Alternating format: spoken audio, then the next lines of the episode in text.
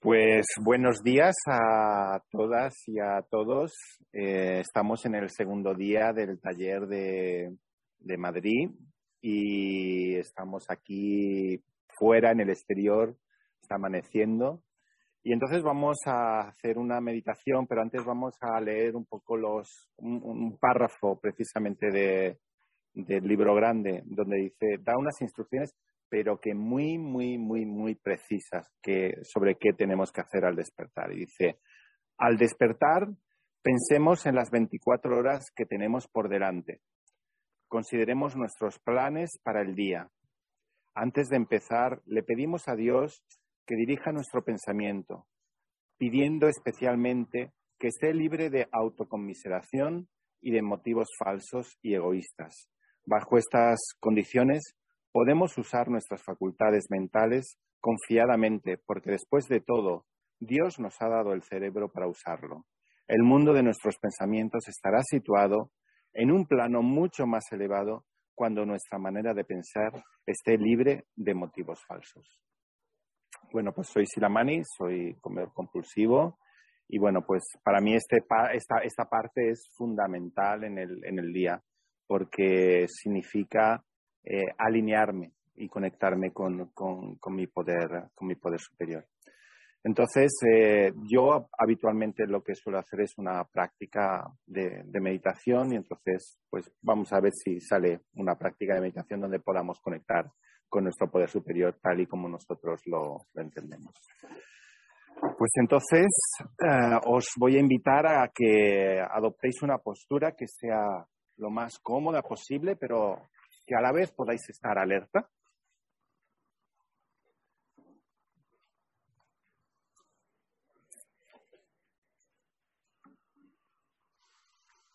Y si lo deseas, puedes cerrar los ojos si eso es cómodo para ti, pero también puedes dejarlos entreabiertos si, si eso es, es lo más adecuado. Siéntete libre de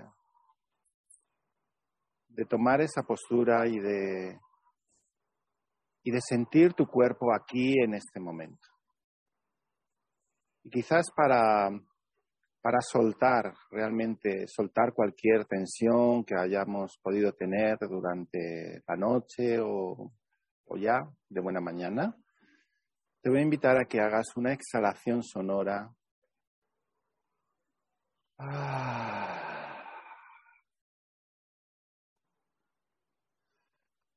Ah.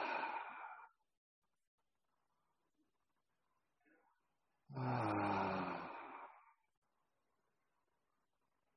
Y ya desde esta postura te invito a conectar con tu respiración allí donde, donde notes que la notas con mayor viveza, con mayor intensidad. Tal vez puede ser el vientre, tal vez puede ser el pecho, tal vez puede ser la garganta. Sea donde sea, está bien. Presta atención a cómo se nota la respiración en el cuerpo.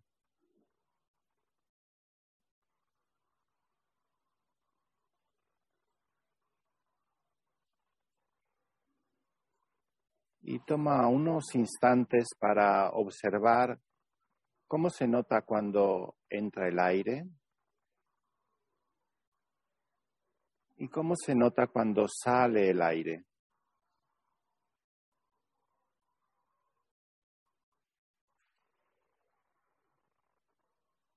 permitiéndote reposar y descansar en ese fluir de la respiración,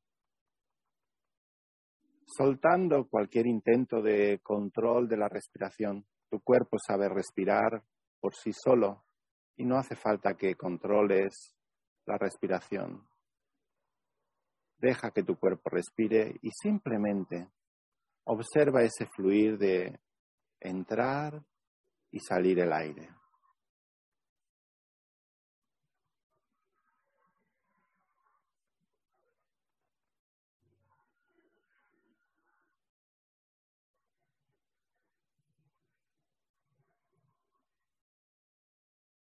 Y en este momento, si esto resulta adecuado para ti, te voy a invitar a que pongas una mano sobre tu corazón, allí donde lo notes, como una forma de traer una conciencia amable y amorosa hacia este momento. El tacto cálido de, tu mano en el cuerpo, como una forma de realmente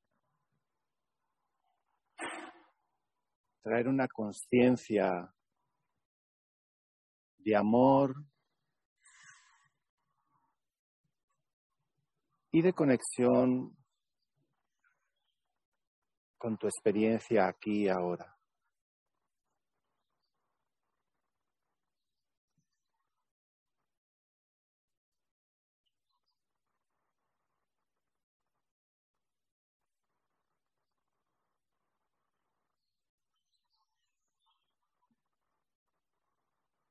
Y ahora te voy a pedir que invites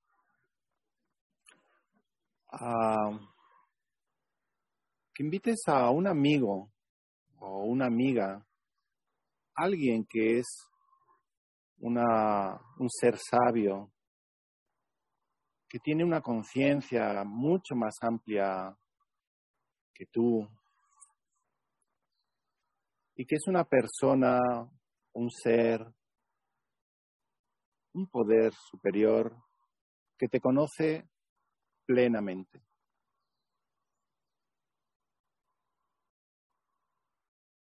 Conoce cuál es tu historia de vida, cuáles son las circunstancias que te han traído hasta aquí en este momento, cuál ha sido tu sufrimiento, cuál han sido tus, tus intentos por hacer lo mejor posible para, para resolver las dificultades con que te encontrabas.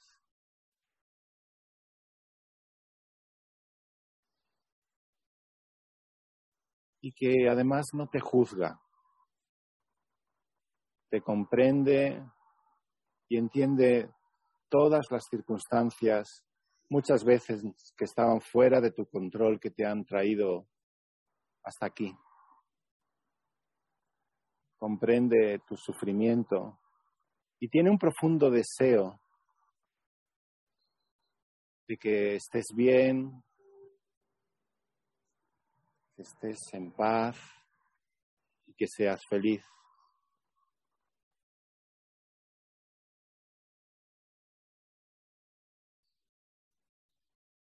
Y te invito a que intentes conectar o observar cómo aparece ante ti. Quizás puede aparecer como la imagen de un amigo, una amiga, alguien querido, un niño, un animal. Quizás una, una figura a la que admiras o simplemente una presencia.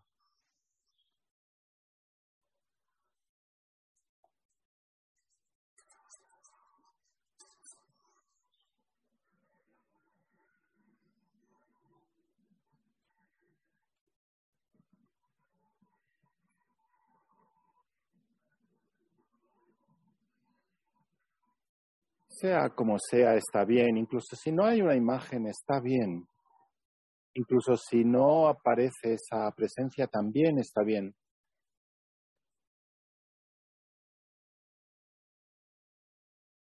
Conectando con esa fuerza superior, con ese poder superior.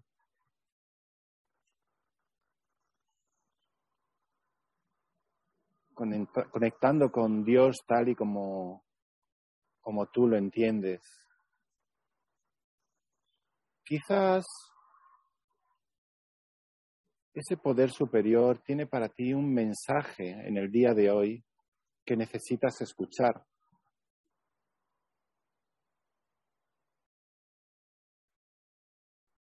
Algo que tu corazón necesita escuchar en este momento que realmente te nutra, te ayude, te alivie, te calme o te oriente en este día.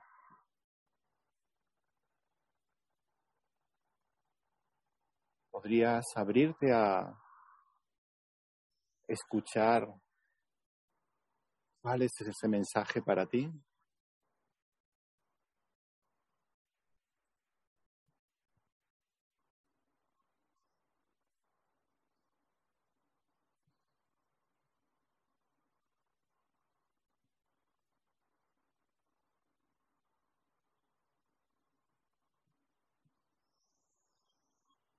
Si no surgen palabras, está bien. Simplemente puede ser una intuición, una imagen, una percepción más allá de las palabras. O quizás todavía no, no te ha llegado y te llegará a lo largo del día. Sea como sea, está bien.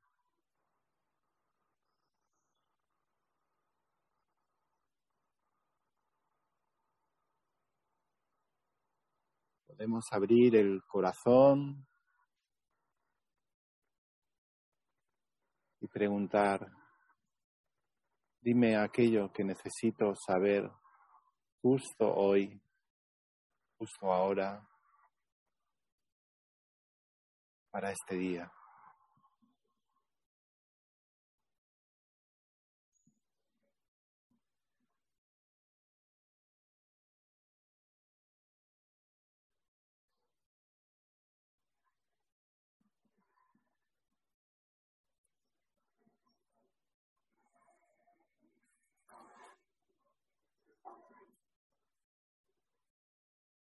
Y ahora, si lo deseas, tal vez quieres decirle algo a este ser, a esta presencia sabia, ese poder superior, a esa fuerza superior. ¿Quieres decirle algo?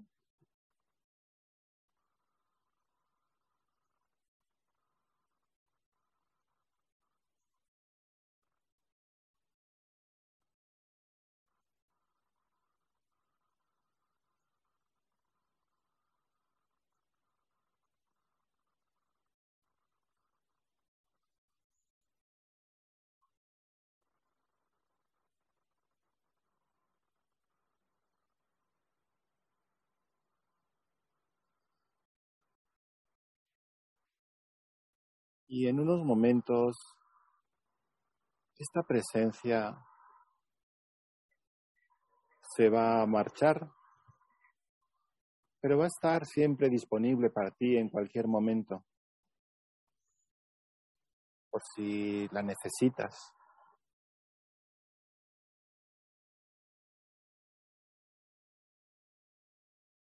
¿Querrías decir algo antes de que marche.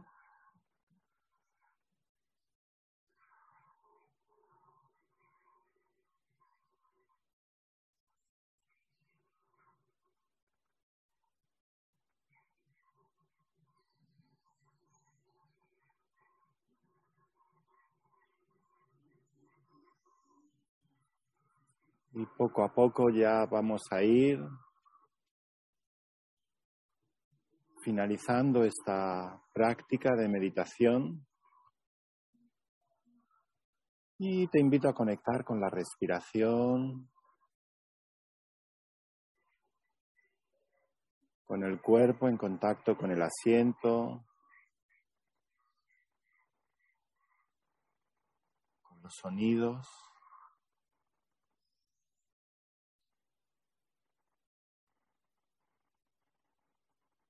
Después de la próxima exhalación podrás abrir los ojos dando por finalizada esta práctica.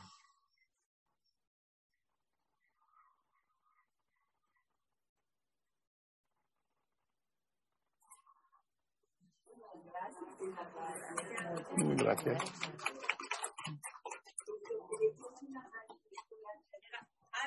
Específica de pensar y de iniciar el día y terminar el día. Entonces, al iniciar el día, bueno, esto es un lujo, ¿verdad? Es un lujo. Pero al pensar el día, dice el libro, en On Awakening, we consider our 24 hours for today. Al despertar, consideramos las siguientes 24 horas del día. ¿Qué es lo primero que hay que pensar en la mañana si eres comedor compulsivo? ¿Dónde está mi comida? Tengo suficientes ingredientes, ¿verdad? ¿Dónde está mi desayuno? ¿Dónde está mi comida? ¿Dónde está mi cena? Después, ¿qué voy a desayunar? ¿Qué voy a comer? Ya, ya está escrito. ¿Ya está escrito, sí o no? ¿Sí, ¿Sí te lo tienes escrito? A ver, dime qué vas a desayunar. Entonces ya está, ¿verdad? Bueno, tienes sí sabes dónde están tus ingredientes y sabes dónde está mi comida, cuánto voy a comer, en dónde me la voy a comer, con quién me lo voy a comer. Porque no es lo mismo, ¿verdad? Desayunar aquí en el taller con todos nosotros, aquel día de pasado mañana aquí, compañera, se me olvidó su nombre, ya lo sabía yo se María. Claro, María. María, que es mi comadrita, ¿verdad? Tiene planes muy detallados de irse a la selva un mes.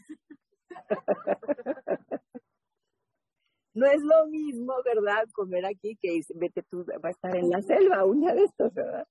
No es lo mismo, no es lo mismo este desayunar en la oficina o en el, en el carro o en tu casa, no es igual, ¿verdad? Entonces hay que pensar en eso. Entonces, ¿dónde está mi comida? ¿Qué voy a comer? ¿Cuándo voy a comer? ¿Dónde me lo voy a comer, verdad? ¿Cuál es el alimento, el principal alimento, el primero de la lista? ¿Cuál es el alimento? El agua. ¿Cuánta agua tomas tú, Mike? ¿Y cuánto vas a tomar a partir de hoy?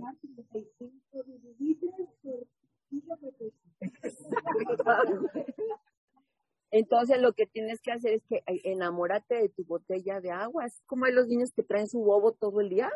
Así tenemos que andar con tu botella de agua para todos lados. ¿Por qué? Porque necesitamos. Eso es lo que necesitamos. No podemos forzar a nuestro cuerpo a digerir sin agua, ¿verdad? Lo necesitamos. Entonces, agua, ingredientes, y es de la meditación en la mañana. Eso es lo que quiere decir meditar para un gordo como yo. En la mañana, ¿dónde está mi desayuno, mi comida, mi cena? ¿Dónde lo voy a comer? Preparas tus alimentos, lo pones, ya tienes tu báscula, tu taza medidor, o sea, ese es meditar. Muy bien, vamos a desayunar. Voy a hacer un repaso súper mega rápido de lo que hicimos ayer. Ok, voy a empezar porque ya está grabando, ya está grabando. Ayer llegamos, hicimos, nos presentamos, nos presentamos de nombres y todo. Y dijimos, bueno, aquí viniste este taller. Y ya todo el mundo dijo, pues es que yo vengo porque comprendo la naturaleza de mi condición y quiero seguir en el camino, ¿verdad? La gente que está en su peso, que está abstinente, que sigue cortando días, que está madrinando. Otro tipo de personas que dijeron, pues es que vengo porque yo ya había, ya estaba en un buen camino, estaba en un camino, ¿verdad? Pero por X, Y, Z, me salí del camino, pero ahora ya voy a regresar el camino, ¿verdad? Y otras personas poquitas que es su primera vez que llegan, pues no saben, ¿sabes? pero es la primera vez que llegan, ¿verdad? Bueno, dicen que nadie llega a un grupo de 12 pasos cuando todo está bien, ¿verdad? Uno llega a un grupo de 12 pasos cuando vas de bajadita. Y lo primero que nos interesó saber es, bueno, ¿qué vamos a comer? Porque obviamente, ¿verdad? Si somos comedores compulsivos, pues eso es lo que más me importa. ¿A qué horas es la comida y qué voy a comer? Bueno, ya desayunamos a las 8, mañana también vamos a desayunar a las 8, ¿verdad, José? A las 8. También mañana vamos a hacer, primero caminar, como le hicimos ya y yo. Nos vamos a ir a caminar como por ahí a las 6 A las 7 de la mañana vamos a caminar y luego a las 7 y media vamos a hacer la meditación y luego a las 8 vamos a desayunar. Hoy la comida va a ser a las 2 de la tarde de las, a las 2 de la tarde y no íbamos a tener tiempo libre de las 2 de la tarde a las 4 de la tarde. Entonces, si quieren dormir siesta, si quieren caminar más, si quieren lo que sea, de 2 a 4 vamos a estar libres. Y a las 2 vamos a comer y a las 4 vamos a regresar. Eh, de, de los que estamos aquí, ¿quién se siente cómodo en inglés? Ay, qué bueno. Si me quieren acompañar a mi grupo de alcohólicos anónimos a las dos y media por Zoom, que ustedes creen que yo todo lo que digo aquí es original mío. No, lo escucho en inglés en la mañana y luego se lo repito aquí en español. todo lo que, todas las historietas y todo lo dijo y todas las anécdotas, yo lo escuché primero en inglés en un grupo de alcohólicos anónimos. Entonces, si me quieren acompañar a mi reunión, este, nos podemos quedar un ratito, no toda la hora, pero un ratito, ¿verdad? La grupa de una reunión de Zoom. Muy bien. A las cuatro vamos a seguir estudiando y después vamos, ¿a qué hora es la cena? Vamos a trabajar de 4 a 8 de la noche y, este, y después volvemos a caminar y mañana domingo se repite. ¿A qué hora termina el taller? Mañana en lugar a las 2 vamos a comer a la 1. A la 1. Porque vamos a comer una horita antes, porque a las 2 tenemos la junta de compañerismo. Ah, claro, y claro. la verdad sería en directo comunicar con el grupo. Y por eso vamos a hacer una la comida. Ah, para poder hacer la, la, la Y luego estaremos compañeros a, a cuatro reunidos y ya nos despedimos. Hasta Ok. luego. Perfecto. Muy bien. Bueno, entonces eso es para el día de hoy. Ayer empezamos de que, bueno, ¿qué como? Dime, ¿qué como? Y dividimos la comida en tres grupos diferentes. Aquí, hasta el centro de este círculo, pensamos que era como una, imagínense así como una, un desliz, así, en donde adentro está el hoyo negro. Y el hoyo negro, pues ahí es donde te vas a morir comiendo, comiendo desaforadamente como me, como me, me contaron ayer, ayer en la, ayer ayer, ayer, de ir a las 2 de la mañana. ¿Quién ido a las 2 de la mañana desesperado? Ir de una tienda a otra, a otra buscando helado. Yo lo he hecho, yo lo he hecho. A las 2 de la mañana, a las 3 de la mañana, que vas de una farmacia en otra, en otra, en otra, comprando golosinas, barritas de chocolate, cosas. Yo lo he hecho. ¿Quién ha sacado este, comida del bote de la basura? ¿Quién este, ha comido ropa, este, comida que ya está descompuesta o a punto de descomponerse? Eso está aquí. Si algún alimento te lleva a esas condiciones, seguramente eso no lo puedes comer. Helado, chocolate, básicamente azúcar, harina, alcohol y endulzantes artificiales, todo lo que se le parezca, ¿verdad? Porque yo en abstinencia completa, imagínense yo, yo tengo, entré a Comedores Compulsivos Anónimos en 1984, 85. Imagínense, ¿verdad? Yo estaba en abstinencia completa y me comí el 22 de febrero del año 2011, me comí una caja de galletas que eran abstinentes. Eran galletas abstinentes, compañeros. Eran hechas de, de, de avena con melaza, que no es azúcar, con melaza, con chispitas de chocolate amargo, que tampoco tienen azúcar, ¿verdad? Y con huevos. Entonces eran unas, eran galletas, eran como así, como, como así de grandecitas y como así de gordas. Me las llevó un compañero de Alcohólicos Anónimos a mi casa. Y me dijo, mira, estas galletas son orgánicas, son kosher, son abstinentes, no tienen azúcar, no tienen harina, este, son abstinentes, orgánicas, ¿verdad? No te van a hacer daño. Y además las puedes congelar. Las puedes congelar y te duran todo el año. Hágame favor. Bueno, entonces cenamos, ¿verdad? Mis compañeros se le pellizcaron un poquito a la galleta, se le metieron a la boca y ya dejaron de comer. Se fueron mis compañeros. Me quedé sola en la casa y dije, y mi mente dije, estoy en peligro. Cogí la, la caja de galletas, la puse en el- la mesita de la sala. Dije, estoy en peligro, estoy en grave peligro. Cogí una, una, una película de esas así, de, era antes de internet y antes de todo eso, ¿verdad? Cogí la película y la metí en la, el CD para ver la película. Y me preguntan qué película era. No me acuerdo qué película. No, no sé, no, nunca supe, ¿verdad? Abrí la caja de las galletas y empecé a comer. Dos horas y media después me había acabado 24 galletas abstinentes. Abstinentes. 24. Así. Y así de gordas. 24. Me tardé dos horas y media en comérmelas. Cuando terminé y me di cuenta que tenía porque dije, ¿qué pasó? Ya se acabaron las galletas, solitas se acabaron. Me fui al baño, traté de vomitar, no pude. Me salí en la noche, era 22 de febrero, había tormenta de nieve en Boston. En, allá donde yo vivo hay gimnasios que están abiertos 24 horas al día, 7 días a la semana, para los estudiantes.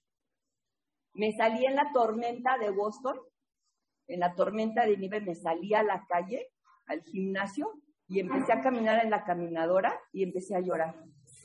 Y dije, esto no es vida. Esto, no es vida, yo no quiero vivir así, comiendo, atracándome de comida abstinente. Entonces, para mí, azúcar, harina, alcohol, endulzantes artificiales y todo lo que se le parezca, todo lo que me recuerde la comida alcohólica, para mí eso me lleva del infierno. Entonces, todo esto es alcohol. Es alcohol, es cocaína, es heroína. Todo lo que me recuerde. No, no, de eso, o sea, cerrarlo, ya, se acabó, ¿verdad? Después aquí viene una zona como dudosa. Y ayer pues, las zonas dudosas todas salieron, ¿verdad? Las legumbres, los cereales. Pues lo que tenían las, las galletas abstinentes. Ah, de, este, avena, ¿Qué más? No podemos cerrar eso porque me deslumbra, no tiene, me, deslumbra el sol. Eh, y ayer estaba mencionando el aguacate, los plátanos, los mangos, que pues sí, no tienen harina, no tienen azúcar, pero así está mucho mejor. Me paro aquí para que. Sí, así está. Muchísimas gracias. Así ya está bien.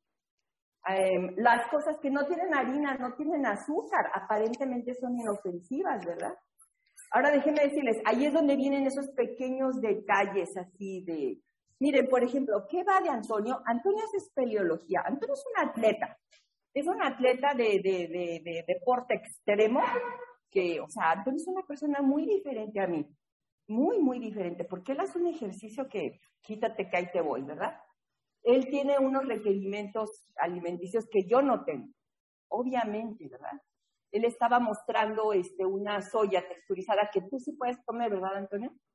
Es una soya que es pura proteína, es proteína, me imagino que ya le nada más que soya texturizada, ¿verdad? Y él pues se va a la espeleología que es este, ir a esas cuevas, ¿verdad? Unas cuevas allí subterráneas donde se merece un esfuerzo gigantísimo, o sea, Luego él a veces me mandaba fotografías de lo que hace él, ¿verdad? Es un esfuerzo gigantísimo. Y pues obviamente si va ahí a la cueva, ¿verdad? De explorador, no se va a llevar este un topper con el pollo y la... se lleva la soya texturizada porque es muy compacta, porque es fácil de, de, este, de, trasladar y porque es segura, ¿verdad? Para él. Para él es perfecta, no le compulsa, no tiene límites para él, para lo que hace él es perfecto.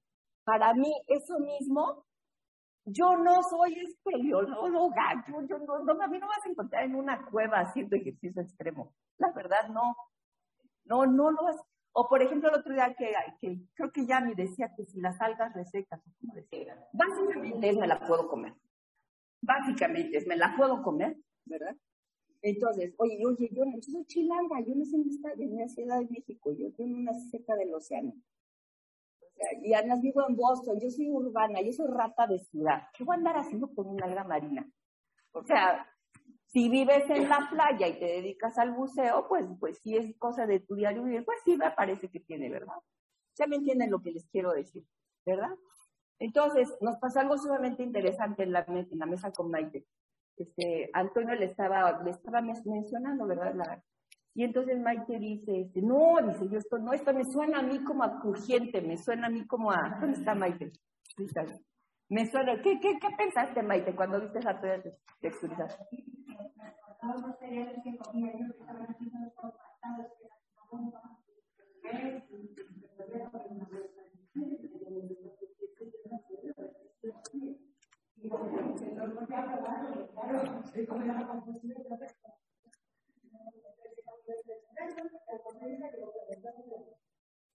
En esto, cuando el principio, con el principio de de la ley, es que lo vamos a usar en física. Y la pregunta, como nunca lo he entendido, porque no sabía nada, con la cosa, no la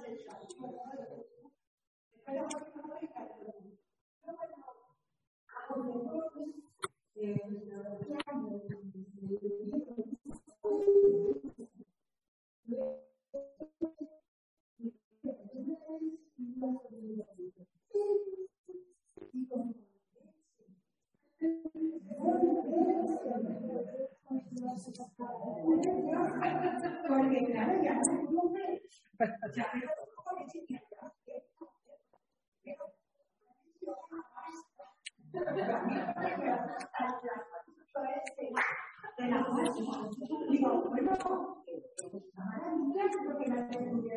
no y bueno, y entonces de la soya texturizada con leche a después hacerlas en galletas, 24 galletas abstinentes, es que hay un paso.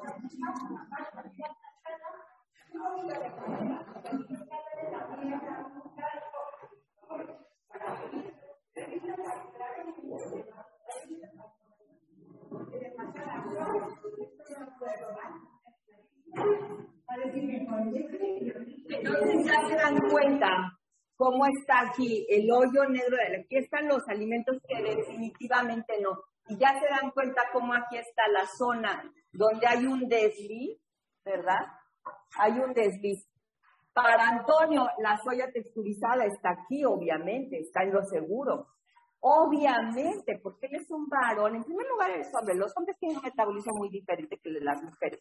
En primer lugar, son, pero además es un atleta, es un atleta en serio, o sea, sus necesidades de, de, nutrición son completamente diferentes a las mías. Para él, la soya texturizada es muy sana. Para, para Maite y para mí, no, calla. El mismo alimento, ¿ya lo viste? El mismo alimento. Ahí es donde conviene tener una madrina, ¿verdad? Perfecto. Y después, ¿cuáles son los alimentos que son completamente seguros? Pues los vegetales, las espinacas, el brócoli, el pepino, todo lo verde es tu amigo. Todo, todo lo verde es tu amigo, ¿verdad? Y las frutas, sobre todo las frutas de bajo índice glicémico. Mientras más bajo el índice glicémico, mejor. Las moras, este, la papaya, los duraznos creo que también son bajos el índice glicémico. Bueno, ahí te metes a Google y ahí lo ves. Mientras más bajo el índice glicémico, mejor, ¿verdad? La proteína. ¿Qué es la proteína? La proteína es este, la carne, el pollo, los lácteos este, y los huevos, ¿verdad? Ok, entonces esos son los alimentos. Muy bien. Mi madrina con la que, con la que estoy trabajando ahorita me recomendó otro libro, una otra, lo pueden buscar en, YouTube, que dice, un, es, un, es un periodista, no es nutriólogo él, pero hizo una investigación acerca de comida que duró dos años y investigó una investigación muy exhaustiva y muy metódica, ¿verdad? Y dice, bueno, bueno, bueno, ¿cómo se le hace para comer? Y dice, eat food, not much, mostly plants. O sea, son siete palabras, pero eso es todo come comida. Parece que es pues claro, ¿verdad? Comida. Pero ¿qué es comida? Tibia no es comida. Tibia es un polvito que parece y te recuerda a la comida, pero no es comida. Nutrocid no es comida. El azúcar tampoco es comida. Tampoco es comida. Tiene calorías, pero son vacías. No tiene nutrientes. Y así como la harina blanca refinada tampoco es comida tiene calorías, pero no tiene nutrientes. Entonces, asegura que lo que metes a la boca sea comida. ¿Qué es comida? Todo lo que está empacado por la naturaleza, que estuvo vivo antes de que te lo comas. ¿Verdad? Los vegetales, la fruta, la proteína. ¿Verdad? Entonces, come, asegúrate de lo que comes, eso es la comida. Muy bien, eso ya, eso ya toma, eh, son los ingredientes. Ahora, las cantidades. Pues bueno, no es lo mismo María que María. ¿Cómo se llama María? María tiene 24 años y mira, mira cuántos. Mira, mira lo que mido yo y mira lo que mide María. ¿Verdad? Ya tiene 24 años, es una mujer fértil. Yo soy una viejita de 61. Obviamente ya no soy fértil. Obviamente ya va a comer. ¿Cuánto comes de proteína tú? 157 gramos de proteína. Yo no como eso porque pues, mis necesidades son muy diferentes, ¿verdad? Pero de agua sí estamos parecidas, ¿verdad? ¿Cuánta agua vas a tomar? Dos litros. Un poquito más porque es más pequeño. Dos y medio. Y yo dos, ¿verdad? Bueno, entonces agua, proteína. La grasa, la grasa es absolutamente indispensable. La grasa te sirve para tu cabello, para tu piel, para tus uñas y en la noche comemos tres cucharadas de 15 mililitros de buena grasa porque en primer lugar te vas a sentir así, ¡ah! te vas a sentir saciado, pero además te va a lubricar la pipa para que todo esté bien súper lubricadito y en la mañana puedas ir al baño, ¿verdad? También dijimos, bueno, ya tenemos el plan de alimentos. ¿Quién no tiene plan de alimentos aquí? Ya todos tienen plan de alimentos, ya todo el mundo sabe. Ah, lo va a hacer, pero mira, ya tienes algo más importante que un... Tienes algo más importante que el plan de alimentos, que es un padrino recuperado. Soy Wani, la compartí accidente desde mayo de 2019. Pues yo había pasado la plan de comida es 140 gramos de fruta por la mañana a mediodía y como había bajado un poco más de peso, pues bueno, yo tomo, mi última cena es a las 8 de la tarde, 8 y media, pero si me acuesto más tarde, pues me tomaba, me tomaba, me tomo una fruta. Y he notado, al decía la mano que él nada más tomaba la fruta por la mañana, que yo creo que yo soy adicta a la fruta esta de noche, yo la busco. y lo está hablando con él esta mañana. Qué buen punto, porque mira, son ingredientes, es la, es la, la, la cantidad y la frecuencia. Y sí, efectivamente, en mi caso y en el tuyo también, y pues todos somos muy parecidos, la misma comida abstinente después del ocaso no, es, no la metabolizas igual. A la luz del sol las, las metabolizas de otra manera muy diferente. Para mí cualquier alimento en la oscuridad es muy diferente que la luz del sol. Entonces, ¿verdad? Ingredientes, cantidad y frecuencia. Y para eso tenemos una madrina, un padrino, ¿verdad? ¿Y cómo va la línea? Bueno, este, aquí, este, ¿cómo te llamas, Novita? Maite, Maite, este, ahijada de Silamani, Silamani es ahijado mío, mi madrina este, es Poladi y de Avision for You, y, y las, las madrinas de Avision for You tienen padrinos en Alcohólicos Anónimos. O sea, no estamos solos, no es, no es una locura, es que va así, así, con línea, línea, línea directa a lo que quiere decir, pero somos testigos el uno del otro, ¿verdad? Los detalles así específicos de que los vamos allí. Si yo no me sé, si a mí si la mañana me pregunta algo y yo no lo sé, yo pregunto a mi comunidad. Gente que tiene no 10 años de abstinencia completa, gente que tiene 15, 20, 25, 30, 35, 40, 45, 50 años de abstinencia completa. Que ya fue, ya vino, ¿verdad? Estamos en comunidad. Después pensamos rápidamente, hay que planear y preparar, escribir, reportar, proteger. ¿Qué se dice cuando estás comiendo y sacas tu basculita y la gente te dice, ¿qué estás haciendo? ¿Qué se dice? ¿Cómo? Ya luego te cuento.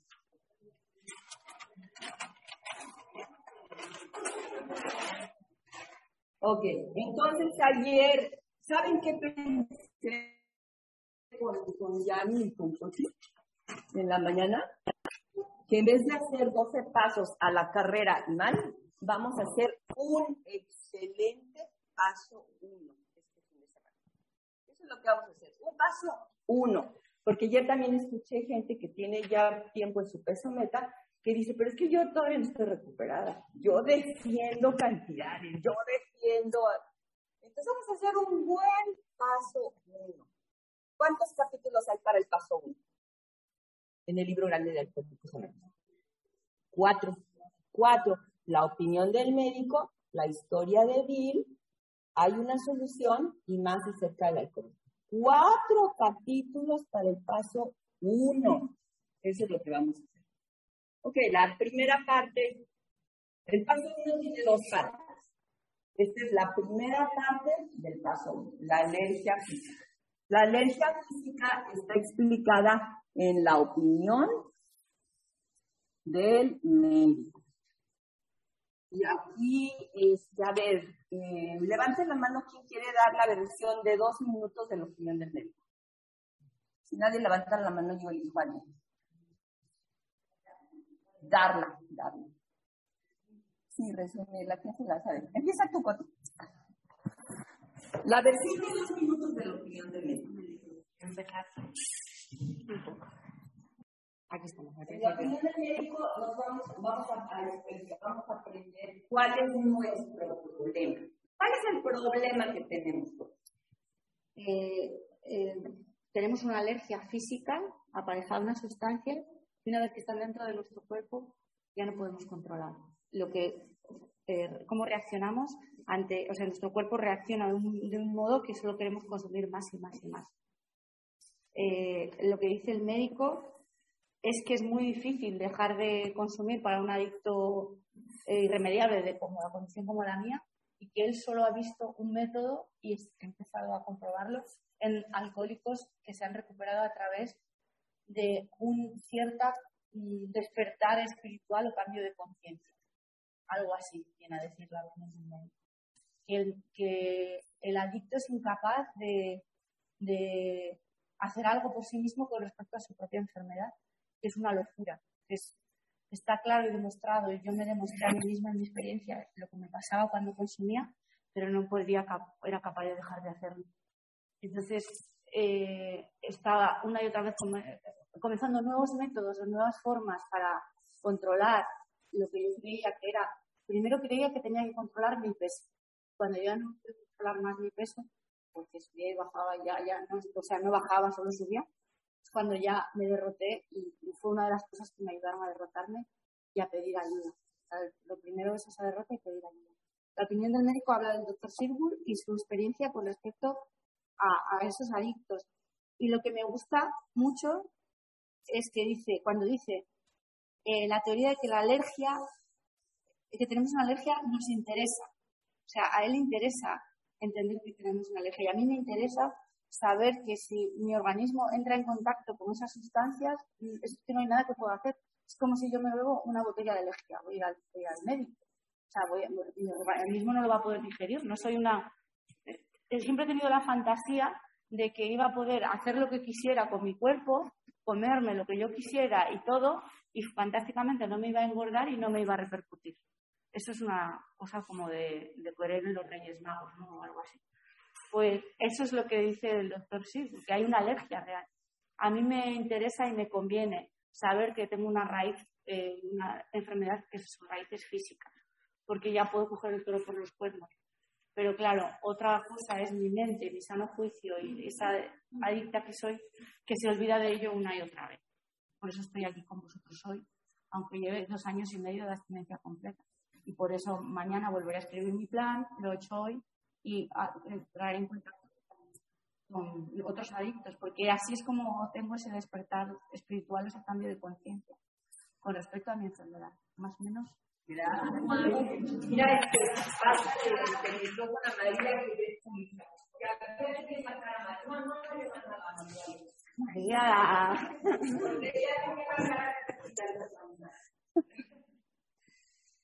Eh, yo, con respecto a la opinión del médico, quizá me llama, eh, siempre me llama la atención la, la, humildad con la que este médico aborda, el problema. Es decir, sé que hay un problema, sé, no sé exactamente cómo se soluciona este problema, lo veo repetidamente en los adictos, pero em, eh, veo que lo que esté haciendo esta gente está funcionando.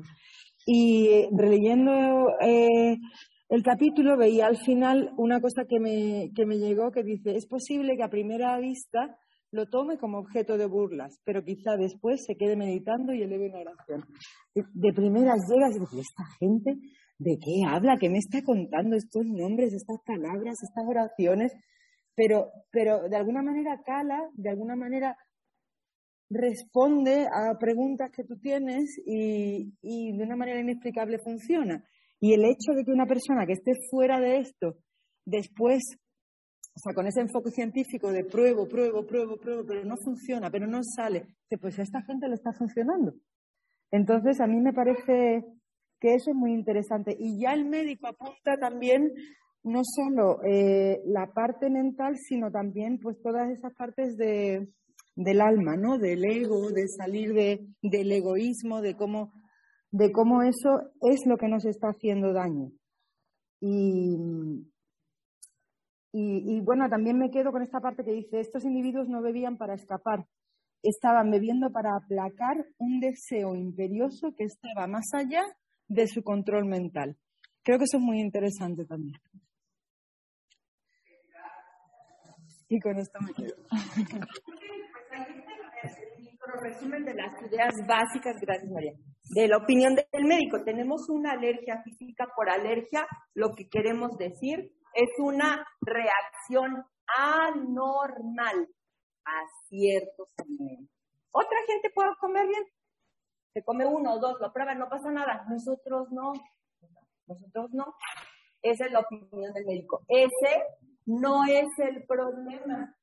Si ese fuera el problema, no necesitaríamos un retiro, porque pues nada más les doy el plan de alimentos, les doy la hoja gris, les doy este, les doy un equipo así, les doy un equipo, les doy este mi, mi báscula que este, miren mi báscula, qué hermosa. La compré en Amazon. Es como una cosita así, una base. Aquí pones tu plato, nadie se da cuenta de que estás pesando y aquí, aquí pesas tu comida. Les doy una báscula, ¿verdad? Les doy una cucharita medidora de 15 mililitros para que tomen su grasa en la, comida y en la cena les doy una, un, botecito para que carguen su aceite de oliva y les doy la bendición y ya nunca los ven. Ya no si ese fuera el problema, no estaríamos aquí. Esta es la mitad del problema y es un problema comparativamente pequeño. El verdadero problema es la obsesión mental. Ese es el verdadero problema. Este, María, ¿me das permiso de contar lo de la aventura de la selva? Bueno, es que nos hemos, bueno, estábamos atacadas de risa ayer, pero atacadas de risa. Porque, pues María está empezando, ¿verdad? Está empezando su camino y entonces pues le mostré, ¿verdad? Mi, mi, báscula y, y, estábamos haciendo su plan de alimentos y todo eso y me dice María, no, me dice, pero es que esto no es sostenible. O sea, esto sí, para este fin de semana está muy bien, pero esto no es sostenible. ¿verdad? Y estábamos ahí en la mesa Maite y Lola. Pues bueno, ¿y por qué no es sostenible? ¿Qué me dijiste, puedo plantearme llevar pues ese tipo de alimentación, ¿no? Y de hecho y lo, y lo intento llevar, pero digo, ojo, ¿y qué pasa si en verano yo que me voy por ahí, pues me voy un mes a la selva, ¿no? y entonces me dijeron, ah, pero te vas a la selva ahora y yo, no, pero pero cuando me vaya en, en su momento, ¿no? Entonces no voy a hacer ahora un plan para que luego cuando me vaya a la selva no me funcione, entonces pues, pues no, porque en algún momento pues no voy a poder llevar, entonces ¿para qué voy a empezar ahora? No, pues no lo hago, entonces si me voy a la selva no va a funcionar bueno, es que si yo me voy a la selva un mes, ¿verdad? Y, no va a ser sostenible, no va a funcionar, pues entonces, ¿para qué lo hago? Es una tontería. Mejor, no, mejor voy a, mejor voy a, mejor me voy a subir al carro a buscar helado. Eso sí es razonable. Eso sí es razonable, ¿verdad? Andar cargando para luchar en la selva. qué locura es esa, ¿verdad? Y eso me recordó en una conversación que tuve con una compañera, de que le empecé a tratar de decir cómo se pusiera en abstinencia completa, y me dice, ¿pero qué me estás diciendo? Y dice, ¿me quieres decir que no voy a comer tarta de boda en mi boda? Eso me estás diciendo. Y entonces yo la tomé en serio y le dije, le dije, pues ¿cuándo te casas? Me dice, no, ni novio tengo. no tienes novio y ya estás sufriendo porque el día de la boda no puedes comer tarta de novia. Eso es la obsesión mental, ¿verdad? Otra compañera, que bueno, ustedes creen que esta gente es retrasada mental o, es, o es tonta de nacimiento. No, no, no, no, no. Esta conversación es una conversación real que tuve con un médico, médico, una, una persona que fue a la universidad y que trabaja, ¿verdad? le estaba tratando de explicar la, la obsesión, la, la abstinencia completa. Y me dice, pero tú sabes que cuando amamantas, tú necesitas dos porciones de lácteo, no una. Ella es un médico, o sea, ¿sabe? Es una persona que sabe, ginecóloga ella, y ella no abra nada más la boca y rebuzna. O sea, ya fue a la universidad y sabe lo que está diciendo. Me dice, me estás diciendo que cuando yo empiece a lactar y empiece a no voy a comer dos porciones de, de. Y yo también le dije, ¿cuántos meses tienes de embarazo? Lo mismo, ¿verdad? Lo mismo. Eso es la obsesión. La obsesión mental quiere decir que en todos los días de tu vida te va a aparecer el demonio, se va a aparecer el demonio y te va a decir, oye, espérate tantito. Esto es radical. Debe haber alguna pequeña excepción a la regla. ¿Tú tienes una pregunta? puede venir de, de, mi casa, que podría empezar a pesar, a pesar de que eso también fuera una obsesión mental. Ah, bueno, ese es otro argumento que me dicen, no, es que a mí también me compulsa pesar, medir, me angustia, me obsesiona, es muy radical, eso no puede ser. Eso, mira, sí, y de hecho lo vemos con algunas personas que empiezan a adelgazar y ya no se detienen. Se adelgazan y al rato le tienen miedo a, al 3.9 o al 4.1, ¿verdad? De la, de la zona. Pero para eso, para la abstinencia, para, el, para la alergia física, la abstinencia completa. Para la obsesión mental, los pasos, los 12 pasos de alcohólico. En este taller nada más vamos a ver el paso 1. ¿Verdad? Nada más el paso 1. Entonces, todos los problemas que vas a tener pasado mañana, este, los, ya tienes un padrino, y tu padrino tiene madrina, y tu madrina tiene una comunidad, y todos tenemos una comunidad. Entonces, los problemas de pasado mañana, pasado mañana. Los problemas de mañana, mañana. Los problemas del desayuno de mañana, mañana. Ahorita lo único que tenemos que hacer es estar en abstinencia completa de hoy hasta las 2 de la tarde. ¿Y qué vamos a hacer desde aquí hasta las de la tarde? Beber agua. Hay que aprovecharlo. Para hidratarse, porque pues tenemos que hidratar. Nos tenemos que hidratar, ¿verdad? Aprovechando. Aquí tengo mi botella de agua. Fíjense que yo antes, al principio, yo no notaba sabores diferentes. Ahora el agua me sabe diferente. Últimamente me he vuelto tan tiquismiquis que, este, que ya no me gusta beber de agua de, de, botella de plástico, porque sabe muy diferente si la pones en, en vidrio. ¿Verdad que sabe diferente?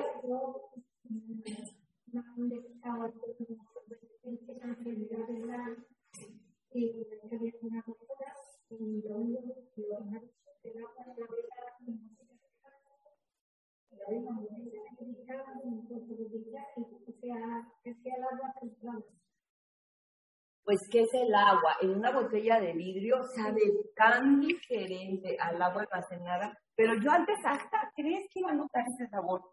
No lo sabía. Muy bien. Entonces, ¿qué razón? Así nos da tiempo. Obsesión mental. Lo que vamos a, entonces vamos a describir, les voy a proponer el tema para irnos en la siguiente sesión a, a, a trabajar en grupos pequeños. Les voy a contar la historia de Bill, el primer borracho recuperado del que tenemos recursos. La historia de Bill es el capítulo 1. Aquí es donde empezamos a hablar acerca de la obsesión mental. Pues aquí dice, ¿verdad? Porque no tenemos todos libros. Pues Bill empieza su relato diciendo que él, era un soldado, ¿verdad? Y que estaba en Nueva Inglaterra y había regresado de la guerra. Estamos hablando de la Segunda Guerra Mundial. Y llegó y todo mundo decía, Bill, todos les hacían desfiles y los, los, recibían y era así la laraca, bienvenidos héroes a la patria, y había, dice aquí, había eh, amor, aplausos, la guerra, momentos sublimes, eh, con intervalos de júbilo. ¿Y qué hizo Bill? ¿Quién se acuerda lo que hizo Bill cuando estaba ¿Qué hizo Bill cuando estaba rodeado de amor, de aplausos, de reconocimiento? ¿Qué fue lo que hizo? Ocho una botella se le habló, ¿verdad? Después ya se fue a Inglaterra a seguir en la guerra, ¿verdad?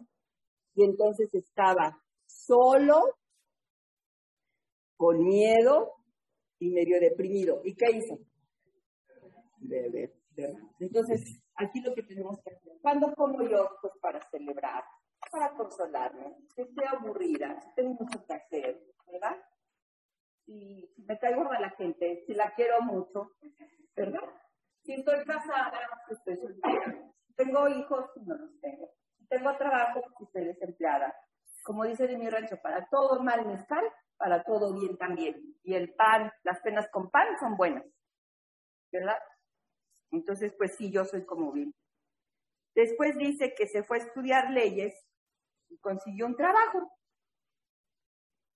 Y, y, y en ese trabajo, pues no prosperó. ¿Por qué? Pues porque andaba de borracho. ¿Cómo va a prosperar, verdad?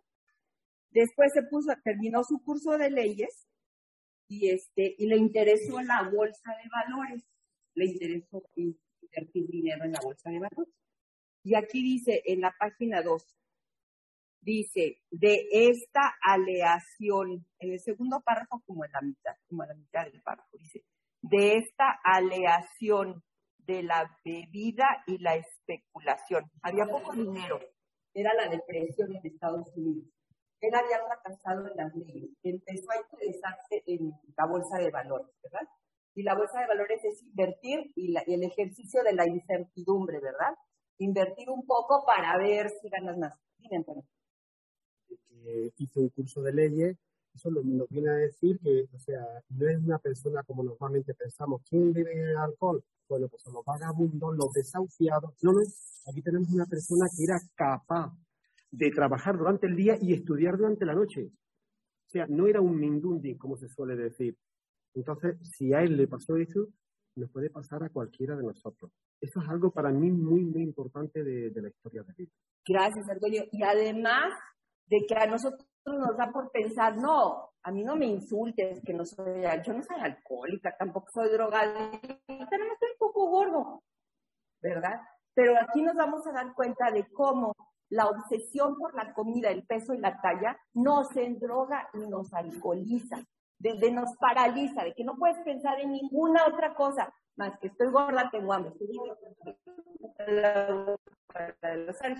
tengo hambre no sirves para nada, eres inútil a la patria. Bueno, entonces, dice aquí, otra vez lo voy a repetir porque fíjense, nada más quisiera esta idea. Aleación de la bebida y la especulación. Especulación, ¿verdad? Es como manipular, invierto uno para sacar dos, ¿verdad?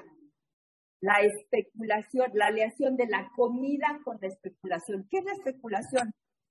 Y si le meto a la soya texturizada leche y con la leche me hago pasta, esa es la, especulación. ¿Para qué voy a, a, a, medir hoy si después me voy a ir a la selva? Esa es la especulación, ¿verdad? Eh, a ver qué, qué, qué hay en, el, en, el, la mesa de la comida. Bueno, y si me como dos onzas de eso y dos onzas de eso y dos onzas de eso, cuatro son casi cinco, cinco son casi seis, seis son casi cuatro. No pasa nada. ¿Verdad? Esa es la especulación. La aleación de comida con especulación forjó un arma que un día se iba a convertir en un boomerang. Te regresa y te destroza. Especulación con sustancia. Decisiones erráticas. Y a la vuelta dices, wow, ¿qué pasó aquí? Oh, pero ¿cómo acabé aquí? ¿Cómo acabé? Gorda, sola, deprimida, con miedo y con vergüenza. Porque estaba drogada con la comida y con decisiones erráticas. ¿Le suena o no le suena? Ok. Bueno, entonces son las cuarto para las 10. ¿Qué les parece si nos vemos aquí a las, como a las 11? Y, se vayan a la sala, encuentren sus cubitos, encuentren una sombrita. ¿Cuánto, ¿Pero es un cuarto para las 11? Cuarto para las 10. Este, A las diez y media regresamos aquí. Y, y compartan si les, si les, si les identifica cuál es su especulación y cuál es, cuál es qué es lo que pasa cuando especulan y comen, especulan y comen. Especulación quiere decir no seguir mi plan de alimentos. Por eso tenemos escrito, cuando empiezas a negociar con lo que está escrito, esa es la especulación. ¿Ok? ¿Le suena? Ya voy a empezar. Ok, entonces estoy en el capítulo 1, en la historia de Bill.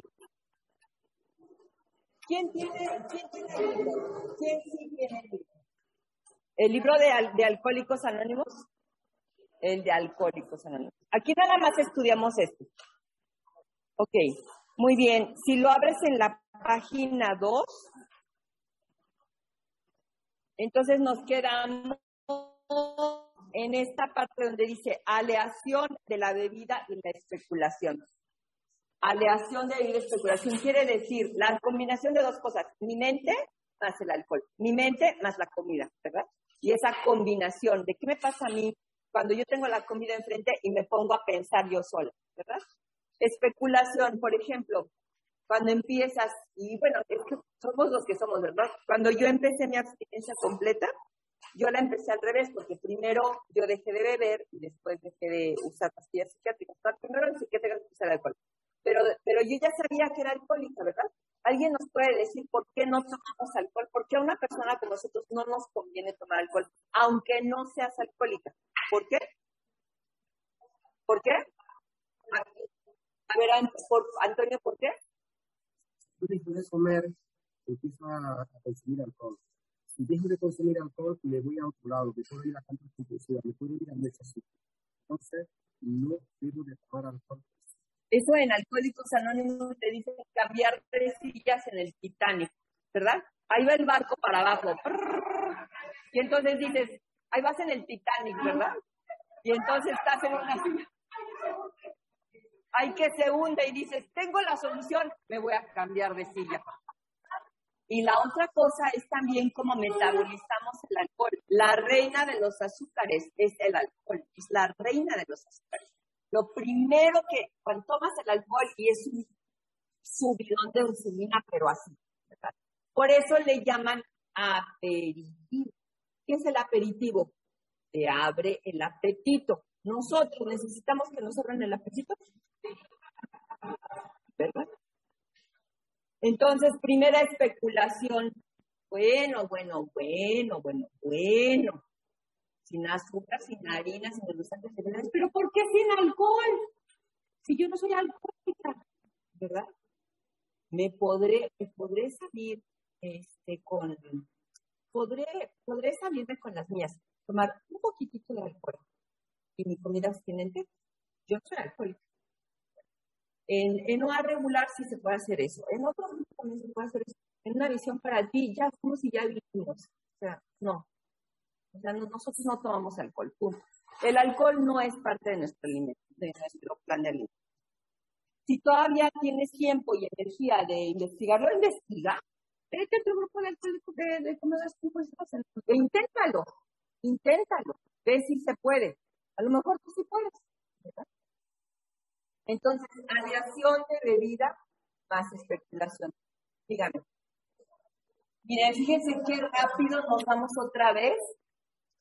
Inmediatamente qué rápido nos vamos otra vez al caldero hirviente de discusión.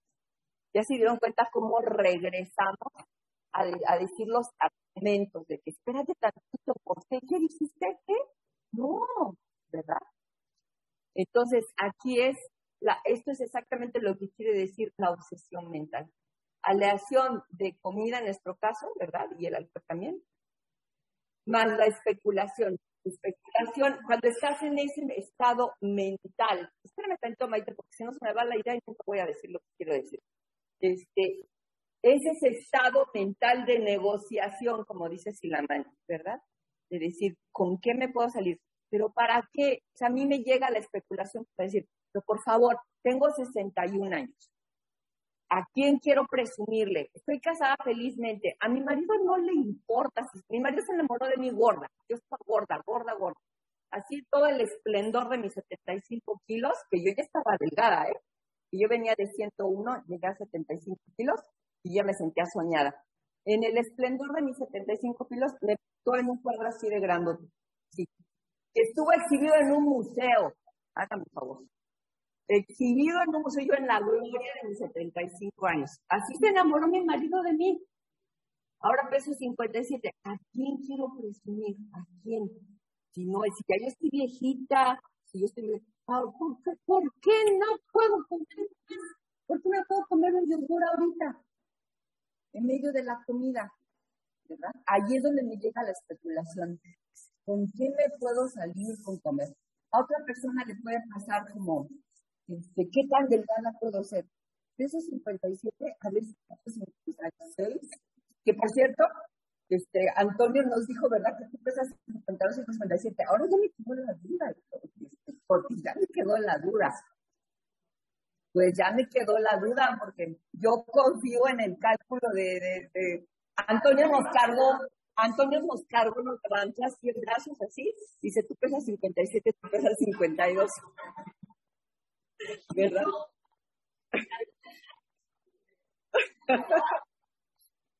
Entonces, ¿verdad? Entonces, también me puede llegar la espérate tantito, si puedes pesar 52, yo también quiero pesar 52, ¿verdad? A ver qué tan flaca puedo estar, tan huesuda, ¿verdad? Déjame salir y a ver, a ver con qué me puedo salir. Es muchísimo más peligroso tener 3 kilos de.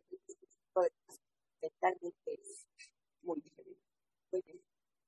Y si estoy empezando, ay, no, no, esa música en mi sociedad. Eso es para ustedes. Si ustedes son radicales y fanáticos, yo no sé. Voy a, voy, a, voy a hacer algo parecido a la experiencia a mi manera. Y esto es exactamente lo que le pasó. Y le iba a hacer, ¿no? Lo que pasa que me dije, oye, cerveza sin alcohol. Si no tiene alcohol, estamos hablando de una cerveza sin alcohol. Ahora el otro día oí un anuncio de gin tonic o tónica, o no, tónica no, algo, eh, el gin. Ya viste. Ya viste. Todas las bebidas alcohólicas, miren, les voy a decir que esto yo también se los he contado. Tenemos en nuestro grupo, teníamos 19, cuando yo lo conocí tenía 14, 14 años. Un compañerito en Alcohólicos Anónimos, 14 años, chulo de bonito, chulo, chulo, hermoso, precioso. Todas las desventajas tiene del mundo. Es guapísimo, inteligente. Su familia es millonario. Tiene 14 años y es adicto a todas las drogas. En sus 14 años ha estado en 17 detox. Su primer detox fue a los 10 años.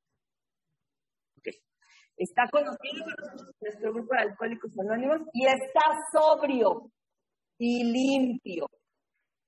Y tiene tres meses de abstinencia completa. ¿Qué te parece si le damos una cerveza sin alcohol? ¿Te parece? ¿Te la daríamos? ¿Qué me dicen? Ustedes que son, muchas que son, ¿quiénes son mamás aquí? Estoy, ¿quiénes son madres? Le daríamos a ese, a ese niño que tiene tres meses de abstinencia completa con su historia de, de centros de rehabilitación. Le daríamos, ¿nos dan fotos? ¿Qué les parece? Pues no, porque se va a morir el chavito.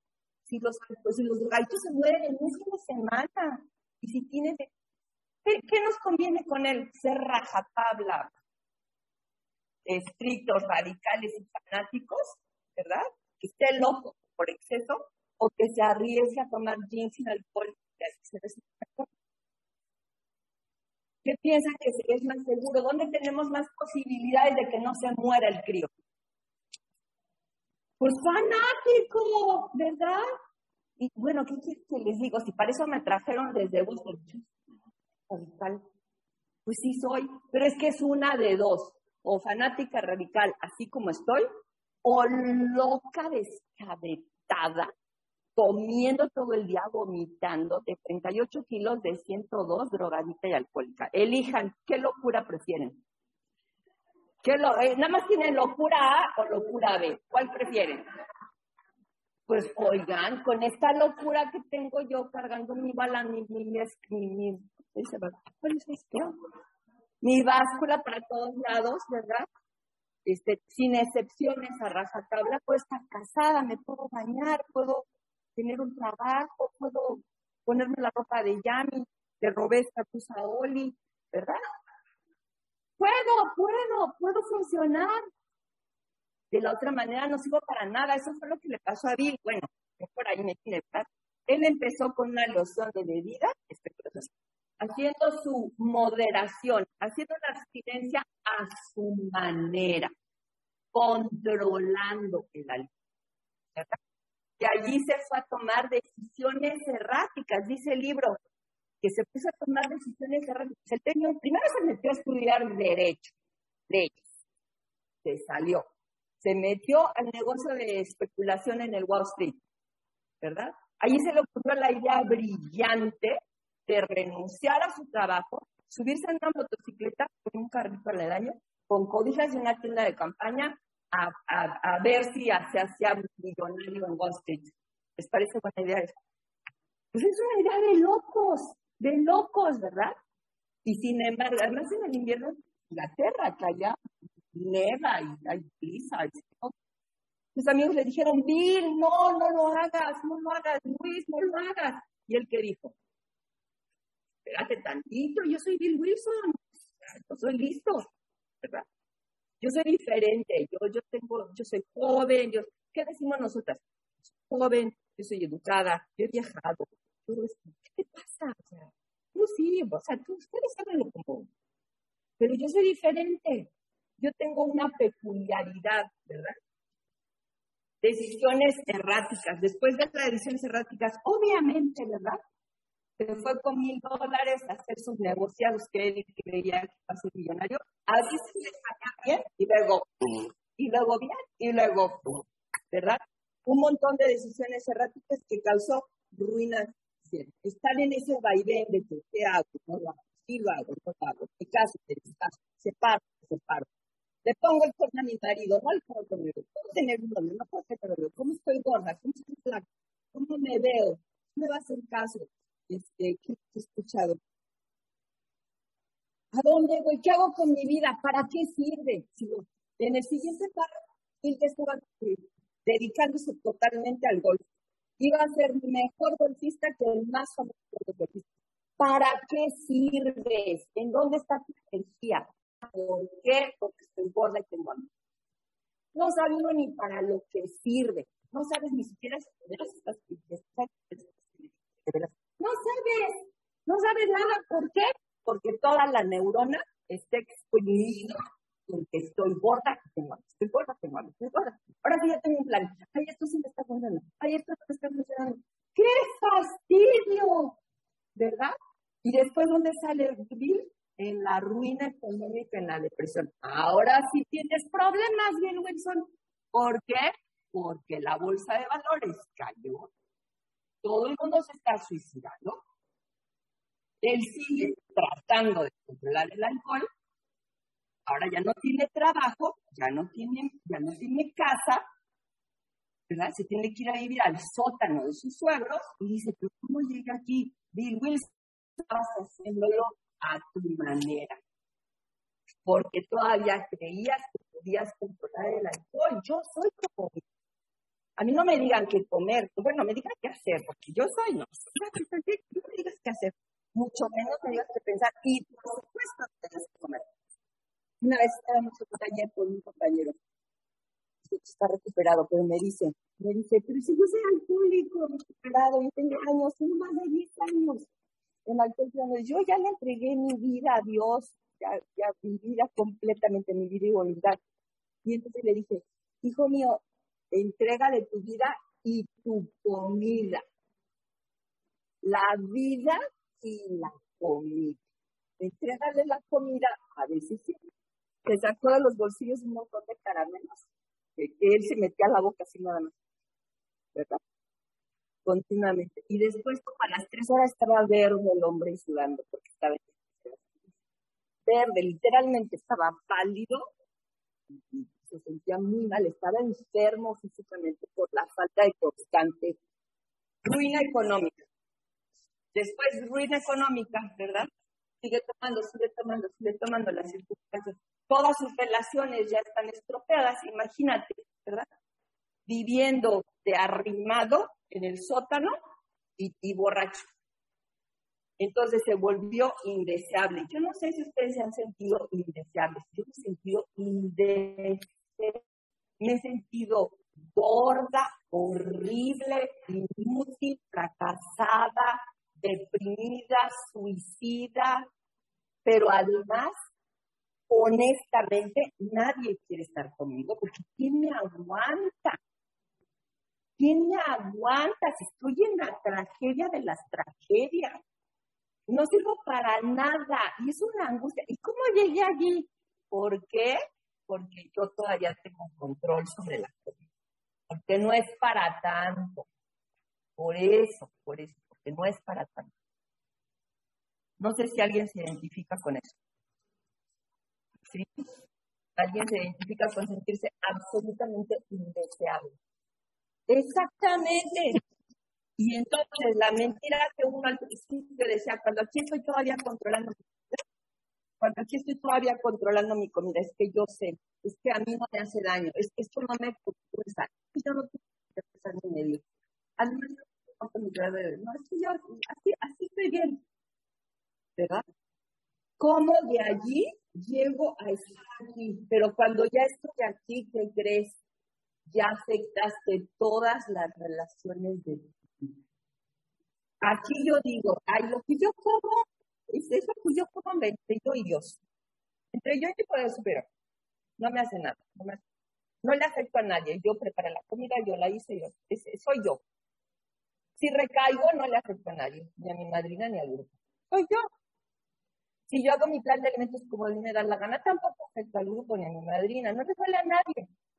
Si me salgo del grupo, ¿verdad? Y, ahí hago mi, voluntad, no le afecta a nadie. Allí está la gran mentira, ¿verdad? O sí o no. O estamos en este barco dos dos, o no sirve de nada que nos reunamos. Allí es donde está la, es donde empieza la unidad o sí o no. O todo este ejercicio que estamos haciendo es relevante o venimos a perder tiempo, ¿verdad?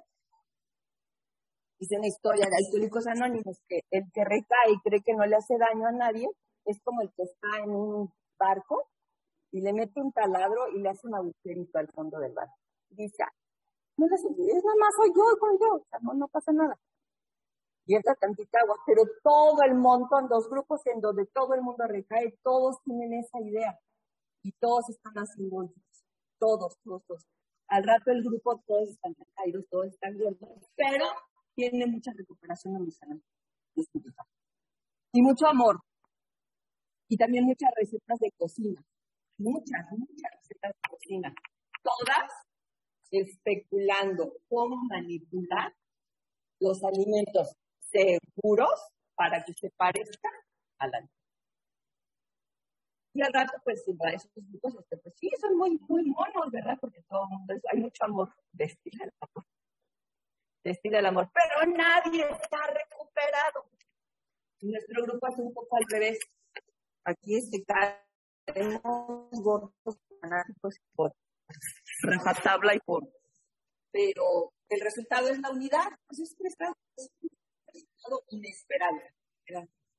A mí me gustaría decir, soy María, eh, me gustaría decir que em, cuando pensaba en mis relaciones personales, en primer lugar me identifico mucho con lo que has dicho de decir, mío, no lo sabe nadie, lo sabe nadie, yo ronda, pero nadie sabía que yo tenía un problema, ¿no? Y es mío y no es problema de nadie y no afecta a nadie. Es como la bomba que me la como, me explota dentro y no hay problema. Cuando veo todos esos pasos, me acuerdo de toda esa tristeza, de toda esa frustración, de todo ese dolor que arrastraba y que manchaba todas las relaciones personales, que a mí no me extraña, yo pensaba que la gente no quería estar conmigo porque yo era gorda. Y la gente no quería estar conmigo porque yo o hablaba de tristeza o buscaba mm, enfrentamiento o hacía una broma que yo pensaba que era muy divertida, pero ahora la oigo y digo, pero qué cosa más desagradable acabas de decir. Entonces, eh, ese secreto también guardado que llevamos no está guardado para nada, se ve en nuestros ojos, yo lo veo en las fotos, se ve, se ve en nuestros ojos, se ve en las relaciones personales, se ve, se ve en la actitud corporal, se ve, se ve en, la manera de escuchar y, y claro, todo eso cuando, como, como tú estabas diciendo antes, cuando somos parte del grupo y, y, trabajamos no solo en yo, cómo estoy yo, cómo me siento hoy yo, cómo, qué, tal tengo el pelo hoy yo, y, me, y, y, obligatoriamente, porque yo no sé a vosotros, pero a mí no me sale natural, a mí no me sale natural, voy a pensar en los demás, ¿qué va? Primero, siempre, siempre soy yo. Y obligatoriamente me, está esta rutina, me pide el programa que implemente, que implemente la rutina de fijarme en los demás de mi círculo cercano, los demás de, de este grupo, eh, de alguna manera se va recuperando todas esas, todos esos pasos previos eh, de, de, de, mm, que, nos, que me van minando y, y se va eh, no solo mejorando la persona, sino también, también mi grupo. Gracias. Pues fíjense que ahorita escuchando a María, es que tuve una visión, porque pues yo también decía, ¿verdad? Aquí me importa. A mí déjenme en paz, es mi cultura, es mi comida, soy yo, no me molesten. Pero ¿qué creen? Que comer es uno de los actos más sociales del mundo, ¿verdad? Y si ustedes comen en familia o tienen hijos o hijas, comer está afectando e impactando directamente a todos sus hijos, a sus parejas, a toda la gente que vive con ustedes. Y al rato, ¿verdad? Nos horrorizamos de que ahora los niños tienen problemas de obesidad. Y ustedes no tienen idea de cómo viene la gente conmigo y me dice, ayúdame, como diciendo, este, aquí te entrego mi hija y compómela. Pero yo nunca trabajo con una hija así, jamás. Yo digo, pues mira, primero voy a trabajar con los adultos de ese niño. Y después sí, con mucho gusto, a lo mejor ¿verdad? podemos hacer terapia o otra. Piensen en los niños, en la siguiente generación. ¿Saben lo que vamos a hacer cuando de veras, de veras seamos un grupo bueno? Cuando seamos un grupo bueno, todos los talleres van a estar llenos de nuestros hijos. Vamos a traer a nuestros hijos. Y vamos a transmitir la recuperación a los niños, que sí se puede, Créame que sí se puede, porque un niño lo que más quiere es pertenecer. La necesidad más importante en nuestra vida es pertenecer, ser visto, un testigo, ¿verdad? De ser visto, que sepa su nombre, que lo recuerde. Es lo más importante, ¿verdad? Y después tener aquí a nuestros niños, ¿verdad? Y que vean cómo, como, como me acaba de decir mi compañera, María José, normalizar la solución. Que lo normal sea comer de esta manera. Por allí va. El año que viene a ver si traen todos mis nietas. A Luna. Aquí tengo muchas nietas. Tengo a Luna, tengo a mi a Chloe, digo a Lucía y a Chloe, y tengo a este a, a Chloe y a Zoe. Lucía y Zoe, ya tengo cuatro nietos. Eh, bueno, pero ella, ella no es niña. Pero son mis. No, de esas son nietas, este, niñitas. O sea, Luna tiene seis, Va para trece y, y diez. Y Chloe va para. Pues para la próxima vez le dices, van a ir otros niños y vamos a estar contentos. Y vamos a jugar, vamos a jugar. O sea, ¿por qué estamos aquí? para ayudar a otros. Y cuando tienes un servicio, te sientes pertenencia. Igual los niños, los niños, porque cuando tú trabajas con niños, muchos niños que trabajan, trabajan con familias, familias de niños jóvenes, en mi calidad de psicoterapeuta. Y estoy haciendo pininos en este, en el, en el ámbito de eso. Estoy haciendo pininos. O sea, la verdad es que ahorita si tú buscas a un psicólogo infantil que se especialice en obesidad, no hay ni en inglés, ni en español, ni en Europa, me imagino. O sea, no hay. No hay. ¿Por qué razón? Porque ni siquiera la adicción a la comida está reconocida en el DSM-5. Ni siquiera. Tenemos tantísimo que hacer, ¿verdad? Pero se puede hacer mucho, puede hacer muchísimo. Tengo un poquito más de un año haciendo pininos, así haciendo un eso, empezar a trabajar con pequeños, ¿verdad? Y tratar de normalizar la solución. Sí, con, con éxito modesto, ¿verdad? Modesto, pero tenemos un éxito modesto. Por ahí vamos, ¿verdad? Esto es a largo plazo para el resto de la vida, ¿sí o no? ¿Verdad? Entonces, cosas pequeñas como cómo celebrar una fiesta de cumpleaños para un pequeño, que todo hace suponer que tiene nuestro problema. ¿Cómo lo vas a hacer? Y, que se pueda hacer, que con más, con gusto, con felicidad, con orgullo, con, con, con, con creatividad, ¿verdad? Que decirle a un niño cuando este, otras personas están comiendo chuches y hay muchas cosas, hay muchas cosas. En Estados Unidos, ahí cuando yo vivo en Boston es un lugar muy y muy concho. En Halloween, este, pues ya ven que todo el mundo este, trae bolsas y bolsas y bolsas en ¿verdad? Y luego este, en una, en una empresa donde yo trabajaba, inventaron una bruja, una bruja que se llama Switch Witch, la bruja del cambalache. Y esa bruja viene ya después de Halloween es una bruja inventada, ¿verdad? Que le invitaron ahí en donde yo en Y esa bruja llega el día después de Halloween y se lleva todos los dulces y se dinero. Y, y la inventaron para eso, pues para, para proteger a los niños del azúcar, ahora que sabemos. Y pues la bruja pegó, pero pegó la bruja, pero pegó. Y todos los niños empezaron a juntar y a juntar, a juntar este, dulces, ¿verdad? Y este, los prestaban y después al día siguiente comparaban por dinero se conviene más que si así o, que o la compró por kilo, había brujas que compraban por kilo, había brujas que compraban por marca, ¿verdad? Y pues todas recibieron, los niños recibieron dinero o juguetes. Y tenemos que inventar, inventar, tenemos que ser, ser buenas madres en ese sentido, proteger a los niños. En México México tiene el primer, el primer índice de, obesidad infantil en el mundo. ¿Por qué? Porque toda la basura que no se come en Estados Unidos, ¿a dónde la mandan?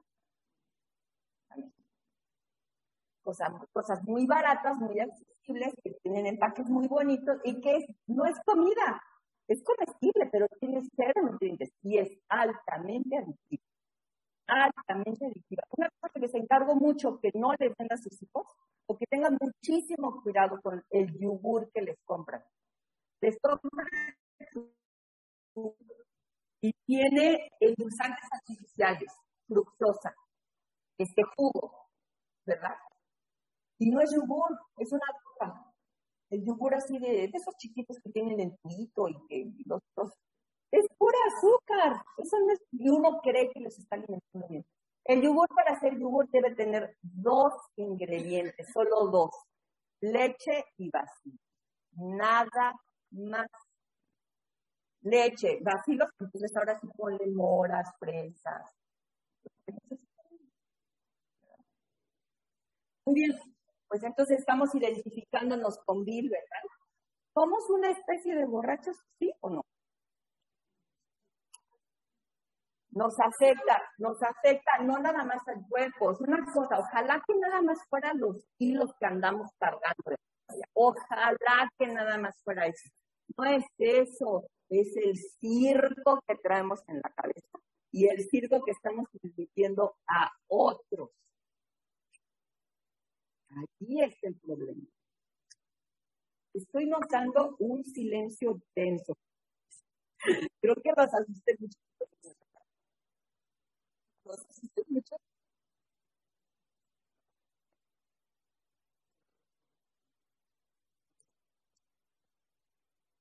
ver, explícame, explícame por qué no estás asustada. ¿De dónde sacas tu esperanza? ¿De dónde sacas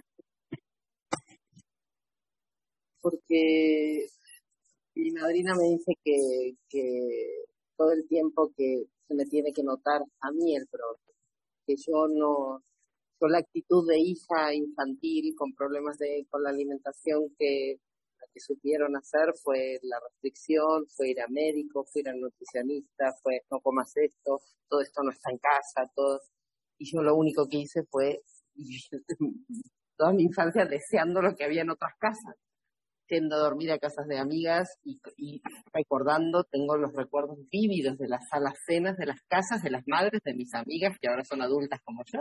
Y me acuerdo perfectamente no solo el mueble, sino la lata y qué lata tenía qué cosas, porque para mí eso era todo tan prohibido que era, que era maravilloso, ¿no? Poder y luego además que yo tenía esta conducta de ratoncito, de ir a, ir a robar siempre donde no se notara que faltaba. Entonces, lo que veía que si lo robaba se iba a notar, entonces eso no lo tocaba, eso era lo único que no tocaba, pero después todo lo demás me gustara más o menos, pero si era de todo lo que no había en mi casa, pues. Entonces, en mi día a día en recuperación, teniendo programas, y empecé diciendo eso, que se me nota el programa, es lo primero, antes de estar pensando, mis, hijos van a ser comedores compulsivos o no, van a poder comer, mi, hija pequeña es muy golosa, le gusta mucho el dulce y le... Y, y entonces entra el momento de, ay, tengo que hacer, tengo que repetir, y en realidad es eso, tengo que practicar el programa diario, tengo que seguir siendo ese, ese ejemplo de, en vez de decir, es estar continuamente, ellas solas hablan cuando muchas veces tienen que explicar qué está haciendo mamá, o qué está, o por qué no le ofrece mamá un helado, por qué no le ofrece, o sea, ellas solas explican qué es lo que, mucho mejor y más simple que yo, que, está, que estoy haciendo yo. Y entonces, por ejemplo, ayer mismo, a la mañana, mi hija mayor, que siempre suele tomar la leche con colacao, la y se estaba tomando la leche sola, sola. Y le digo, ay, no me pones colacao. Y yo eh, había dispuesto varias cosas y entre ellas estaba el colacao, porque no reprimo, porque he entendido que no es por ahí. Dice, no, la verdad, a mí me gusta la leche sola también. Ah, me da igual, me dijo, pero le da igual. Y eso yo no lo tuve. Eso es normalizado. Gracias. Exactamente. ¿Cómo normalizar la solución? Eh, empezamos a trabajar la media, ¿verdad? Vamos a ver cómo vamos de tiempo. Son 11 y 12, 11 y 10. Eh,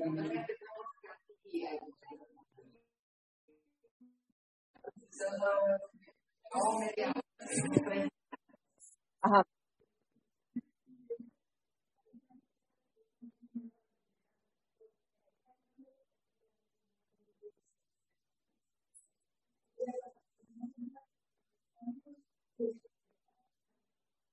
Mira, hay muchas cosas que se pueden, la verdad es que ahora, ahora hay, mucho dinero y mucho interés en estudios de adicción.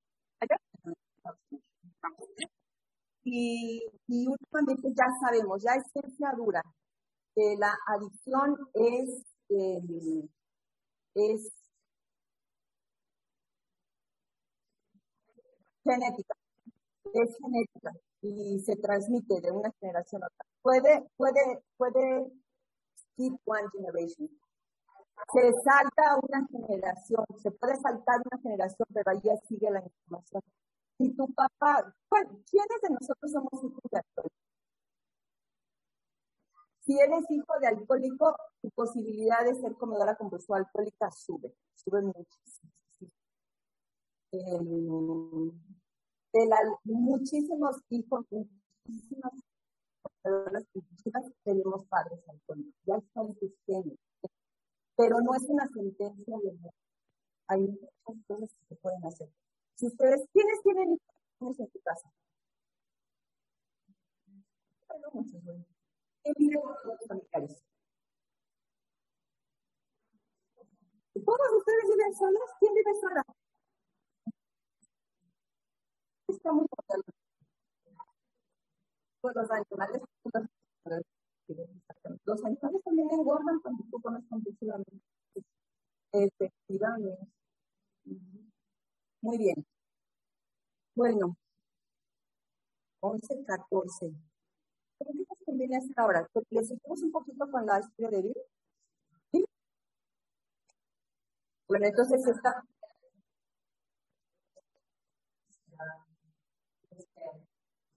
tiene la, tiene la información genética de la,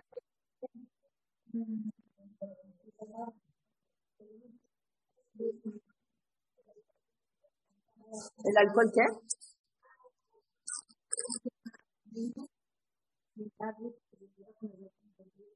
Mira, no lo sabemos. Comer compulsivamente es un autodiagnóstico. O sea, nosotros no decimos que tú, ¿verdad? Pero, este, pues sí puedes ver los, los estragos que hace comer compulsivamente. No todo gordo es comedor compulsivo, es la verdad. O sea, yo tengo compañeros en alcohólicos con los que a veces voy a restaurantes y están gorditos, están pasados de peso, pero comen y por ejemplo después ya vienen este y dicen, ya terminó con este chef. ¿Qué? La mitad de la comida la regresan, o sea, no tienen esa ansiedad de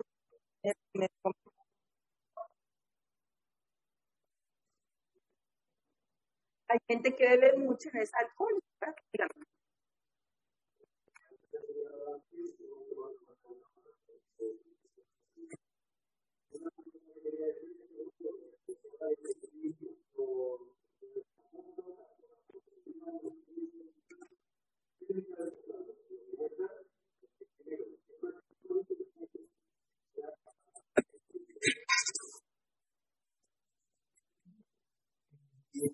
prácticamente.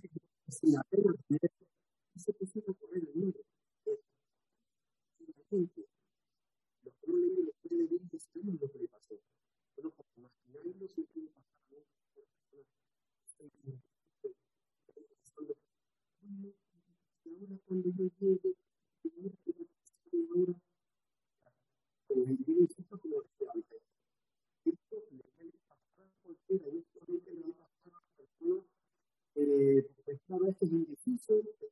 mundo es que vive de una familia. Si eres adicto, sí, definitivamente. Tienes el potencial de, arruinar tu vida, pero ojalá fuera nada arruinar tu vida, arruinar, eh, crear un ambiente en el que afectes a mucha gente, no nada más a. Vamos a avanzar un poquito en el estudio. Bueno, entonces, ¿qué le pasa a Vic? Ya está en el hoyo, hoyo, hoyo.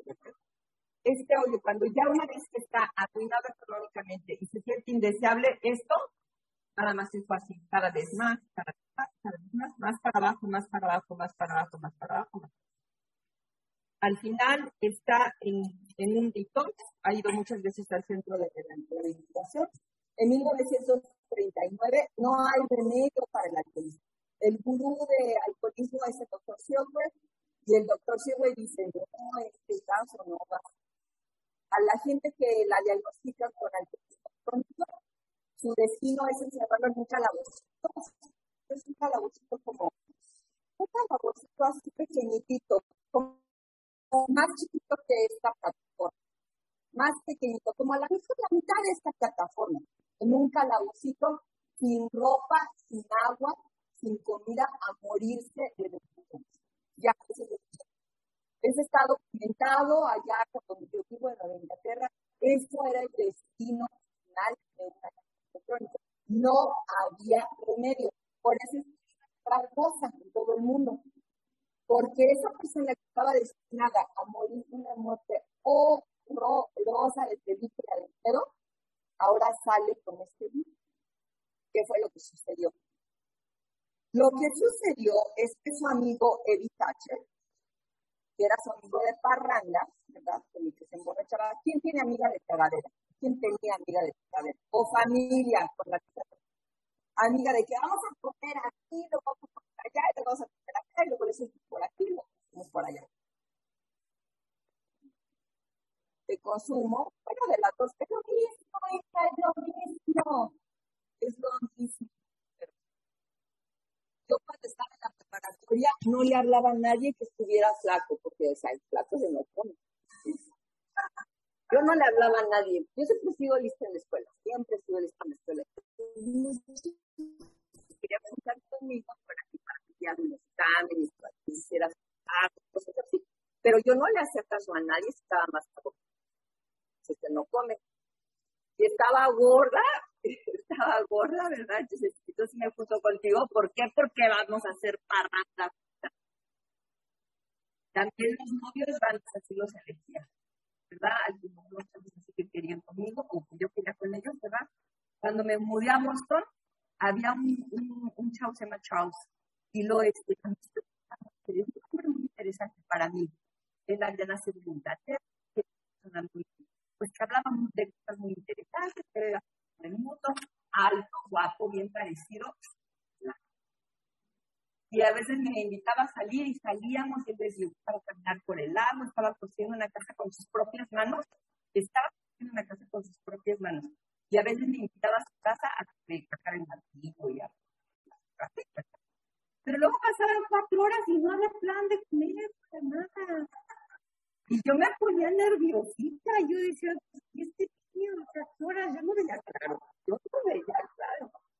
Y por esa razón, no este, perseveré en la relación. Era un buen partido.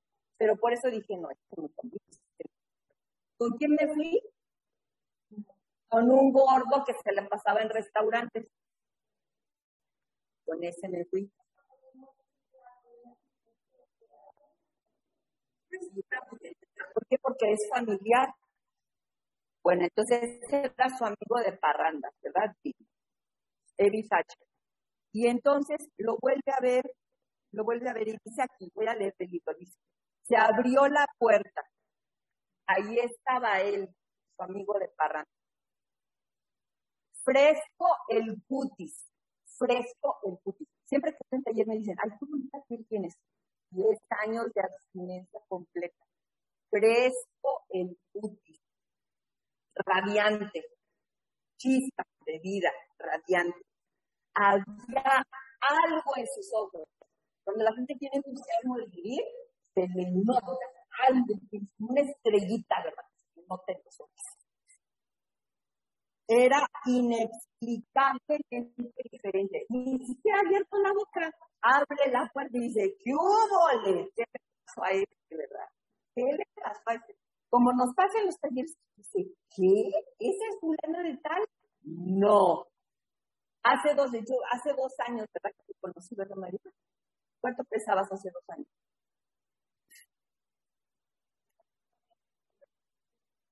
$136,5 hace dos años. Yo me acuerdo de una gorda, ¿verdad? Más o menos, pero no la reconozco así. ¿Cuántos, cuántos bajado? Ha bajado 70 kilos nada más. 70. 70. Y bueno, entonces 70. O sea, ves a esta modelo y dices, híjole, ¿qué le pasó, verdad? Tilamani siempre se siente gordo como yo, pero yo tengo una foto de hace dos años con Tilamani. Tilamani no cabía en esa silla. A ver, párate, Tilamani. Y además, hace dos años yo intenté hacer esto. No es cierto, fue después en México. En México yo intenté hacer esto. Hice todo mi esfuerzo. Yo quería hacerlo y entrelazar mis manos. Y No pude, no me alcanzó. No me alcanzó la mano, me llegaba como hasta aquí. Y ahora mira, ¿qué le pasó? Y tengo una foto con el también la tengo en mi cocina. No. Yo sé que tiene todavía su barriguita, ¿verdad? Pero no se compara con lo que tenía. No se compara. Y no es las ganas de vivir, las ganas de vivir, el entusiasmo de estar, ¿verdad? En la mesa le sirvió una copa, pero no la aceptó. Ahí está lo que se hace cuando tu familia te dice, come, come, come, come. ¿Ya comiste? Come, come. ¿Qué se hace? Oh, gracias. ¿O sabes una cosa mejor? Ya, ya comí, gracias. Yo cuando voy a fiestas y me dicen, ¿ya probaste el pastel? Uy, sí. Ya probé pastel para toda la vida. Muchísimo. O me dicen, este, ya comiste bastante, bastante. Ya comí para dos aldeas. Entonces, dense cuenta por dónde empezó el mensaje para mí. ¿Por dónde empezó Alcohólicos Anónimos?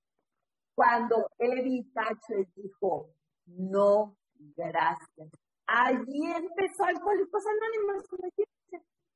Para que la próxima vez que ustedes digan, no, gracias, les dé esperanza. No saben qué revolución están esperando. No saben qué maravillosos cambios están generando simplemente con decir, no, gracias. O ya comí. una de las cosas que yo digo es cuando me dicen, este, ¿cómo es eso? ¿Por qué? Es que tengo muchas alergias. Es la verdad. Tengo muchas alergias. Yo soy alérgica al azúcar, a la harina, al alcohol, a las grandes cantidades y al picoteo de todo el día. Sí, sí, es la verdad. Por eso soy diferente. Por eso parece noche. No la aceptó. ¿Qué era lo que le había sucedido? Desilusionado, pero lleno de curiosidad, me pregunté qué le había sucedido al individuo, porque no era el mismo. Vamos, ¿de qué se trata? Le pregunté. Me miró a la cara con sencillez y sonriendo me contestó. Tengo la religión. Bueno, pues es que no había lenguaje secular en esa época. Me quedé estupefacta. Así es para eso. El pasado verano, un alcohólico y ahora sospechaba un poco más chiflado por la religión. Pues sí, yo comprendo que soy normal y comprendo que soy, o sea, sí lo comprendo, pero esta locura es infinitamente mejor que la que tenía yo hace 13 años. Infinitamente mejor. Sí, sí.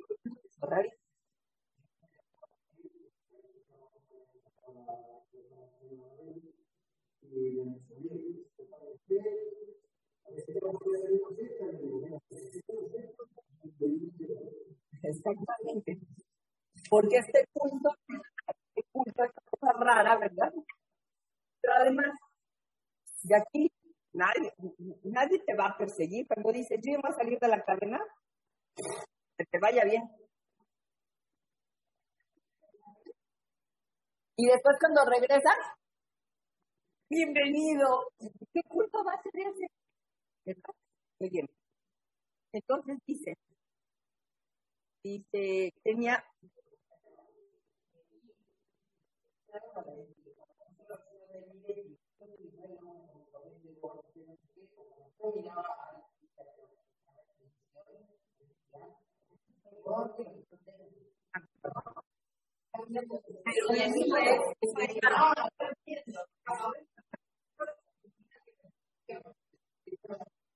esa es la arrogancia de la obsesión mental. Esa es la arrogancia. Estás más loca. Yo soy normal. Estoy gorda, deprimida y tengo hambre. Pero tú estás mal. Yo estoy mal. Okay. Tenía una mirada centellante. Sí, el hombre ciertamente ardía en fervor. Pero que dijera, que dijera disparate, este convenía. Además, mi ginebra, mi, ginebra duraría más que sus sermones. Pero, ¿qué crees? No desvarió. En una forma muy natural, me contó cómo se habían presentado dos individuos ante el juez. Lo que pasa es que Bill, digo, Abby Thatcher lo habían sentenciado a la cárcel por una borrachera que se pegó. Lo mandaron a la corte con el juez, ¿verdad? Y en la corte del juez dijeron, la cárcel, pero hubo un intermedio dijo, no, no, no, no, no, déjalo libre para que vaya porque está en una cruzada, ¿verdad?, de, los grupos de, de Oxford para que vaya a ayudar a otros. Y por eso se salvó, para que se suspendiera su internación. Había, había expuesto una idea religiosa sencilla y un programa táctico de acción. Había dos cosas que sucedían, había dos meses que sucedía eso y el resultado era evidente que por sí surgió efecto. Bueno, nosotros lo que hicimos aquí hace dos años surgió efecto para muchos. Surgió, efecto para mí. O sea, yo vine hace dos años y nunca he dejado mi programa de, de, 12 pasos, mi libro grande, mis ahijadas. Ahorita estoy más recargada en Alcohólicos Anónimos que en. Para ti tengo épocas, ¿verdad? En donde me recargo más en Alcohólicos Anónimos en otros, pero es lo mismo. O sea, alcohol para mí es todo lo que resta en mi rochera. Es lo mismo, es lo mismo. Salirme de mi plan para mí es alcohol, ¿verdad? El resultado era, era evidente de por sí, surgió efecto. Había ido para pasarme su experiencia. Si es que tú quieres aceptarla. Así es, ¿verdad? Aquí está nuestra solución. Si es que te interesa, todo está sugerido. Yo creo que se llama de dinero me acerraba mucho los estados me aferraban, me aferraban, Y pues ya después aprendí que así no es, porque después dicen, para tanto los niños a los estados. Les da un boleto de oro así suave. Si lo toman, qué bueno. Y si no, no. La mayor parte de la gente, de 10 que se están ahogando, estás ahí en el barco, ¿verdad? De 10 que se están ahogando, todos dicen, ayuda, ayuda, ayuda. Avientas a salvavidas y el que está ahogando dice, ah, no, es que este no me gusta. ¿Tienes uno de rosita o el morado? Entonces, si mucha gente viene y dice, ayuda, ayuda, por favor. Y me acuerdo, por ejemplo, Fabiola, ¿cómo se llama la la misma Oli, que fue la primera que se recuperó de la que yo este, les aviento el panel y cuando empecé a escribir el panel le digo, pero, pero yo ya sabía. Y dice, pero, hija no, ¿quieres? Y si no, no. Y me dijo, no, no, sí, sí, sí, sí, sí, sí, sí. Y me tres años, cuántos años tiene Fabiola. Bueno, el motor a Oli también, a Oli le dije, mira, este, pues si quieres, te ayudo. Y si no, no. No, no, no, sí, ayúdame, Oli. De Oli, es su madrina, Oli es su madrina. Jorge también hace dos años me dijo así, como oye, este, ¿me ayudas? Vamos a intentar. ¿Qué dijo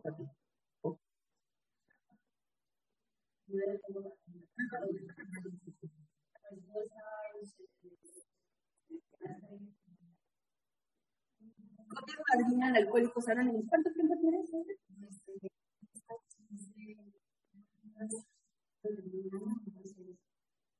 ¿Cuántos años son?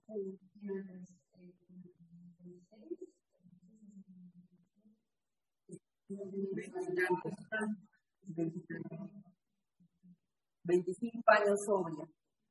Y don Manolo, que es su papá.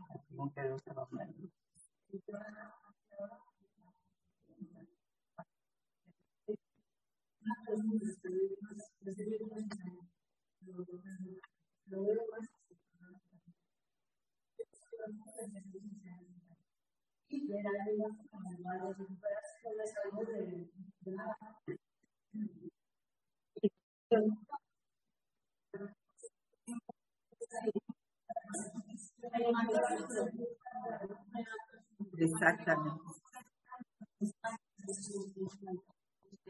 Y cómo se bebe y cómo se hace todo mediado por el alcohol y muchos químicos y vamos de copas desde muy pequeños, aquí la gente. Y cuando yo comencé a experimentar como todo, creí que me iba a poder librar porque sabía más de alcoholismo. Y este conocimiento me iba a librar. Y cuando empecé a desarrollar la adicción, empecé a tener lagunas, empecé a derrapar y mi mente ya no distinguía entre lo real y lo que no. Y toqué fondo, pues enseguida sabía dónde estaba. Hice un grupo de alcohólicos anónimos y durante muchos años era la más joven. Aquí en España había una media edad. Sí que fui eh, de Erasmus a Londres y me encantó porque había gente más joven.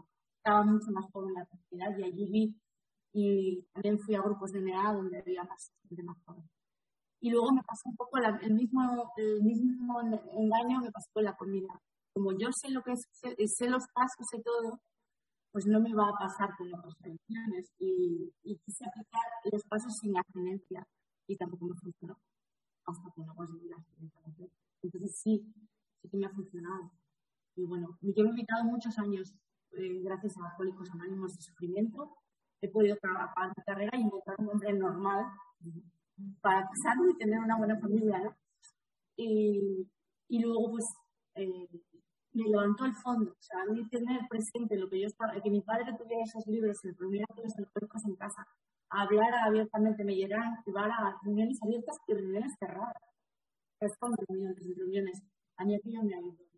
No me enamoraba de, ellos creo que estoy enamorada de, de los tres compañeros porque eran, que hablaban, me fascinaba. Y, y, he sabido que siempre estaba en la solución. Y bueno, pues se lo debo todo a, a, a Mi familia se lo debe. Pues aquí la madrina Katy vino y me dijo, es que me ayudas con la comida, pues sí, vamos a intentar. Lo intentamos y ahorita, ahorita estábamos ahí. Y Coti me explicó la opinión del médico. Digo, la, la historia ¿cómo no? ¿Cómo no? dijo, cómo nos divertimos estudiando la, la, escuela. Y déjenme decirles que a mí la escuela que nunca me ha llamado. Hoy, hoy sí me llama, hoy aquí en Madrid, hoy. Pero yo la, la historia de siempre me la saco porque me hace medio aburrida. Pero no se me hace aburrida para nada. Bueno, entonces estamos ahí. Vamos a terminar la historia de Bill y luego vamos a descansar un rato. ¿Les parece bien? Entonces dice, este, había venido aquí para pasarme su experiencia. Si es que la quería, me sentí asustado, pero a la vez asustado. Tenía que estarlo porque ya no había remedio para mí. Si yo ya sé que estoy, que remedio, que tengo problemas horribles con la comida, llega alguien y me dice, mira, hay una solución, pues, ¿qué vas a hacer? Hay una solución, nada más es gratis. ¿Te interesa o no te interesa? Por lo menos inténtalo, ¿verdad? Por lo menos inténtalo. ¿Quieres hacerlo?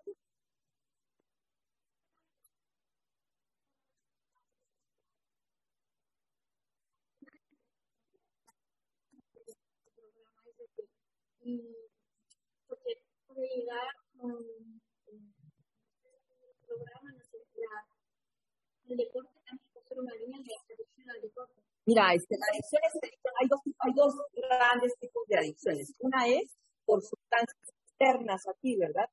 O sea, que es el alcohol, las drogas, la comida. Y hay otro tipo de adicción que son las de comportamiento, como puede ser el de deporte, el sexo, comprar. Es lo mismo. La gran diferencia es que las sustancias, cuando eres adicto a sustancias, es algo externo que te metes al cuerpo. Cuando, la, cuando eres adicto a un comportamiento, tu cuerpo fabrica las sustancias. Entonces, cuando te haces adicta al, al ejercicio, estás manipulando tu cuerpo para que genere las sustancias a las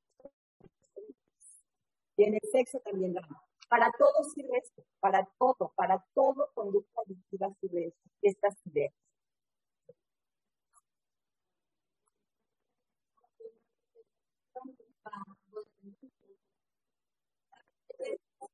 Codependencia es, para entender, exactamente el comportamiento relacional, pero, pero hay una, distinción. El coadicto, el codependiente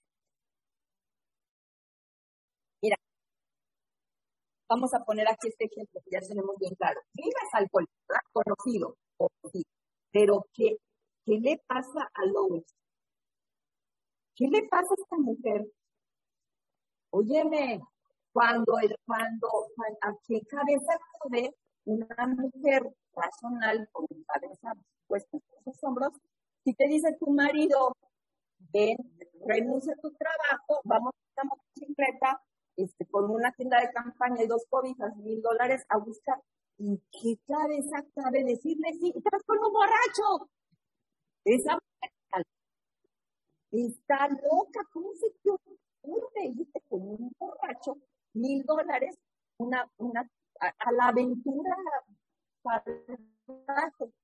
¿verdad? Y de allí, no solamente hay para ¿verdad? Ruina económica, y después cuando ya estás en el sótano, en la casa de tus papás, con el borracho que cada vez está peor, te vas a Macy's para mantenerlo. ¿En qué cabeza cabe? ¿Qué, ¿Cómo se llama esa enfermedad? Lois es adicta al alcohol que no se tomó. Es adicta a las consecuencias del comportamiento de Bill. Bill está obsesionado con el alcohol, Lois está obsesionada con Bill.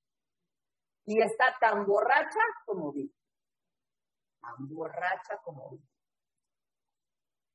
Muy bien, entonces, ¿qué pasó? Ah, pues llega Evi, ¿verdad? me sentí asustado, pero a la vez interesado. Estuvo horas hablando. Estuvieron horas hablando, ¿verdad? Así como estamos aquí platicando. Venimos aquí, exponemos un tema, nos vamos allá y platicamos platicas de una cosa y platicas de otra. ¿Quién está disfrutando esto? Dígame la verdad. La verdad. ¿Quién disfruta así? Pues vas así tranquilamente y vas y platicas con una amiga y con otra y con otra. Y una idea y otra y otra y otra. Eso es lo que estaba haciendo conmigo. Exactamente eso es lo que estaba haciendo conmigo. Y platicas una idea, platicas otra, platicas otra. Y haces una broma y haces otra y otra. Entonces dice, pero ¿cómo le hiciste? ¿Cómo le hiciste? Cuando este, María nos enseña sus fotos, o Jenny, las, las fotos de Jenny son espectaculares. ¿Por qué ya las mandé? ¿Ya las mandé en WhatsApp? Pon las fotos en el WhatsApp de- del taller de Madrid. Las fotos, las fotos de María son espectaculares. Las fotos de Jenny son espectaculares. Este, que Jenny ya se me pasó de flaquita, pero ya, ya estamos, ya estamos, ya estamos trabajando en ello. Y entonces ves a la foto de antes, ves la foto de después y dices, pero ¿cómo le hiciste? ¿Cómo le hiciste? Entonces dijo, mi amigo sugirió lo que entonces parecía una idea original. Me dijo, ¿por qué no eliges tu propio concepto, de poder superior? Sola no puedes. Sola no vas a poder. Ya lo intentaste, lo intentaste, lo intentaste. ¿Por qué no eliges tu propio concepto de poder superior? Esto me llegó muy hondo. Derritió la montaña de hielo intelectual a cuya sombra había vivido y tiritado muchos años. Por fin me daba la luz del sol. La venda del orgullo y el prejuicio cayó de mis ojos. Del orgullo, ¿verdad? Es decir, no me digan qué hacer ni qué comer. Bueno, sí, pero lo voy a hacer a mi manera. Dame el plan, pero yo aquí lo voy a editar. ¿Verdad? Porque sí soy mi madrino y padrino, pero yo me reservo mi derecho a hacer modificaciones. Bueno, sí voy a ir a la, la, a la cadena, pero no voy a comer. Bueno, sí, sí, pero no. Sí, lo necesito, pero no, gracias, no me conviene. Pero entonces en ese momento cayó su orgullo y un mundo nuevo estuvo a la vista. Cuando cayó su orgullo dijo, ok, ahí te voy, ¿verdad? Como el que se lanza hacia una aventura inesperada. Muy bien, siguen platicando, siguen platicando, siguen platicando. Y después llega el médico.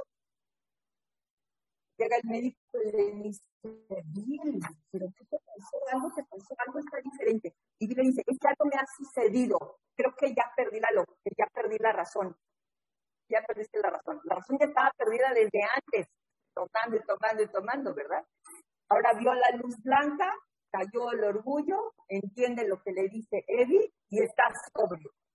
Y, entonces le dice, le dice al doctor, lo que me volví loco. Y le dice el doctor, esta locura es preferible. Si estás loco, quédate con esta locura, porque la otra, infinitamente peor. Y así se lo dice. Le dice, es, le ha sucedido a usted algo que no comprendo, algo inexplicable, pero es mejor que se aferre a ello. Cualquier cosa es mejor que lo que tenía usted. Y eso que sucedió allá y entonces, eso que sucedió allá entonces, se repite todos los días, una y otra y otra y otra vez. Les voy a leer el último párrafo de Bill Wilson. Wilson dice, la mayoría nosotros creemos que ya no necesitamos buscar más la utopía. En el original decía el cielo. La mayoría de nosotros creemos que ya no necesitamos buscar más el cielo. En el manuscrito original de Bill no de esta utopía, de este cielo. Le tenemos entre nosotros aquí y ahora mismo. Yo no sé si ustedes han tenido momentos mágicos en este taller. Wow, qué buena onda. Ayer en la noche nos fuimos caminando, unos cuantos nos fuimos caminando por ayer, con las linternas, caminando, caminando, caminando. Ya nos iba guiando a también ella explorar, ¿verdad? Pero ahí fuimos. Llegamos a una como ensenadita y se nos ocurrió, vamos a rezar todos juntos, vamos a orar todos. Hicimos un circulito y hicimos una oración. Y yo estuve ahí me dije, wow, me sentí como cenicienta en el baile con el príncipe. Yo dije, ya llegué, aquí estoy bajo el cielo de Madrid, había grillitos, no hacía ni frío ni calor, súper bien comida, este, con gente que me conoce, ya que me conoce y aún así me, quiere, ¿verdad? Que me conoce al revés y al derecho, y ahí hicimos, hicimos oración de la serenidad, salió así. Y la del séptimo, que, que no nos salió muy bien. ¿Verdad? Hicimos oración y yo, qué maravilloso momento. Ya no necesito morirme ni al cielo ni, ni hacer nada. Es, es, es, es vida de la vida. Y como ese momento he tenido miles, miles, miles en mi vida de recuperación, miles con, con, con conectados, con madrinas, en otros talleres. Aquella charla de mi amigo en la cocina de mi casa se multiplica más cada día. Entonces vamos de este círculo, ¿verdad? Orgullo, especulación, ruina, indeseable, el círculo era así, ¿verdad? Cada vez peor, cada vez peor, cada vez peor, cada vez peor. Hasta aquí no hay nada. Soledad, angustia, decepción, muerte. Algo increíble sucedió. Conectó con Abby. Es curiosidad, esperanza, buena voluntad. Lo voy a intentar, lo voy a intentar, lo voy a intentar. Cayó el orgullo. Abby le habló a Bill, Bill le habló a Bob, Bob le habló al tercer Bill, el tercer Bill le habló, el círculo sigue creciendo, creciendo, creciendo, creciendo. Nueva York, Cleveland, Ohio, se publica el libro grande. En 1960 estas ideas pasan a comedores compulsivos. De comedores compulsivos anónimos nos regresamos a una misión para ti de un, digo, de Avision for You. En Avision for You nos regresamos a una visión para ti hasta Madrid 2021. Y aquí el círculo se utiliza exactamente. Aquella charla de mi amigo en la cocina de mi casa se multiplica más cada día en un círculo creciente de paz en la tierra y de buena voluntad para los hombres. Entonces, si la adicción es progresiva, sí, la adicción es progresiva, pero acaba en la muerte. Ya, la muerte ya que se entierran y ya, ahí se acabó. Pero la recuperación es infinita y eterna, eterna, nunca acaba. Hoy, en este fin de semana, ¿verdad? No solamente los que estamos aquí, también los que van a escuchar la grabación, ¿verdad? Alguien lo va a escuchar y va a decir, wow. Y después se lo va a transmitir a otro, y a otro, y a otro, y a otro, y a otro. Y bueno, el año que viene, este taller aquí mismo, en este mismo lugar, este va a ser el 9, el 9 al 11 de septiembre. Las inscripciones ya están abiertas, ¿verdad, ya?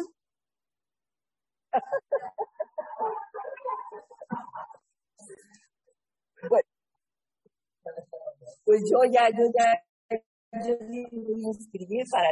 ¿Y saben qué? Yo ya estoy pensando, ¿cómo le voy a hacer? Porque quiero niños, ¿no? Yo niños, no, pero tienen que venir con su mamá. Y la mamá tiene que tener interés. Pero es que, oye, si no tenemos tantos niños, a lo mejor no muchos, pero algunos, a lo mejor no tiene que llegar, ¿verdad? y, y, y, que vengan, pues ahorita tenemos la bendición de que nos acompañe un papá, ¿verdad? Ya se aburrió. Vino un familiar, ¿verdad? Vengan los familiares. Ángelo no lo traigo porque no le gusta viajar. Pero este, pero, pero, ¿saben, ¿saben qué quiero? O sea, la verdad es que lo que me gustaría, que viniera mi grupo de alcohólicos anónimos. Ya les mandé este, les mandé WhatsApp, les digo, el año que entra vienen a Madrid conmigo, ¿verdad?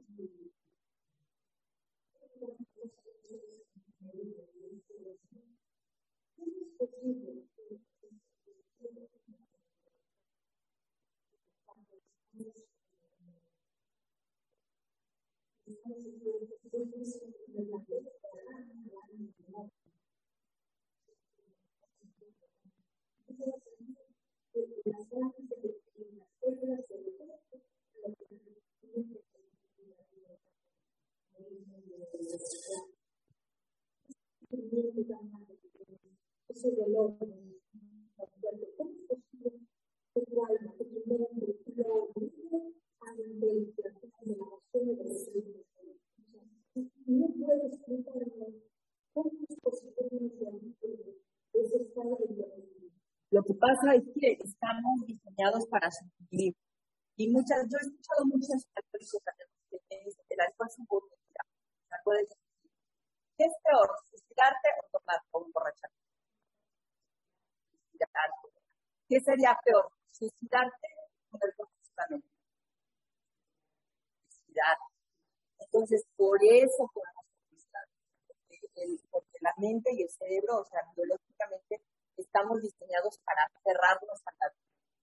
Y a veces comer compulsivamente te salva de o de un o de un o de una muerte por accidente, por accidente, porque pierdes las ganas de vivir, ya no te cuidas. Te vas cruzando una avenida y te atropella un autobús. O te relacionas con un loco, drogadicto, borracho, violento que te apuñala y te mata. ¿verdad? ¿Por qué? Porque no tienes deseos de vivir. ¿Cómo se cura eso? Cuando enganchas. Aquí está Bill, lo que estamos leyendo ahorita sucedió aquí, aquí sucedió. Aquí fue donde Bill conectó con Abby. Le dijo, a ver, espérame tantito, ¿qué estás diciendo? Y ahí Bill se fue al detox, en el detox habló con el doctor Seward otra vez. Aquí ya que estaba saliendo aquí, Bill habló con Bob y los dos juntos se fueron con el tercer Bill. Y el tercer Bill, y así se siguió. O sea, sola no, sola nunca. ¿Quién, ¿A quién, quién no, no tiene Madrid o ¿Ya todo el tiene Ahí es donde empieza, ahí es donde empieza el impulso hacia arriba, hacia arriba, hacia arriba, hacia arriba y nunca para. Nunca para. Y ese es el círculo creciente de recuperación. No sabes de lo que te estás perdiendo por defenderte de las increíbles aventuras y bendiciones y maravillas. Y amor, amor, amor. A mí sí me ponen una balanza. ¿Qué prefieres? ¿Pastel de chocolate o esta comunidad? O, sea, la pregunta es, es necia, es una tontería. Es una tontería. Pónganse a pensar ustedes en su historia pasada. ¿Dónde se divirtieron más? ¿En el último atracón que se pusieron o aquí ahora todos ¿Dónde la pasaron mejor? ¿Y, y qué estás comiendo? ¿Verdad? ¿Y qué es lo que estamos comiendo? Lo que verdaderamente necesitamos. Hay un, video de de este, este, Fíjense, los, los escuché el mismo día. A veces me pongo a estudiar y tengo, bueno, a veces los pongo de esos, YouTube de TED.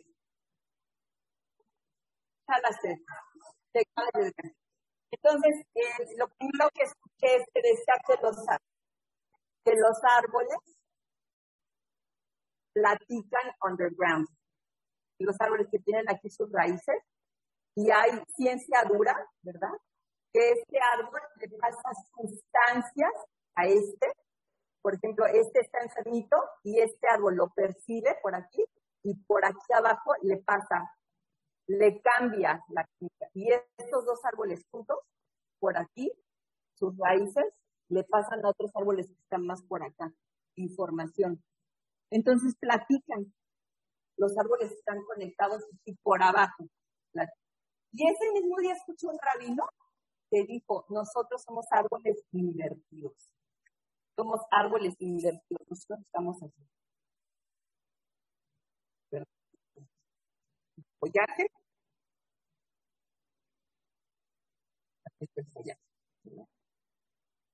¿Qué son estas?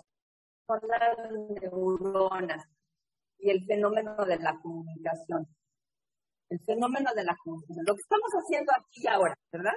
Uso mi lenguaje para transmitir ideas, ¿verdad? Y entonces les paso ideas. Y todos estamos conectados acá arriba. Y no nada más aquí, allá, porque yo no estoy haciendo más que repetir ideas que escuchen alcohólicos anónimos. Está allá. Más allá, más allá. Y entonces aquí nos transmitimos lo que necesitamos y creamos toda una, una red de sistemas en donde mientras más, más entrañablemente estemos interconectados, más fuerza hay para levantar al que. Igual los bosques aquí son, mientras más interconectados están y más fuerte tienen la información, más saludable es el ecosistema. Nosotros somos ecosistemas, somos ecosistemas de información, de información. Te das una idea y te la paso. Y eso también está documentado porque los estados anímicos son contagiosos. Entonces, he trazado varios de la vibra. Si hay la vibra, no hay buena vibra. Entonces, a mí me gusta, cuando está no me gusta observar al grupo. Vamos a observar. Me llevé a Coti y dije, vamos a observar este grupo, vamos a observar este grupo, vamos a observar este grupo. Nada sin escuchar lo que están diciendo, nada más observar el lenguaje corporal de la gente. A ver quién está más, el grupo está más interconectado, el grupo no está. Es lo que se siente cuando entras a una tienda. Hay tiendas a las ciertas porque a gusto entrar y hay tiendas por restaurantes. Y los estados anímicos son contagiosos. Todo el mundo se está atacado de la risa, ¿por qué? Si entras a un funeral y todo el mundo está así, pues el cuerpo se te hace así, no sabes ni quién se murió. Pero se conecta, ¿verdad? Y ves a todo el mundo está de la risa y dando abrazos, ¡Igual! ¿qué pasa? Como nos pasa a nosotros. Yo no sé cuántos abrazos he dado en este, este taller, muchos. Hace rato se me presenta, Antonio Antonio le gusta dar, este, como, es muy buen comediante. Se me acerca y me dice un, un, discurso muy solemne. Pues me he despertado, me dice, me he despertado con un tema y yo digo, yo necesito un abrazo, no sé a quién se lo pensé. Pues entonces, ¿verdad? Ya no tengo idea de cuántas veces he abrazado a la gente, me faltan como unos cientos. De eso tenía hambre. Eso es lo que yo quería en el balde de helado, en la caja de galletas, en el exceso de comida. Eso es lo que yo esperaba, sentirme parte de alguien. Sentir el amor, la amistad, sentir que yo pertenezco. Que, que alguien me conoce y me tolera hasta el hombre como estoy que alguien, que, alguien, que alguien diga, sí, tú perteneces aquí, tú puedes estar aquí, yo te acepto, yo te, que no te tengo miedo, no te tengo repugnancia, no te tengo horror, no te tengo, estás bien, te tolero. Es más, no sabes te tolero, quieres, de eso teníamos. De eso todos tenemos hambre. Eso es lo que te da, eso es lo que te espera en una vida nueva a cambio de tu porquería de comida que tanto te hace.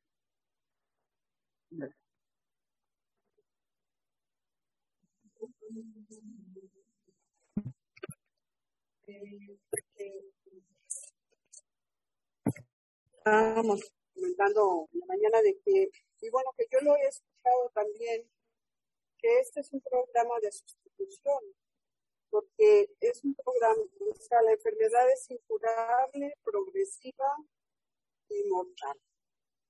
Entonces, la recuperación, con la acabas de decir, que me emociona mucho, es única y eterna.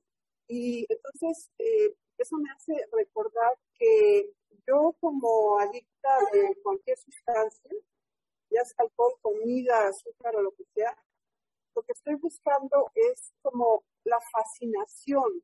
A mí lo que me atrae no es ni el sabor del alcohol, ni el sabor de la comida, sino la fascinación que me produce. Y, y la sustitución es, eh, yo voy a sustituir mi sustancia por el programa, pero porque el programa me está ofreciendo también esa fascinación, pero hacia arriba. Yo me acuerdo que un compañero que escuché decir, eso, eso casi nunca se me olvida. Dice, yo eh, voy a encontrar, con este programa encuentro lo mismo que me da el alcohol, pero sin alcohol. O sea, esa alegría, ese, esa desinhibición, esa eh, pues fascinación por la vida, pero sin sustancia. Entonces yo cuando la escuché dije, eso es lo que yo quiero. Eso es lo que yo estoy buscando en la vida, o sea, esa alegría, esa, esa contento, ese entusiasmo. Y, y bueno, pues eh, eso es lo que quería compartir porque realmente yo creo que el, el programa cuando se trabaja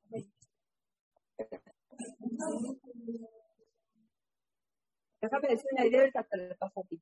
Eh, eso me recuerda que eh, en la cadena de Telegram estamos todos juntos 24 horas al día, 7 días a la semana. A mí yo no, no pasa un día sin que yo no me conecte. Escucho dos o tres, no es como estar todo el mundo porque no, no hay ninguna otra cosa, ¿verdad? Pero hasta pasar, lo veo y escucho dos o tres. Y me siento completamente conectada con ustedes. Completamente conectada. O sea, no es exageración decir que yo aquí, aquí tengo familia. Gente que me conoce, gente a la que quiero, gente entrañablemente que no, para mí no, o sea, que es parte de mi vida. De eso tenemos, tenemos que trabajar un poquito en las reuniones de Zoom, porque están así como que necesitamos un poquito más para ver cómo le sacamos provecho, para, para, para, para sacarle más provecho. Pero, pero ahí está, en la cadena, ahí está, ahí está la, la posibilidad de conectarse. De eso, hay, hay otra práctica de lo, el antídoto para la adicción no es la abstinencia completa. El, la, el antídoto para la, adicción es la conexión. Eso es lo que necesitamos, conexión. Hola, soy María. Eh, precisamente a eso, eso es lo que quería apuntar de lo que decía Rosa, que eh, llegamos por la falta de amor a la adicción, ¿no? Por esa, necesidad de amor. Yo, eh, y nos, pone, nos convertimos en esa persona tan poco amable, con una adicción que nos aleja todavía más de la gente, y esa sustitución de la adicción en realidad no es un cambio horizontal, porque esto nos ayuda a, hacer, a conectar, a acercarnos a la gente y a ser personas mmm, pues mejores y más útiles para los demás también y, y, y para ser parte de esa red de nuevo, ¿no? Exactamente. Déjenme decirles otra cosa que me ha dado al Yo era ahí tengo una hija que se llama Steve, quiero mucho, le mucho, mucho. Y este, y con Steve, Steve, les puedo decir honestamente, yo nunca le he gritado a nadie tanto. Nunca he tenido con nadie en el mundo más. Y yo nos hemos agarrado del chongo, pero él serio, pero en serio, o sea, no me porque llorando, yo llorando, él me grita y yo le grito. Pero es que se te olvida lo que dijiste antes y pero que cállate, no, cállate tú, no te necesitas, pues yo tampoco, déjala. Ya, o sea, nos gritamos, nos peleamos horriblemente, empezaba para su casa y luego voy para la mía, lloramos, lloramos, lloramos, al tercer día, ¿ya quieres seguir? ¿Y qué creen? La relación ha sobrevivido. Eso para mí es nuevo. Yo en cuanto me sentía ligeramente incómoda con alguien, ay, te ves, ya, no, olvídate de pelear, no te pelea. Anda, o sea, me cayera todo poquito. Con eso ya, ay, adiós, se acabó la relación. Nada más déjame terminar mi idea y ahorita te paso. Alcohólicos anónimos han dado la voz, el lujo, el lujo de poder tener de poder decir, tuvimos una desaveniencia, pero tenemos una oportunidad hay un futuro, no por nada. Entonces, como les digo, sí he peleado mucho. Cada vez que peleamos, nos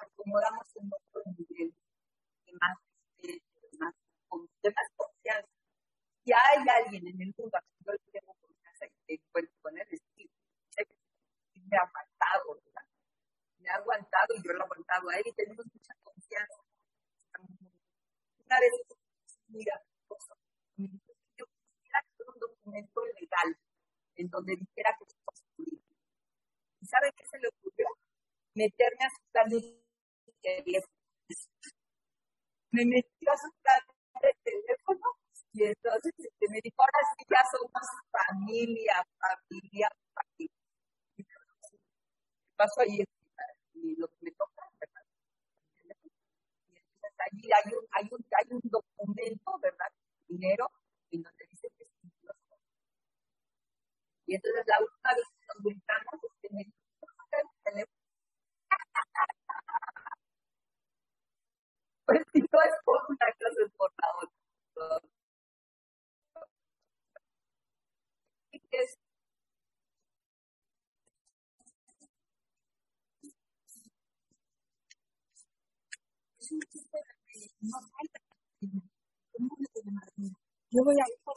hay madrinas. Así es. Pero eso, porque hay alguien que quiere trabajar y dice, quiero una madrina, y no hay, hay madrina. con la pandemia en Alcohólicos Anónimos, sí hay muchos padrinos de muchos buenos, pero ¿saben dónde se notó la falta en Alcohólicos Anónimos? Muy pocas adultas mujeres. Muchísimos hombres, pero pocas mujeres. Entonces, recuperarse, ojalá que sea la voluntad del Eterno, el año que entra, los que están empezando sean Madrid. Muy bien, vamos a descansar un ratito y entonces aquí el siguiente capítulo es hay una solución, hay una salida. ¿Qué les parece si descansamos 15 minutos? Bueno, entonces está Bill platicando con este, platicando con, con Abby, ¿verdad? Bill platicando con Abby y pues él sacadísimo anda, pues, ¿qué le pasó a mi compañero de borrachera? Entonces vamos a a ver que el siguiente capítulo de la telenovela, hay una solución. Estoy en la página 16. Es el capítulo 2. Vamos a ver qué nos dicen aquí. Dice, hay una solución. Y después dice, nosotros, nosotros, los que pertenecemos a Alcohólicos Anónimos y nosotros de alguna manera pertenecemos a Alcohólicos Anónimos. ¿Por qué? Porque usamos esto. Y porque además, porque nuestro plan de alimentos no incluye alcohol. Entonces, todos los que estamos en una visión para ti, estamos sobrios. Estamos sobrios. Entonces, si nunca nadie los ha invitado a Alcohólicos Anónimos, yo los invito a Alcohólicos Anónimos. Coti, este, ¿tú tienes una, una información de un grupo de Alcohólicos Anónimos que se ha abierto? Yo fui una vez y me dijeron que, que si yo podía sentirme durante una hora como un alcohólico. Y dije yo, una hora, y como, y como la vida entera, ¿no? Sin ningún problema. Y me dejaron pasar. Es que Pero sí hay juntas abiertas y juntas cerradas. Entonces, las juntas. Las, ah, bueno, fíjate, en Sí, una me- cerrada la dejaron entrar. Me hicieron esa pregunta. tenía mi grupo, que cerró por vacaciones, y llamé a uno de la zona de alcohol y dije, "¿Qué me pasa esto? y cual?". Y me dijo, ven, ven, y fui a mirarlo. Muy bien. Entonces voy a leer, dice, nosotros, los que pertenecemos a Alcohólicos Anónimos, conocemos a miles de hombres y mujeres para quienes, como para Bill, no había remedio. Casi todos se han recuperado, han resuelto el problema de la bebida, en nuestro caso, de la comida. Somos americanos típicos, pues nosotros no somos americanos, somos gente, ¿verdad? Simplemente. Todos los sectores de este país y muchas de las actividades que se desarrollan aquí representadas, así como muchos de los medios políticos, sociales, económicos y religiosos. Somos gente que en circunstancias normales no nos mezclaríamos. ¿Se imaginan? ¿Cuándo tendría yo tantísima familia en todo el mundo si no fuera alcohólica? Porque soy alcohólica y soy drogadita y soy comedora compulsiva, tengo casa en Madrid. No, ¿qué casa? Casas. Tengo casas en Madrid. Tengo casas en Costa Rica, tengo casas en Estados Unidos, no se diga, tengo casas en México, tengo casas en Santo Domingo y tengo cientos y cientos y, sí, miles de grupos. En donde quieras que diga, pues bueno, yo entro y, y- y te hablo de tú, ¿verdad? Pero existe entre nosotros un compañerismo, una amistad y una comprensión indescriptiblemente maravillosa. Hace ratito yo tuve un momento espiritual. Nos empezamos a abrazar Yolanda, Coti, ¿quién me llegó? Este, María y yo. Nos apachurramos así, ¿verdad? Ya ni me acuerdo lo que dijimos, pero qué momento más maravilloso. La maleta con ropa para compartir. ¡Ah! Se nos ocurrió una idea genial. El año que entra, el año que viene, este, vamos a, te, te- tráete una ropa de la que ya no te queda, de la que ya no te gusta, de la que ya no te la pongas. Trae una o dos o tres prendas y vamos a poner aquí un tenderete y vamos a intercambiar ropa, ¿les gusta? Qué bonito. Sí, sí, sí. Para que todos digan, esto es de Marcela y esto es de Yami, y esto es de mi madrina y esto es de mi ahijada. ¡Ay, yo me quiero hacer ese atuendo! Un atuendo de madrina y ahijada. Yo tengo una, una camiseta de Silamani. Yo tengo más segunda que una playera de Silamani, con la que me duermo en invierno. Está así.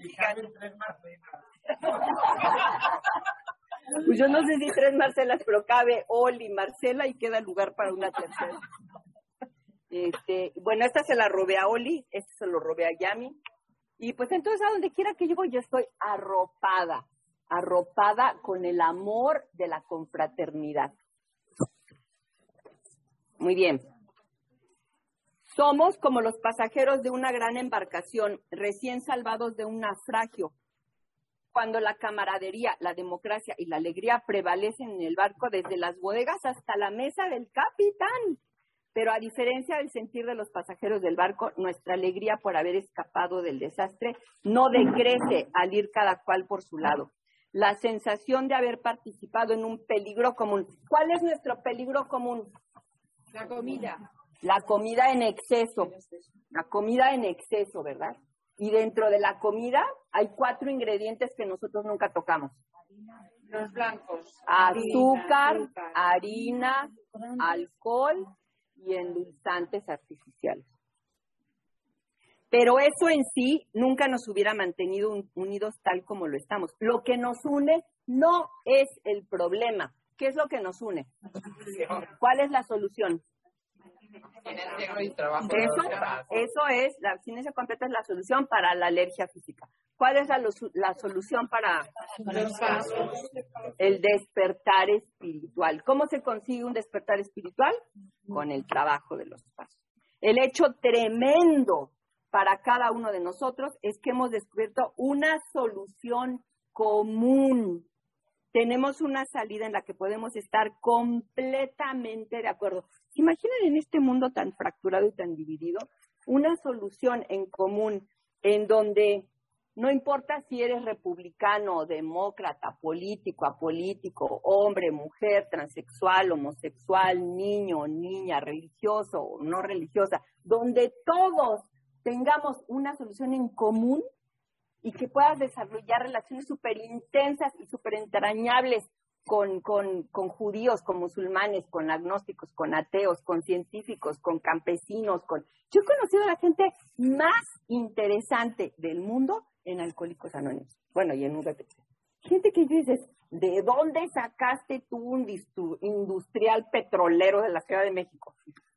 ¿De dónde conoces tú a un, un enfermero, este, em, how do you say that when you're ordained, a cleric?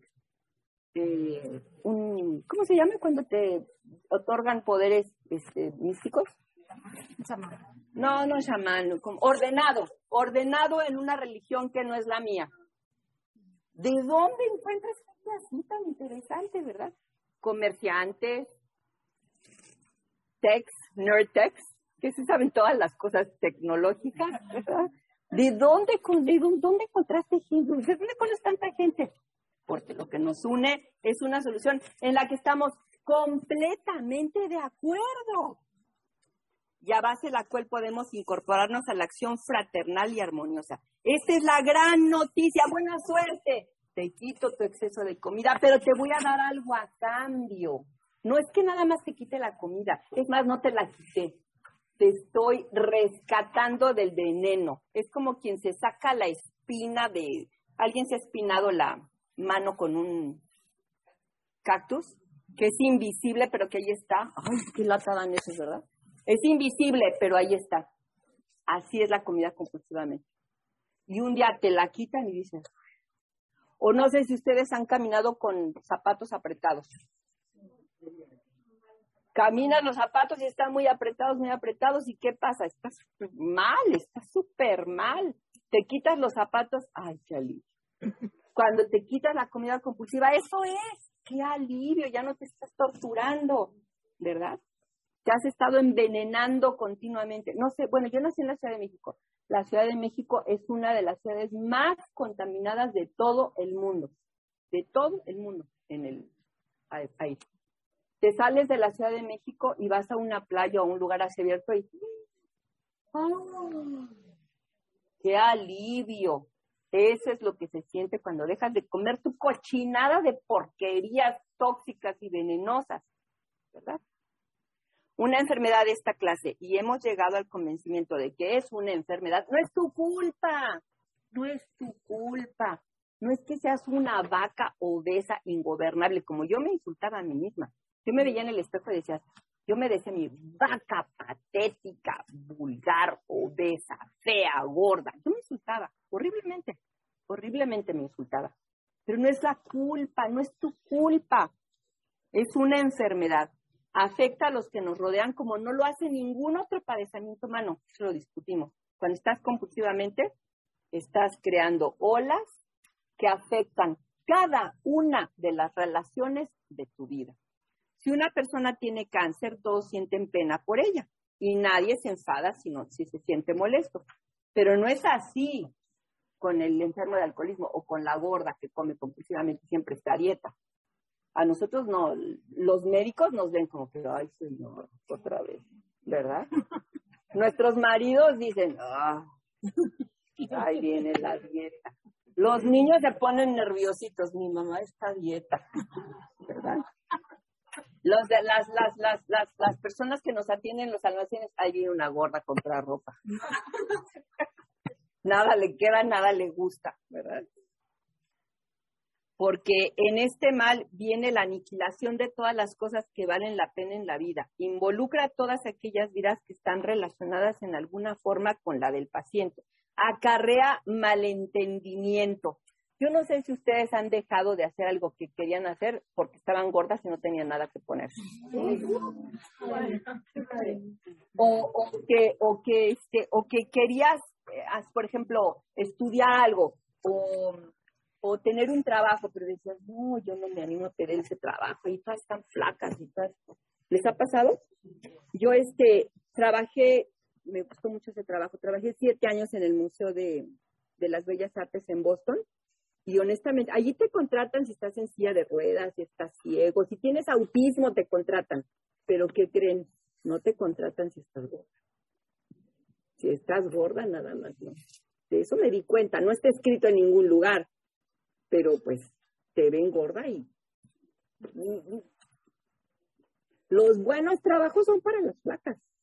El éxito profesional es para socialmente el mundo se abre para la gente que es delgada, ¿verdad? No, no, no estoy diciendo que sea justo. No estoy diciendo que sea justo, ni que sea bueno. Es la realidad, ¿verdad? Eh, vale Involucra a todas las personas que están relacionadas de una forma con el paciente. Acarrea malentendido, resentimiento feroz. ¿Quién ha sentido envidia por las flacas? Bueno, aún dentro del grupo, aún dentro del grupo, ¿quién ha sentido envidia por la que está, según tu cabeza loca, más recuperada que tú? Yo veo a mi compañero Tommy, mi compañero Tommy tiene 47 años de sobriedad. Yo quiero tener 47 años de sobriedad hoy, hoy mismo. Y abre la boca el Tommy y yo digo, ay, pero ¿por qué yo no tengo 47 años de sobriedad? Inseguridad económica. ¿Quién ha gastado increíble cantidad de dinero tratando de adelgazar? O de, o de comprar fajas o comida así, ropa así que te camafluje, que no, te, no se te vea la llanta. Vidas torcidas de niños que no son culpables. ¿Quién por estar pensando en, comer, comer, comer, cómo no, cómo no, cómo sí, cómo no, cómo no, cómo no, no le pones atención a tus hijos por estar o te da angustia de ver que tu hija está comiendo, ¿cómo se llama eso? ¿Me acaban de decir? Mala cola, cola boca. ¿Cómo se llama eso, María? El colapela. Colacao. Colacao. Colacao. Aquí le da terror que tus hijos coman el colacao, porque dices, ahí va para allá mi hijo, mi hija. Qué dolor, qué angustia, qué miedo, qué miedo. Ahí va para allá, ¿verdad? Quien al ver a sus hijos se recuerda de la niña que fue y le duele la mamá que no tuvo, que debió haber tenido. Y que, y que inmediatamente dices, qué miedo por mi hija y pobre de mí como sufrí. Esposas.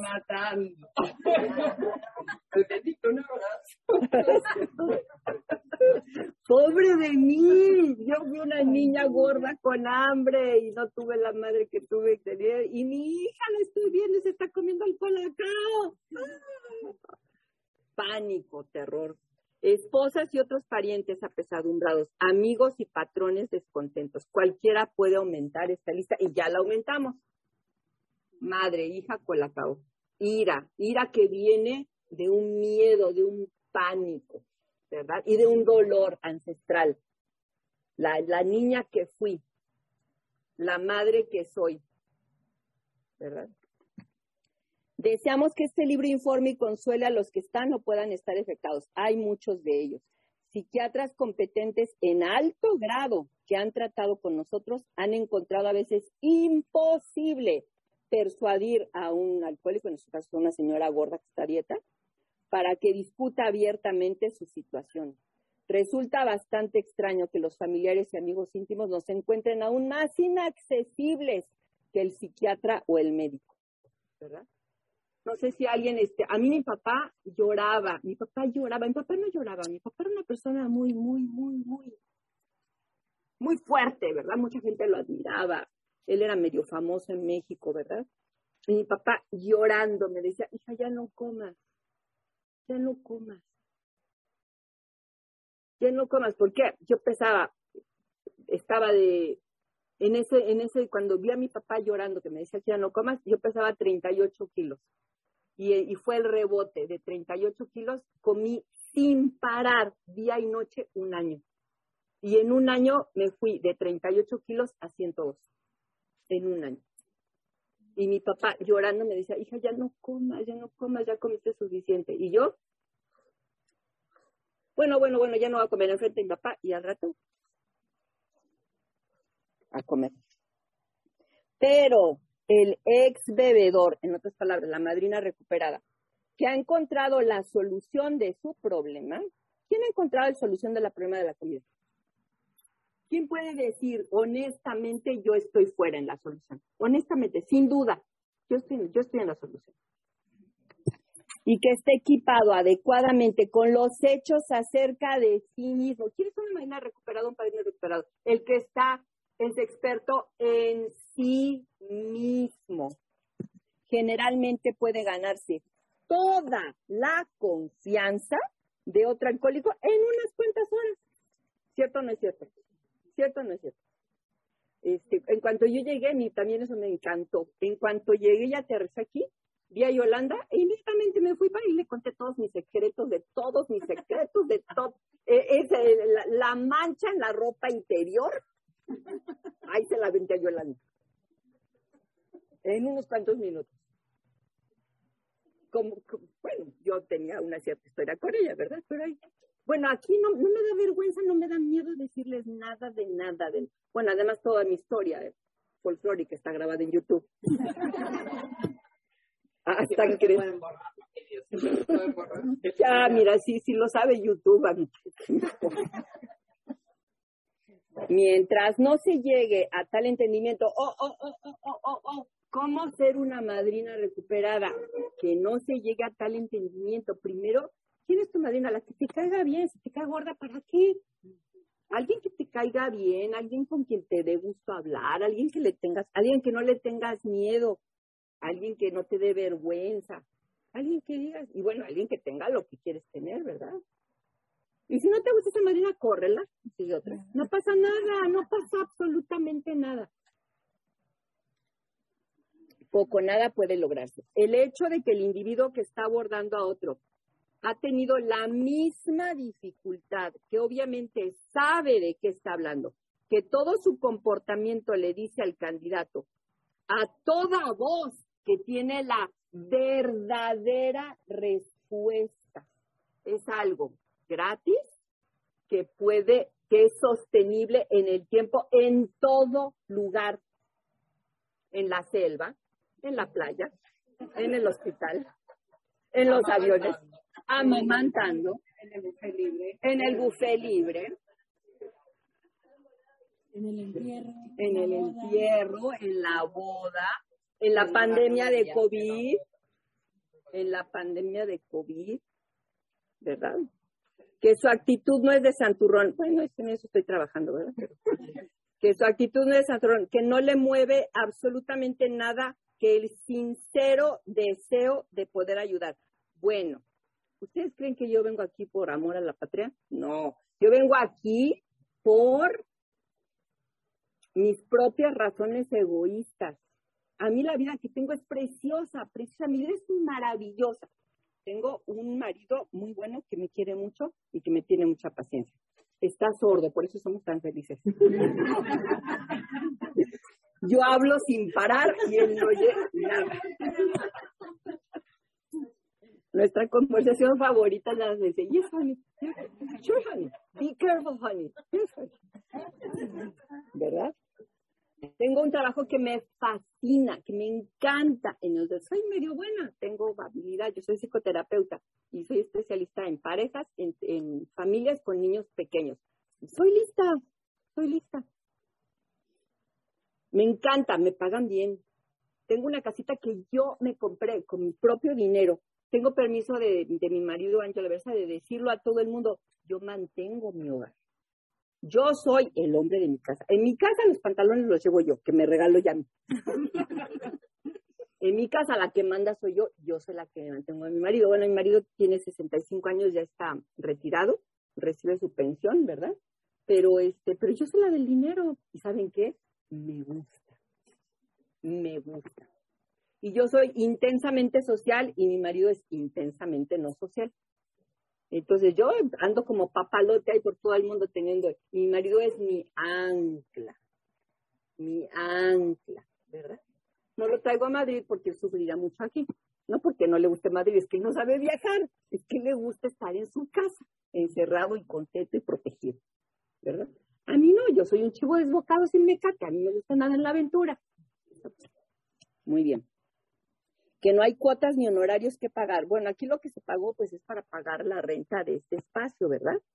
Pero este, pero pues no, no, nadie está haciendo negocio, nadie. El día que quieran un reporte total desglosadísimo de la séptima, le preguntan a Yami, a Gaby de, la, de Costa Rica. ¿Quién es tesorera? Gaby de Costa Rica. Gaby de Costa Rica es, es, es escrupulosa con el dinero, con cada peso, con cada euro. Que no hay asperezas que limar, nadie con quien se tenga que quedar bien. No hay sermones que soportar. Bueno, espero que esto no le suceda. Estas son las condiciones que hemos encontrado más favorables. Muchos individuos, después de haber sido abordados de esta forma, dejan la cama para echarse a andar de nuevo, queriendo decir, dejar tu hoyo de preocupación crónica, ¿verdad? Horrible, en donde no puedes pensar en nada más que en comer, para, para tener una vida hermosa. Díganme honestamente, honestamente, ¿quién está abstinente ahorita? ¿Quién, quién tiene duda de que si está abstinente o no? ¿y ¿Cómo está sucediendo este milagro si, si hasta hace poquito no estábamos abstinentes? ¿Cómo está sucediendo este milagro? Ahora dígame honestamente, ¿quién tiene mucha, mucha, mucha hambre desesperada ahorita? ¿Ya tiene mucha hambre? Sí tienes hambre. Gracias por decirnos la verdad. ¿Y sabes por qué la sientes? Porque estás en, en, en síndrome de supresión. Está, estás en síndrome de supresión. Te voy a dar el primer. Ajá. Sí, agua. Pero también, ¿te gusta que te abracen o no te gusta que te abracen? Pero, pero si te gusta o no te gusta. Si te gusta abrazo, ahí te va uno. Ahí te va un abrazo verdadero, desde el De corazón a corazón. De corazón a corazón, con todo mi amor. Le pido a Dios bendito que se te quite el hambre desesperada y que puedas llegar hasta las dos de la tarde. Que llegues hasta las dos de la tarde. Muy bien. Pues vean este milagro, porque la verdad es que siendo lo que somos, y con el, era para que todas tuviéramos aquí un, un bolsillito secreto con, con golosinas y chocolatitos, y cuando Marcela se pone a leer, era para que estuviéramos haciendo trampa. No des ideas. ¿Verdad? que ya sucedió. Nada más estoy reportando lo que ya sucedió. Muy bien. Come. La última vez, ¿cuándo fue? Cuando fuimos a Ana Rosa, ¿dónde está Ana Rosa? Vino, vino Ana Rosa a visitarme a, Boston con su familia, ¿verdad? Y ellos estaban allí. Y fuimos a varios restaurantes, ¿verdad? Con- era- toda su familia está en una visión para ti. Ana Rosa, le estoy contando la aventura de Boston. Llegábamos, estábamos ahí, íbamos ahí, es toda la mesa, toda la mesa una visión para ti, toda la familia de Ana Rosa y yo, ¿verdad? Y cada vez que me llegaba yo a la mesa, decían mis ahijados, este, Héctor y Javier, decían, este, mamá, mamá, esconde, esconde la comida. esconde, esconde, esconde. Mi mamá tenía pan, tenía postre, y nada más yo a le dijo, era broma. Bueno, entonces dice, el lector probablemente ya se ha preguntado, ¿por qué todos nosotros nos enfermamos con la comida? Sin duda sentirás curiosidad por descubrir cómo y cuándo, en contra de la opinión de los expertos, nos hemos recuperado de una irremediable condición del cuerpo y de la mente. Si tú eres un alcohólico que quiere sobreponerse a esta condición, tal vez te haya preguntado, ¿qué es lo que tengo que hacer? Bueno, para empezar, abstinencia completa. Plan de alimentos, tu agua, escribe, reporta, consíguete una madrina, cómprate el libro grande, métete a la cadena, porque sola no vas a poder. Sola te va a ganar la comida. Te va a ganar, la- ni lo intentes, ni lo intentes. Un truco mental, cuando se acabe el taller, que se va a acabar el taller, y te empiezas a- empieces tu primera comida sola, abstinente, ahí vas a tener un plan, va a estar escrito. Entonces cierra los ojos antes de que tienes aquí tu comida, la tienes escrita, la pesas, la mides. Y antes de empezar, imagínate todos estos rostros, imagínate que están así. Yo eso lo hago a cada rato. Me imagino mi madrina, mis ahijados, los ahijados de mis ahijados, los ahijados de mis ahijados. Así me imagino y digo, voy a comer en compañía de todos los míos, por amor a todos los míos. Me dura mucho la comida. Mucho, mucho. Yo nunca como sola.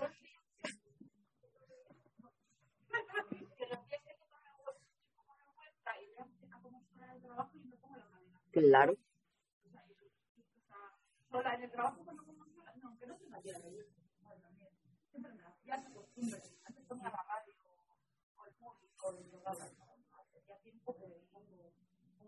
Incluso cuando no eh, tiene una situación no he estado trabajando. Entonces, aquí en esta pregunta que dice, ¿qué es lo que tengo que hacer? Pues ahí ya lo- Yolanda nos está diciendo, escucha la cadena cuando com, cuando. Yo también escucho la cadena cuando voy al supermercado, a veces. O cuando en la mañana. ¿No?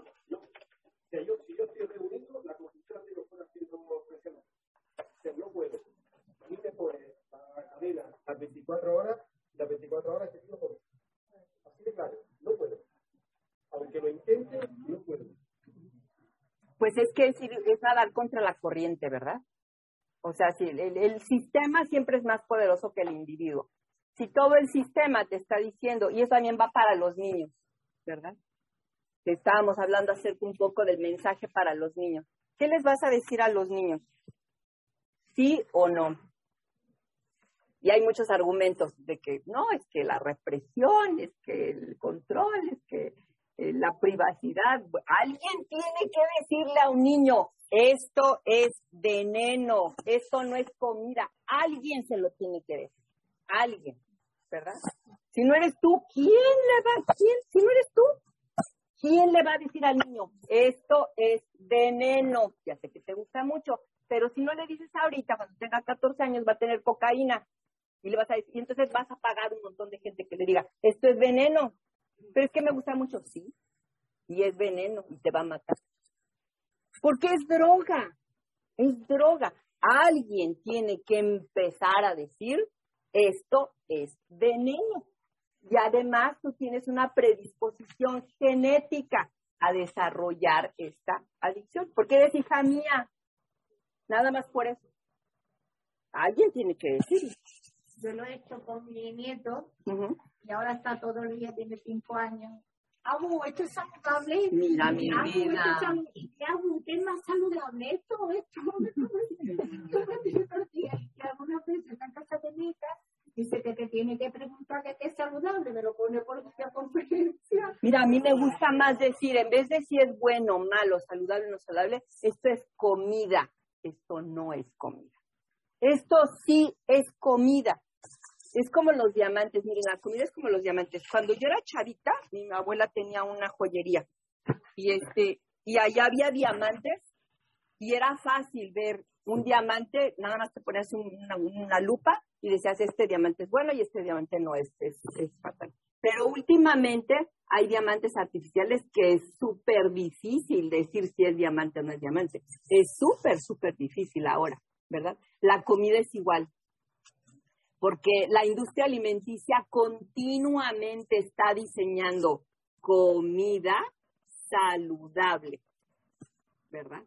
Por ejemplo, lo- como les ponía el ejemplo del yogur, el yogur hay que leerlo con lupa para ver si de veras es comida o no es comida. Entonces, más que decirle a un niño, esto es bueno, esto es malo, esto es saludable, esto es saludable, ¿es comida? Porque esto no es comida. O como los, como la información en YouTube.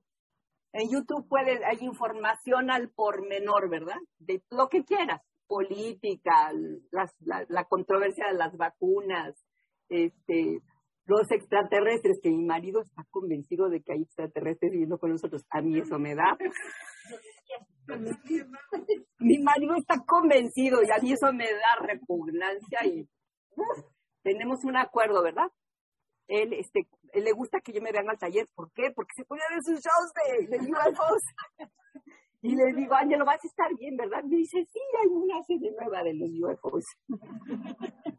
Porque cuando vivimos en un lugar muy pequeñito, y pues no, o sea, cuando yo estoy allí, no, no, a veces él se pone los auriculares y yo me pongo los míos. Él ve su, su película de UFOs y yo veo la mía. Entonces, pero bueno, la información, ¿verdad? Ves la información en YouTube y dices, bueno, este lo hicieron en Rusia ayer, por Dios, y es mentira. Y esto sí es verdad, ¿verdad? Este se dice que es médico y no es médico. Esto, esto, esto dice que es Hillary Clinton y no es Hillary Clinton. Eh, la- la- y, te cuesta mucho trabajo. O como esos scams, ¿verdad? De que te dicen, este, tiene una compra de Amazon, urgente, urgente, y su tarjeta de crédito. Parece que es legítimo y no es legítimo. Así es la comida. Parece que es comida y no es comida. ¿Verdad?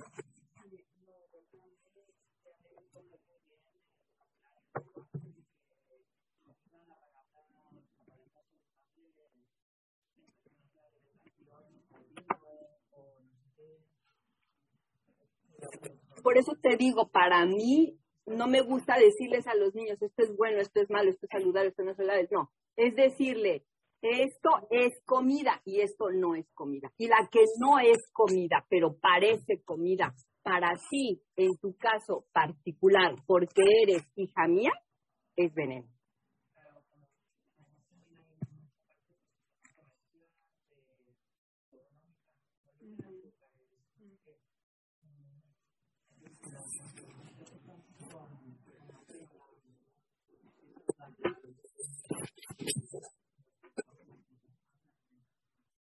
Exactamente. Muy bien. Como por ejemplo, un ejemplo que me dijeron hace poco, dice, eh, leche condensada sin azúcares añadidos.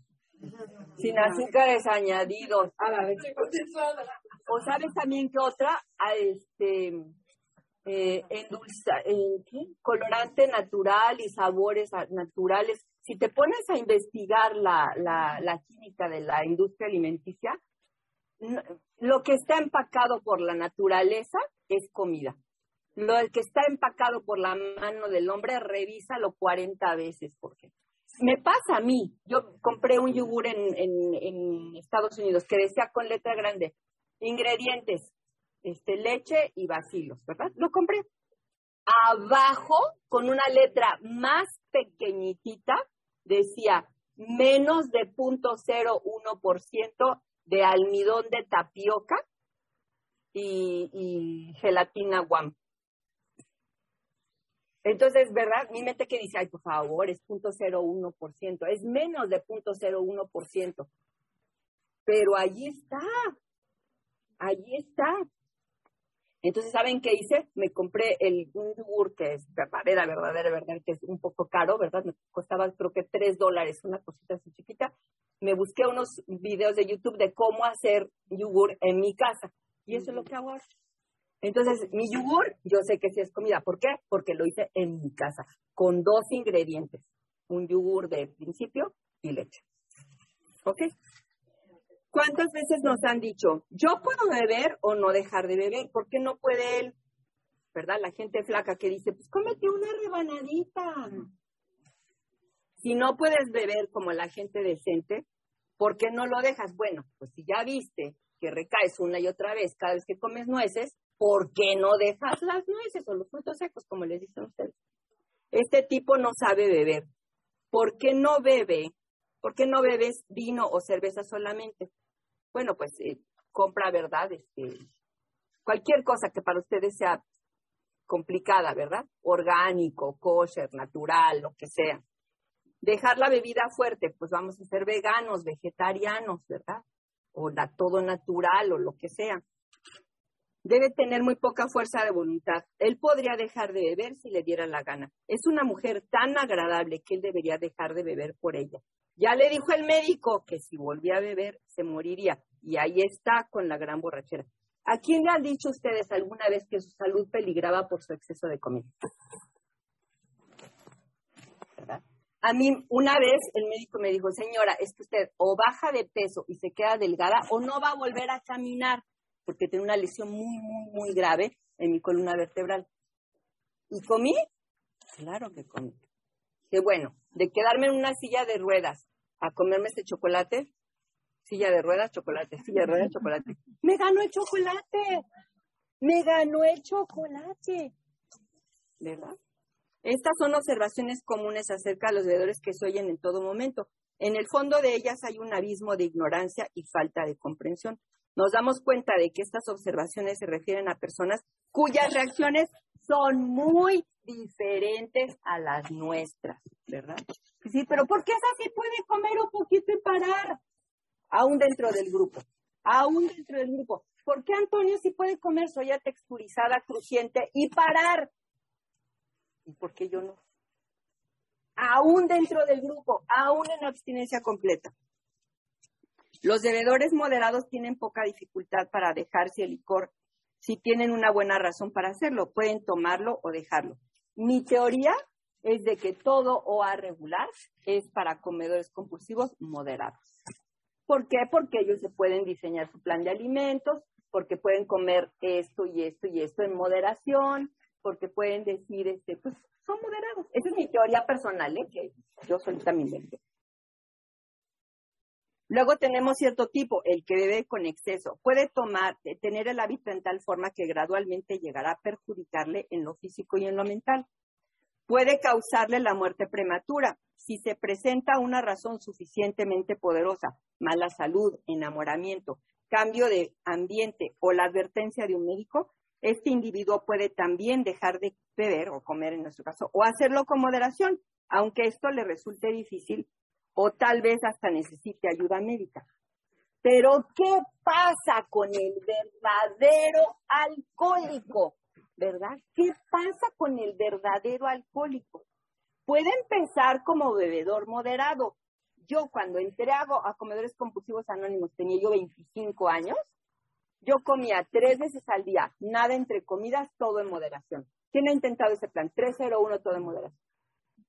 Y déjenme decirles que en un año yo me fui como de 77 kilos a 58. En un año me fui. Adelgacé mucho, comiendo todo en moderación. 25 años. Yo empecé como una moderada. Empecé en 1985. Pero ¿qué creen? Que en un año perdí el control con jugo de naranja. ¿Por qué perdí el control con jugo de naranja? ¿Qué me quiere decir?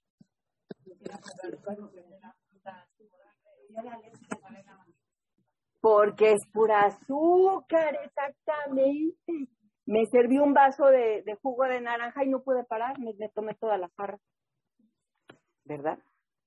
Pero en algún momento de su carrera como bebedor moderado, empieza a perder todo control. 1986, verano de 1986, perdí el control con jugo de naranja. Nunca, jamás en la vida he podido comer tres veces al día. Nada entre comidas, todo en moderación. Lo perdí, crucé esa raya. 1986. Sobre su consumo una vez que empieza a beber. Aquí tenemos el individuo que te, que te ha motivado la confusión, especialmente por su falta de control.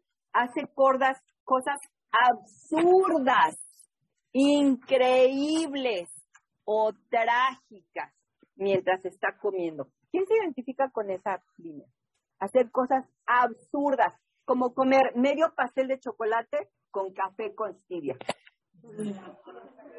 Absurdo. ¿Verdad? Increíbles estar en abstinencia completa y comerme dos sandías en una sentada. Dos sandías, yo sola, porque no tiene harina ni azúcar. ¿Verdad? Increíbles cambiar de, de, de, de, peso de 38 kilos a 102 en un año. Trágicas. Bueno, eso es nada más lo físico. Y todas las decisiones que tomé mientras estaba en ese infierno. Casarme, descasarme, casarme, descasarme, emigrar, desemigrar, estudiar, reestudiar, salir de la universidad, entrar a la universidad, comprar, tener una, embarazarme, tener hijas, todas mis decisiones, todas afectadas, de, tomadas desde ese, desde ese abismo de caos. ¿Qué me quieres decir, María? Es que cuando se te hablar parece como que nunca o sea, como que Pero cuando lo de la sandía, ahí, por ejemplo, sería. Hija mía, esto que te estoy contando es, yo entré a comedores compulsivos en 1985 pero mi abstinencia, la que yo cuento, es del 22 de febrero del 2011. Diez años. ¿Ya me entendiste? Es que yo antes no sabía que yo era una verdadera alcohólica. Yo no lo sabía. Ahora sí ya me quedó súper claro que con lo que respecta a la comida, yo soy del, yo empiezo a comer, mira, yo empiezo a comer, yo estoy convencida de que yo empiezo a comer algo, X. Y luego le voy aumentando, le voy aumentando, le voy aumentando, le voy aumentando. Luego voy a tomar, después voy a mezclarlo con pastillas psiquiátricas y a la semana voy a estar suicida. ¿Para mí es esto o para mí? Tú estás chavita y tienes 24 años. Tienes tiempo de arruinar tu vida todavía mucho peor. Tienes tiempo de casarte unas cinco veces, de tener tres hijos sin plan. Con pan tostado. Claro, con pan tostado, con alcohol, porque no eres alcohólica. Con alcohol. Tienes tiempo de irte a la selva a comer arroz, frijoles, garbanzos sin pesar y sin medir. Tienes 24 años, tienes mucho tiempo para arruinar tu vida unas 40 veces sin morir. Yo tengo 61 años. Y, y yo, y yo eh, tratando de controlar mi comida, cruce la raya del alcohol y después de las drogas. Yo, yo, francamente, ese. Pero ¿sabes qué? Que tengo 61 años y tengo muchas ganas de vivir 120. Honestamente, por eso me cuido tanto. Por eso me cuido tanto. Porque tengo planes para mis 60, para mis 70, para mis 80, para mis 90, para mis 100, para mis 100. Me, me gustaría morirme en junio. En junio. ¿Saben cuándo me gustaría morirme? Aquí cuando tenga 120 años, viendo a las ahijadas de las ahijadas de las ahijadas de las ahijadas de María.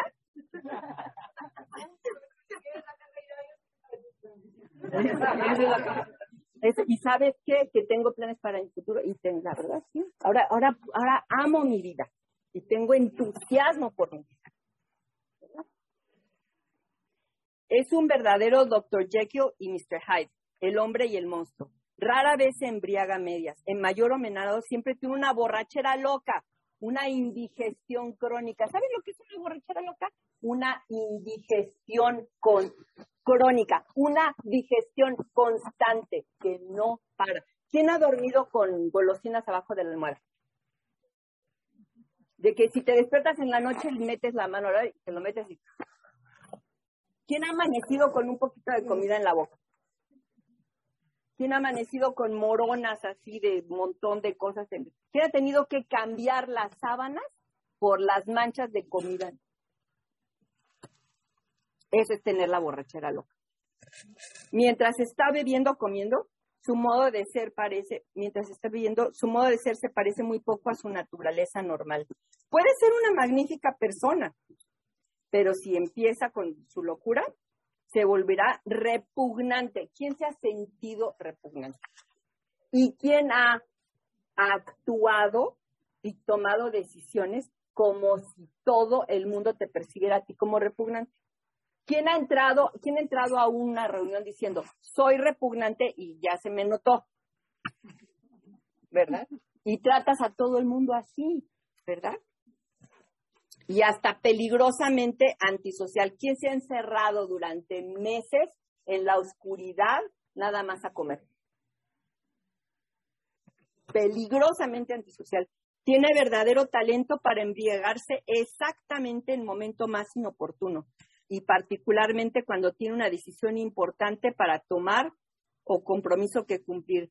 Con frecuencia es perfectamente sensato y bien equilibrado. ¿Quién ha tenido éxito en alguna otra área de su vida y total fracaso en lo que respecta a la comida? Y entonces, ¿pero por qué? Si en la universidad soy quien soy y en mi profesión soy quien soy y mi casa está bonita y recogida y, y tengo muchos amigos, ¿por qué con la comida no puedo? Yo tabaco tomaba un paquete y medio al día y lo dejé de la noche a la mañana sin nada. Lo dejo y lo dejo. Y siempre estaba preguntándome, ¿por qué no habrá algo que me pase como con el tabaco? Que no lo tenga que volver a probar. Pero claro, comer tengo que comer todos los días. Pero yo decía algo, algo. Y todo el mundo alrededor, pues de voluntad, te has con el tabaco, porque es lo mismo. Hasta que eso que yo buscaba lo encontré con la abstinencia completa, claro. El no volver a, no es un poquito o tomarlo todo con sacarina es no volver a, tocar el claro. En todo lo que menos en lo que concierne al alcohol, en este respecto, es increíblemente egoísta y falto de honradez. Frecuentemente posee habilidades y aptitudes especiales y tiene por delante una carrera prometedora. Usa sus dones para labrar un porvenir para él y los suyos, echando luego abajo lo que ha construido, con una serie de borracheras insensatas. Es el individuo que se acuesta tan borracho que necesitaría dormir 24 horas. Sin embargo, a la, mañana siguiente busca como loco la botella y no se acuerda dónde la puso la noche anterior. Yo no sé si ustedes han pasado que te acuestas y, bueno, te acuestas con un atracón, porque nosotros nos ponemos el atracón en la noche. Al, al caer el ocaso, ahí es donde se despierta el demonio y empiezas a comer y a comer y a comer y a comer. A la mañana siguiente, ¿qué es lo primero que piensan? Yo no sé, lo primero que yo pensaba cuando yo estaba en comer compulsivamente decía, hoy sí empiezo la dieta. ¿Verdad? O aún, o aún dentro del grupo, este es el día en que voy a estar en abstinencia completa. Este es el día en que sí, ¿verdad? Que eso es buscar locamente la botella. Es una mentira. Hasta crees que vas a poder con la abstinencia completa. Si ayer te pusiste con tremendo atracón. Lo que necesitas ahorita es rodearte de gente y no pensar sola. Que no te dejen sola porque somos peligrosos. Somos peligrosos, nuestra mente es terrible, ¿verdad? Y luego ahí en la noche, ¿qué pasa? Muchas veces les he contado en otros, en otros talleres previos. Seis de la mañana, hoy sí. Café, café, café, Coca-Cola de dieta. Voy muy bien. 12 del día, una ensaladita chiquititita con otro café y otra Coca-Cola. Voy muy bien. 3 de la tarde, voy muy bien, pero ya tengo hambre. Ya tengo hambre. Yo creo que ya me toca comer algo bien. ¿Verdad? 5 de la tarde, bueno, esto es horario gringo, ¿verdad? 5 de la tarde, llegas a la casa cansada, sin plan, a ver qué hay en el refrigerador. A ver qué hay. Abres el refrigerador, ay, gracias a Dios bendito, hay pollo y verdura. Ok, sacas el pollo, sacas la verdura, te lo comes, todavía estoy abstinente, pero no comí suficiente, me quedó un alguito. Ok, un pedazo de queso y un yogur, no tiene azúcar, no tiene harina, y una fruta. Ok, 8 de la noche, 9 de la noche, serie de Netflix. Necesito algo, necesito algo. Bueno, unas zanahorias crudas. Es abstinente. Zanahoria cruda. Con un dip de ranch. Con un dip de ranch. Y una croquetita. ¿La croquetita estaba en mi abstinencia completa? Creo que no. Ya recaí. Bueno, ya recaí. ¿Dónde está la mermelada? ¿Dónde está el pastel? ¿Dónde está el helado? Mañana empiezo. ¿Verdad? Si su situación económica se lo permite, puede tener licor escondido por toda la casa. ¿Quién ha tenido su guardadito de, golosinas secretas por toda la casa, en el carro, en la oficina?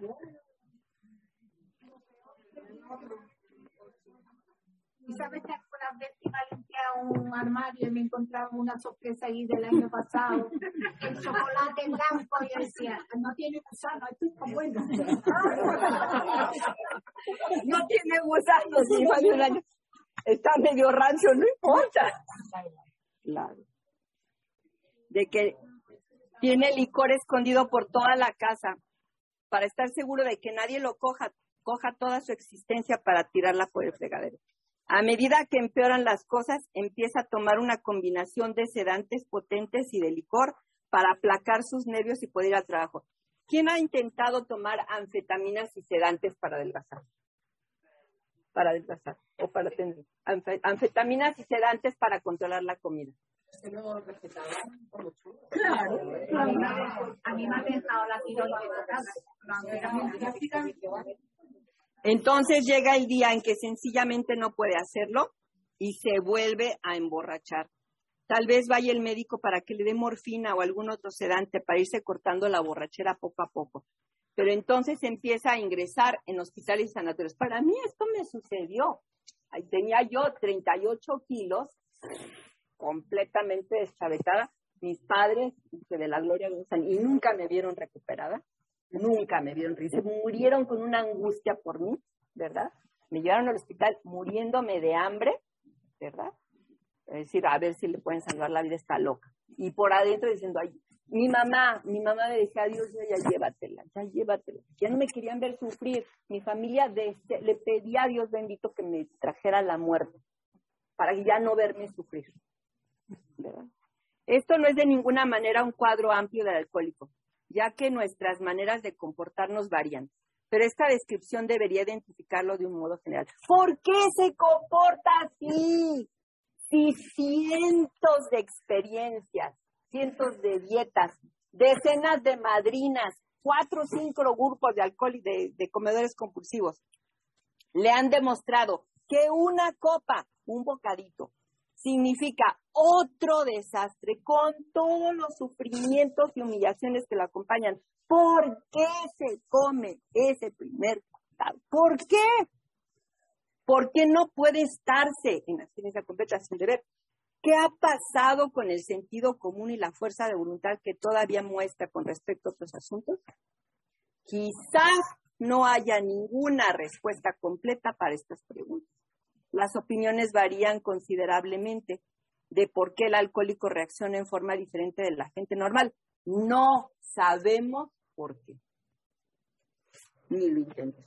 Una vez que se ha llegado a cierto punto, es bien poco lo se puede hacer por él. No podemos resolver este acertijo. Qué duro, ¿verdad? Ni la ciencia, ni los psicólogos, ni el gurú, ni el rabino, ni el sacerdote, ni nadie, ni, ni el neurocientífico nos puede decir por qué comemos con los estómago. Pero ¿cuál es para, la, para el cuerpo? ¿Cuál es el único alivio que podemos sugerir es la abstinencia completa. Y para la obsesión mental, los 12 pasos de alcohólicos. Anónimos.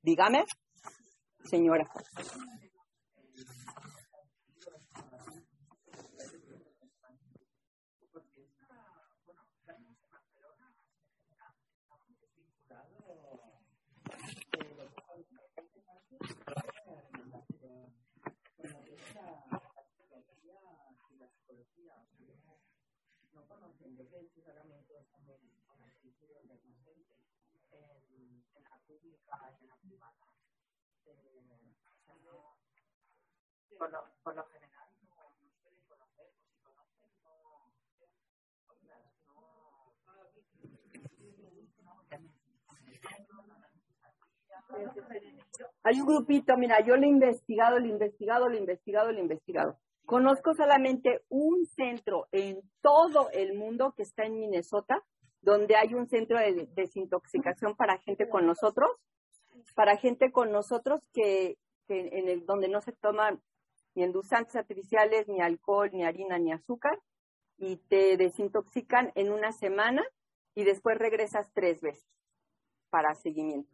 Ahora, también con, tengo noticia de un grupito multidisciplinario donde hay psiquiatra, psicólogo, bariatra, nutricionista, eh, trabajador social, sociólogo, antropólogo, este, trabajan y, se reunieron ellos y fundaron un instituto que se llama The Food Institute.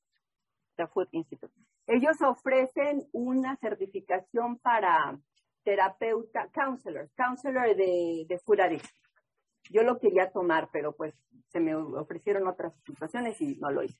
Y mm, ellos formaron el Food Institute, si lo googlean, métete a Food Institute y ahí hay médicos que están haciendo eso. Ese grupito multidisciplinario está trabajando con el Departamento de Psiquiatría de UMass, de la University of Massachusetts, para cambiar el DSM-5, para incluir en el DSM-5 que haya, así como, como hay alcoholismo, que haya adicción a la comida. Pero está, eso está a pasado mañana. Lo que nosotros tenemos que hacer es aplicar la solución que ya tenemos aquí y ahora. Como si ya estuviera en el DSM-5, como si ya el psiquiatra te dijera, señor, usted está en esa lista de comida, como si ya existiera. Um, el Diagnostic Statistics of Mental and Something Else, DSM. Es, es un libro en donde están eh, el listado de las enfermedades mentales. DSM-5, ahí, este, ahí en el DSM-5, ahí los psicólogos, los terapeutas te pueden diagnosticar con alcoholismo. Ahí hay desórdenes alimenticios, pero el tratamiento para desórdenes alimenticios es, psico, es psicología, no te dicen la parte física.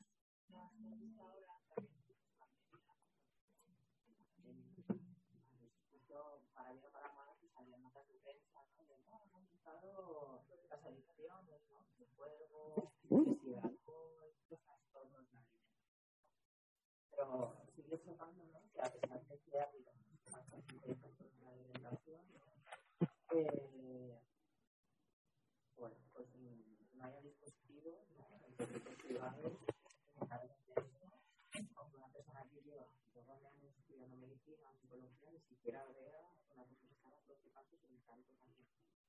Pues es que los alcohólicos ya, o sea, los alcohólicos anónimos ya hicieron su trabajo, ya lo están haciendo.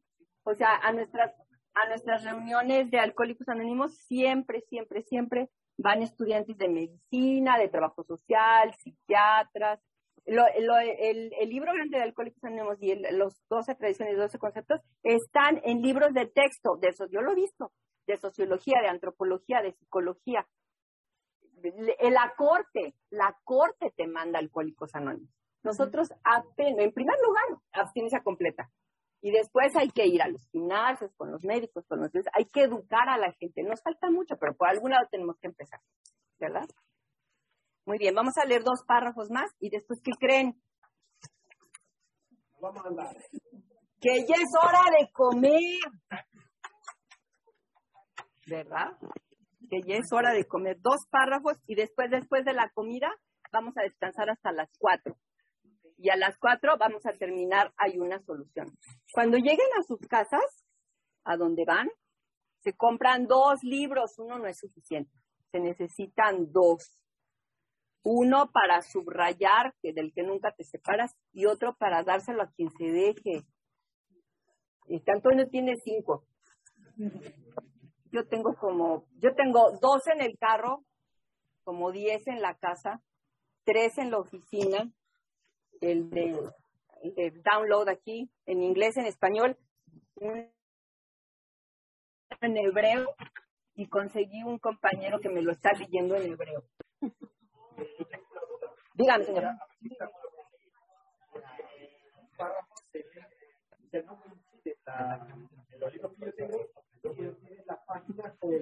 Y yo digo, si hubiese alguno aquí, Lo compres, lo compras en Nueva York, pero es caro.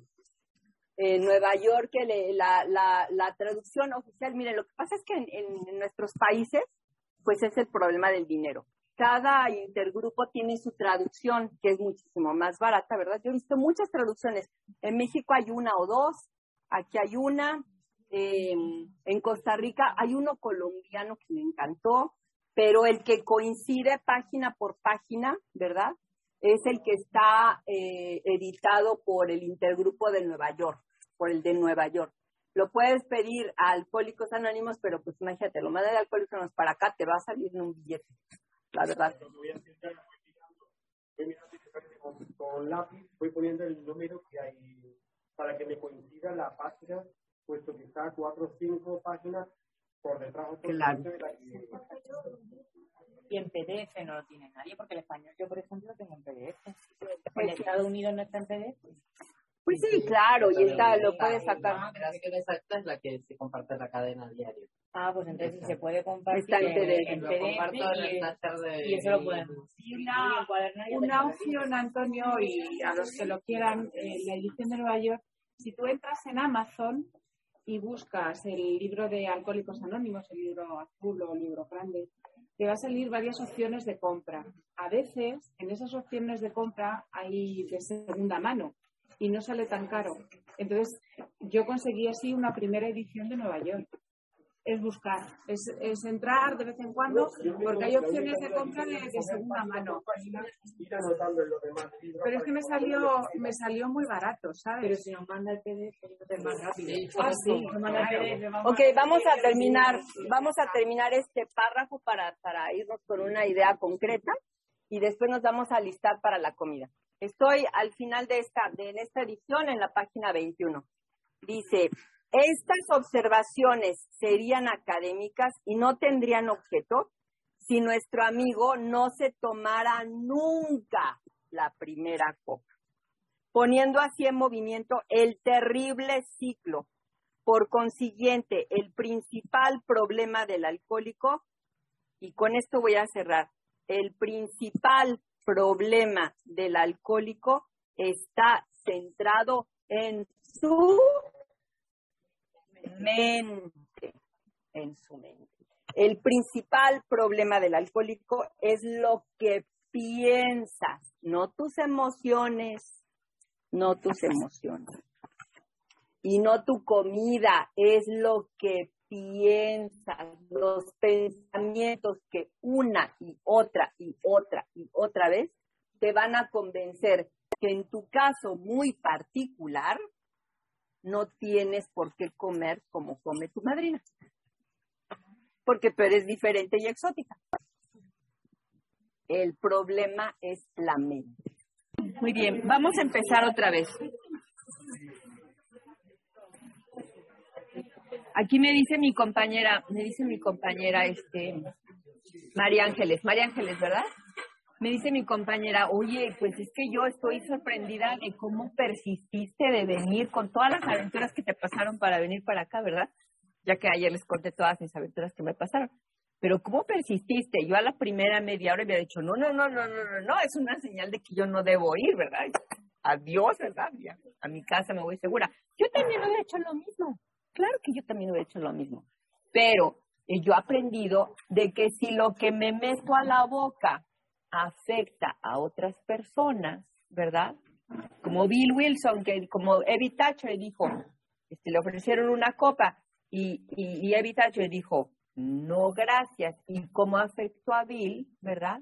Si lo que como afectó a la persona, habrá afectado. Yo no, yo no tengo ni la menor duda de que si yo no hubiera venido hoy, pues entre Silamani, Coti, este, y ya me sacan el taller adelante, a lo mejor sale mejor. Y María también. O sea, no, no pasa nada, no pasa absolutamente nada, ¿verdad? Pero seguramente el Poder Superior quería que yo aprendiera algo en este taller y se compadeció de mí. Bueno, la decisión de persistir fue mía, no, fue una, una, un conjunto de Coti, Yami y yo. Yo le daba Yami, Yami persisto y Yami me dice, persiste. Voy con Coti, Coti persisto, sí persiste. Y entonces ya persistimos las tres, ¿verdad? Llego con mi marido y me dice, ¿qué pasa? ¿Qué haces aquí? Y le digo Hielo, ¿verdad? Dice, no te preocupes, yo mañana te vuelvo a llevar. Entonces ya somos cuatro, ya somos cuatro, ¿verdad? Luego le hablé a mi mejor amigo Tom, mi, mi, mejor amigo, mi mejor amigo Alcohólicos Anónimos son Tom, Tommy, Tommy y Steve, que es con el que me pego a cada rato. ¿eh? Steve y Tom, tenemos un grupito que hagan de cuenta de 10, 11 y 12. Ahí está, a toda, todo, todo ahí está. Si yo no sé qué ponerme, yo le hablo a Tom, Tom, ¿qué me pongo? Me dijo, me dice, lo que tienes en la mano derecha. ya, ya, es, es, mi, es mi, ¿me entiendes? Entonces no soy yo, es que tengo un grupito que me acompaña, que me acompaña. Ustedes, por ejemplo, vieron que ayer en la noche íbamos a tomar una caminata, estaba re oscuro, yo estoy súper ciega, yo ya no veo nada, ni con lentes, ¿eh? ni con gafas veo, y no tengo... al revés. Ah, mira, me la puse al revés, dijo que estoy sobria. estoy sobria y me puse la blusa al revés.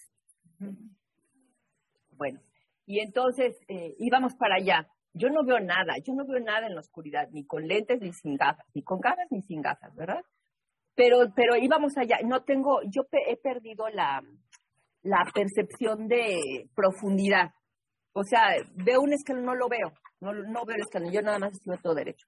Entonces, yo sola, hasta crees que voy a ir caminando ahí en lo oscuro, por un terreno que yo ni conozco, ¿verdad? Pero ya a mí me tomó de la mano y si la mani me voy de la otra, mira, entonces así voy yo. Por supuesto que así voy, ¿verdad? Porque yo confío y no me pasa nada. Así todos los días de mi vida. Yo batallo mucho con qué me pongo, pero mucho batallo. Ahí se me nota la locura. Mucho batallo en la mañana. Sobria y recuperada y sin el exceso de peso. Abro el closet y digo, ¿qué me pongo? Y a veces me cambio cuatro veces me veo en el espejo y, le digo al médico, ¿qué me pongo? Ay, Ángel, ya vas a empezar, ya vas a empezar, ¿qué te pones? ¿Verdad? Ponte lo que caiga. O sea, no, me quedo paralizada, honestamente. Me pasó algo que no le conté a Coti, que ahorita le voy a contar. Tenía, tenía cuatro días, Coti, diciendo, ¿me hago la manicura o no me hago la manicura? No me voy a hacer la manicura porque tengo en la pandemia 17 meses sin hacerme la manicura y no me hizo ningún daño entonces no me voy a hacer la manicura. Pero es que si me quiero hacer la manicura, porque yo nada más cuando me hago la manicura es cuando voy a talleres.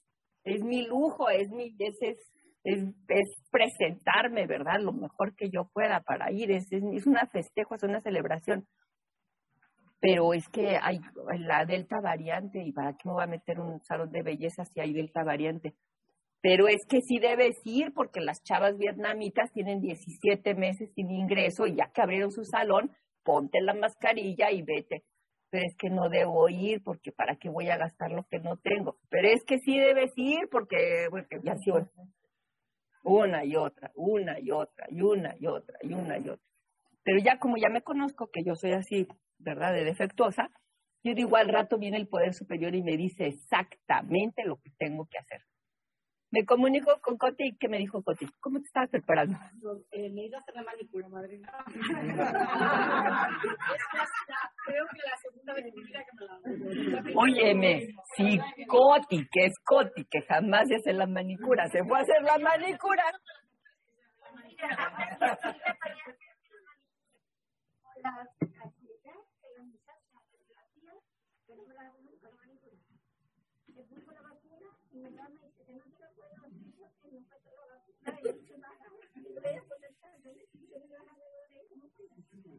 Pues entonces yo así ya tomo mis decisiones, ¿verdad? No tomo mis decisiones sola, yo tranquila. Bueno, eso que la manicura tú dices, bueno, si afecta o no afecta, es que cada una de las acciones de nuestra vida impactan a los demás. Tengo una idea para una novela que no voy a escribir yo, que no voy a escribir yo, ¿verdad? Pero tengo una idea para una novela que cuando estás en recuperación y estás en abstinencia completa y estás con tu madrina y en los pasos, todas las decisiones de tu vida son correctas. Si te hacen la manicura, pasan muchas cosas buenas. Y si no te hacen la manicura, hacen muchas cosas buenas. Si te pones la ropa de Yami, pasan muchas cosas buenas. Y si no te pones la ropa de Yami, pasan muchas cosas buenas. Si te vas al taller de Madrid, pasan muchas cosas buenas. Y si no te vas al taller de Madrid, pasan muchas cosas buenas. Si estás en abstinencia completa, haciendo tu mejor esfuerzo por vivir en los pasos de Alcohólicos Anónimos, todo sale bien. Al revés, si no estás en abstinencia completa, buena suerte, ¿verdad? Les pongo aquí un, problema hipotético. Este, vamos a suponer que, que, bueno, no es tan hipotético, está en mi grupo de, de alcohólicos anónimos. Una persona que sabe libro grande, que participa en grupos, que ha asistido a muchos talleres, que asistió al famosísimo taller de Joe and Charlie, ¿verdad? No está, no está abstinente, no está sobrio. Bebió ayer y anteayer. ¿Se saben los pasos o no se saben los pasos? ¿Qué piensan? ¿Sí se lo saben? ¿Quién dice que sí? ¿Por qué piensas eso, Maite? Lee, porque los han compartido, porque los demás lo han compartido, ella los pasos los sabe, pero no, otra cosa no los siente en ella. O sea, yo sé, la teoría de los pasos, yo, yo he tenido muchos años sabiendo la teoría de los pasos, pero nunca he sabido lo que querían decir los pasos hasta que no los empecé a trabajar conmigo. Ándale. El que se sabe los pasos y no está abstinente es como el que sabe leer porque leyó el libro, pero nunca se ha metido a la piscina, ¿verdad? A mí me pasó eso. Yo cuando tenía 15 años, yo nací en la Ciudad de México. En la Ciudad de México no hay cuerpos de agua, no hay lago, no hay río, no hay playa, ¿verdad? A mí me, la- tomé mi primera lección de natación cuando tenía 15 años. ¿Saben cómo me la dieron? En un salón de clases así, nos pusieron una película del Tibio Muñoz. ¿Te acuerdas del Tibio Muñoz? Nos pusieron una película del, del campeón olímpico mexicano y vi la vi la vi el- la película de cómo el Tibio Muñoz ganó la medalla olímpica y luego nos dieron un librito de cómo nadar. Pues yo ya vi la película y ya leí el librito, yo ya sé nadar. Además, yo soy inteligente, no sé si se me nota. Yo inteligente soy. Me puse la camisa al revés. Pero inteligente yo soy. Ese no es el problema. Además, educada también soy. No sé si me note. Pero mis padres, que en paz descansa la gloriosa, me mandaron escuelas muy buenas. Acabo de terminar mi maestría en Boston. Ese no es el problema. Ese no es el problema. El problema es que yo ya sabía nadar porque vi la película y escuché el libro. Bueno, entonces yo avisé, levanté la mano y dije, yo ya sé nadar. Yo ya sabía nada, ¿verdad? Entonces me dice el instructor, ah, qué bueno, excelente, vámonos a la piscina. Me subo a la piscina, nos entramos a la piscina, ¿verdad? Está el trampolín aquí de tres metros. O sea, eran salvajadas, ¿verdad?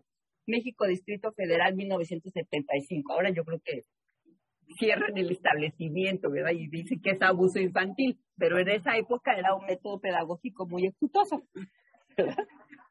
Entonces ahí me ponen, ¿mande usted? Pues ya, exactamente. que sobrevivían. Estoy ahí, entonces yo estoy ahí, y yo hice nadar. Entonces el, el profesor está por mi espalda, me subo al ese, dudé, obviamente dudé ahí de verdad. Y el profesor me hace, caigo a la piscina y ¿qué creen? Que no sé nadar. Que no sé nadar. Que estoy hasta allá abajo y pataleando y todo eso. Piedad que allá había dos que sí saben nadar, ¿verdad? Que tienen salvavidas y me suben los y me dicen, súbete otra vez, súbete otra vez, ¿verdad? Y allí en caliente y de repente aprendí a flotar o o memoria. Eso es el grupo. O sea, viene una y dice, es que yo ya fui a FUS, yo ya fui a OA regular, yo ya fui a Great Shooters Anonymous, yo ya fui a una visión para ti. Yo he tenido cinco madrinas en una visión para ti, con todas he recaído. Yo ya me sé el libro grande, lo tengo subrayado en 50 mil colores. ¿Te sabes los pasos?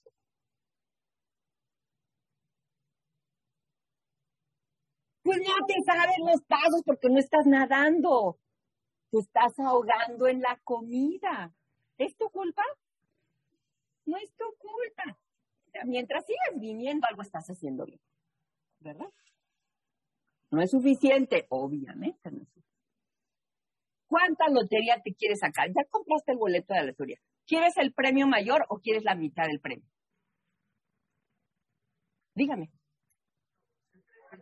Pues quieres, o sea, ya el boleto para el premio mayor ya lo compraste, ya es tuyo. ¿Qué quieres? ¿El boleto mayor? ¿Quieres el boleto mayor? ¿Quieres el premio mayor o quieres nada más el 10% del? Lo que tú quieras. ¿Quieres, quieres estar libre completamente? Que no te dé ni frío ni calor la comida, ni siquiera la comida abstinente, ni siquiera el abstinente que te diga qué como, queso, yogur, cuánto, lo combino, no lo combino, esta madrina, esta madrina, esta madrina, ¿qué, qué hago, qué hago? Que no te, que no, que seas completamente neutra, completamente libre. Tener un cuerpo saludable, no de que lo, lo que opine tu madrina, lo que opine el médico, lo que opine, no, no, no, que tú, como lo escuché ahí de, de, pasadita, espía a, a Antonio que decís que el peso saludable incluye que tú te sientas cómoda adentro de tu cuerpo que tú sientas, ahora sí mi cuerpo me pertenece, puedo hacer algo con mi cuerpo. Que el médico también diga, pues es que tus analíticas, así se dice aquí, analíticas, tu, tu laboratorio te dice que estás bien, ¿verdad? Tu amiga Yami te dice, eh, ponte la blusa al derecho, con confianza, porque te vas a tomar la foto si te va a gustar. Que veas la foto y no tengas miedo. ¡Ay, Dios mío, qué gorda otra vez! ¿verdad? Que no te dé miedo el, video, que no te dé miedo el closet. ¿Qué tan libre quieres ser? ¿Quieres ser un poquito libre o quieres ser libre, libre, libre? ¿Verdad? ¿Cómo se le va a hacer? Eso también es como que, bueno, ya estás allí, ya te mandan el salvavidas. ¿Qué se hace para los que son em, mm, salvavidas entrenados? Algunas veces tienen que noquear al paciente aquí, ¿verdad? Al que se está ahogando, le tienen que dar aquí un golpe para que se desmaye, no delata y lo puedes jalar, ¿verdad? También eso hay que hacer con las ahijadas. Con las ahijadas hay que darle aquí un pácatelas aquí, para que ya deje de dar lata. Aquí una, dos, tres, paca. Suavecita y cooperando, vente, te lleva a la orillita, ahora sí lo que te dé la gana. ¿Verdad? ¿Y cómo se hace eso? Renuncia a tu voluntad. ¿Cómo renuncia a tu voluntad? ¿Qué tienes escrito en el plan de alimentos? Eso es lo que hay que comer. ¿A qué horas? ¿En dónde? Ya. Y después todas las preguntas que vienen ahí. Es que se puede mezclar proteína con proteína, que si esto, que si lo otro, que si marca, que si... ¡Ay, Dios mío de mi vida! ¿Qué te dijo la madrina? ¿Qué te digo? O sea, si se dan cuenta cómo es el... Bueno, hay gente que alcanza, ¿verdad? Y llega a la orillita, ya no se murió. ¿Pero para qué? Si podría ser mucho más fácil. Les contaba que cuando empezó a Vision for You éramos, éramos como 40 y había como siete madrinas. Buena suerte si alguien te tomaba, porque era muy difícil, no había gente, no había gente. Y la poca gente que tenía, todos tenían una polísima. Pues yo como soy persistente, le hablé a marqué, marqué, marqué. La primera que me dijo que sí, ir. Le dije, mi madrina, sí.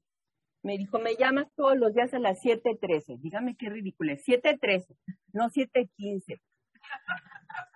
Ni 7.05, 7.13.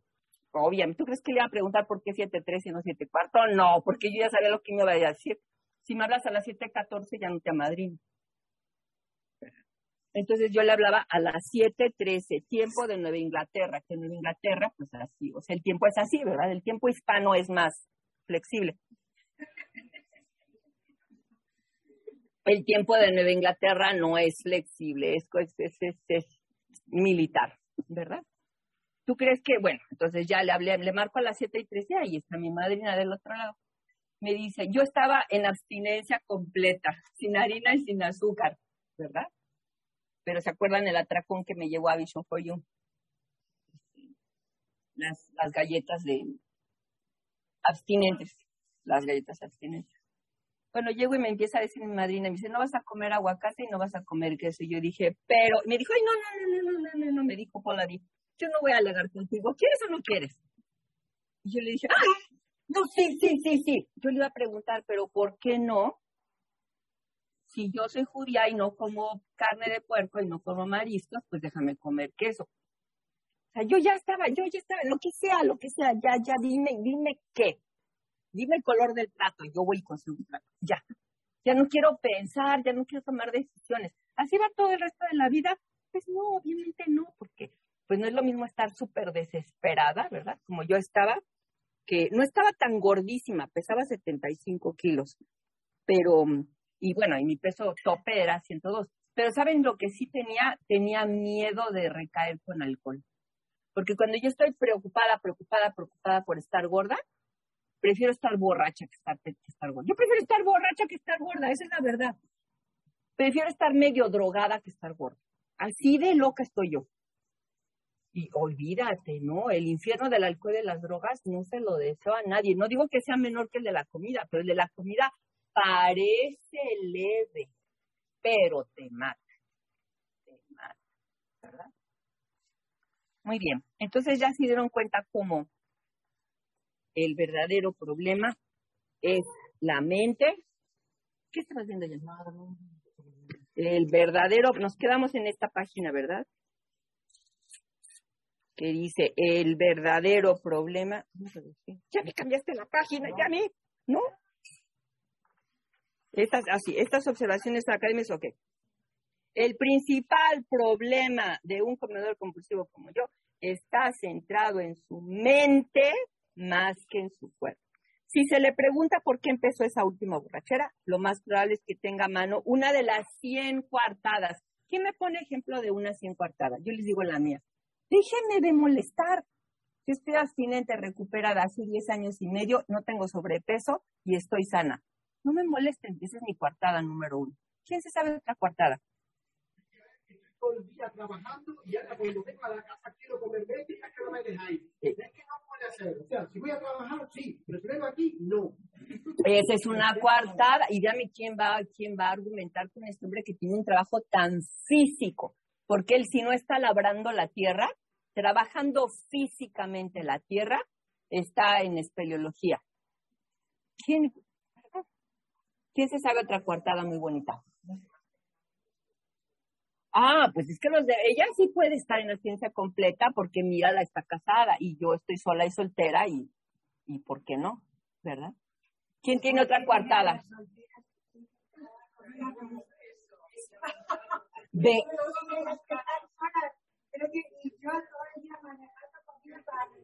Si yo fuera Marta, yo estaría en abstinencia completa, pero pues Marta, bien cómoda ella sola, y yo esté dándoles de comer alcohol a mi familia, ¿Quién tiene otra coartada? Estando volando o trabajando toda la madrugada y entonces puedo desayunar antes porque en realidad me necesito comer antes. Exactamente, porque si no voy a ser inservible en el taller si me desmayo de hambre.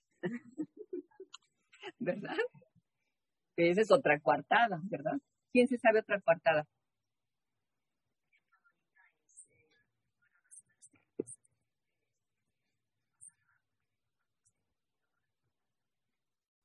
dale por ejemplo, pero ¿sabes qué? Y mira,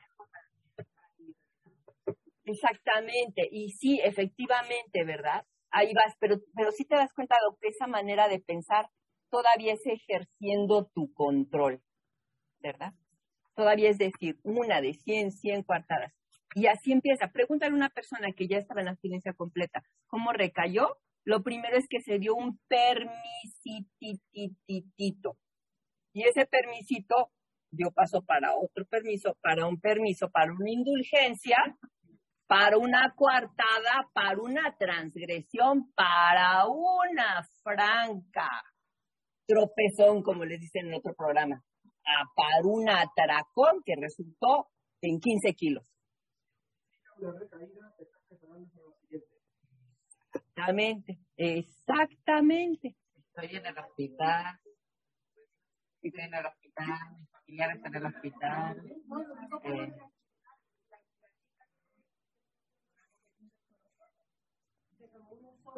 Ella, o sea, yo fui a una y a, a tomarme atenta, que había acabado el marzo, y me lo toman y empiezo a notar por la tarde de dice,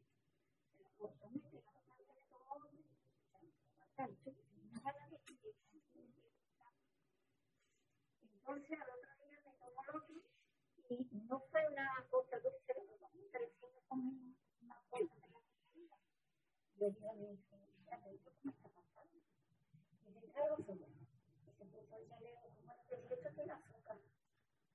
Bueno, mira, eso es un accidente honesto, ¿verdad? Yo he tenido accidentes. Yo he tenido accidentes honestos. Yo he tenido.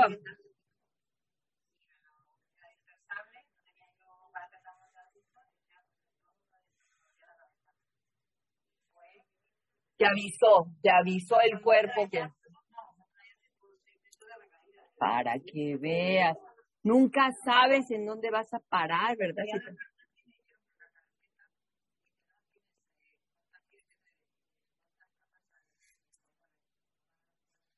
Claro.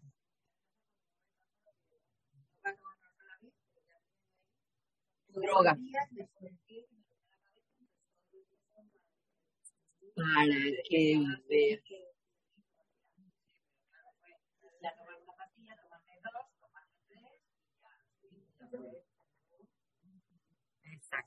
Muy bien. Si se le pregunta por qué empezó esa última borrachera, lo más probable es que tenga una de las 100 cortadas que hay para esos casos. Algunas veces estos pretextos tienen cierta plausibilidad. Me duele la cabeza y esta medicina sí me funciona. Pero en realidad, ninguno de ellos tiene sentido a la luz del estrago que causa la borrachera de un alcohólico. Tales pretextos se parecen a la filosofía del individuo que teniendo dolor de cabeza se la golpea con un martillo para no sentir el dolor, ¿verdad?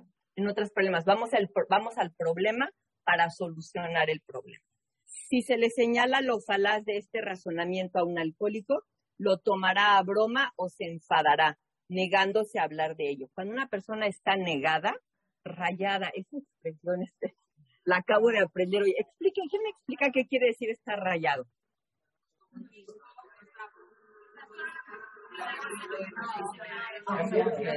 En bucle. Pero mal.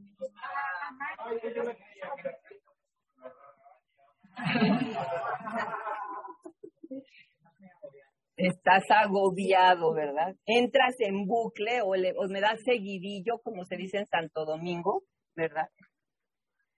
Y después, cuando alguien se atreve a decir, oye, pero ¿y esa pastilla que estás tomando para el dolor de cabeza tiene azúcar? ¡Ah!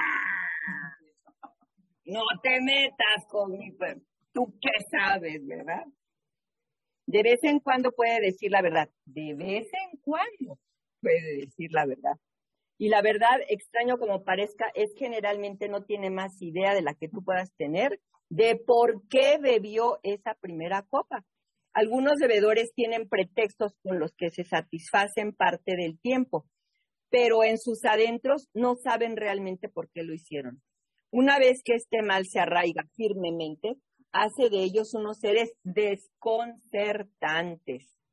Tienen la obsesión de que algún día, de alguna manera, podrán ser los ganadores de este juego, pero frecuentemente sospechan que están fuera de combate. Le dije a mis compañeras de mesa en la mañana, ¿qué vas a hacer cuando ya no te funcionó o a regular? Ya no te funcionó una visión para ti. Ya no te funcionó JUS.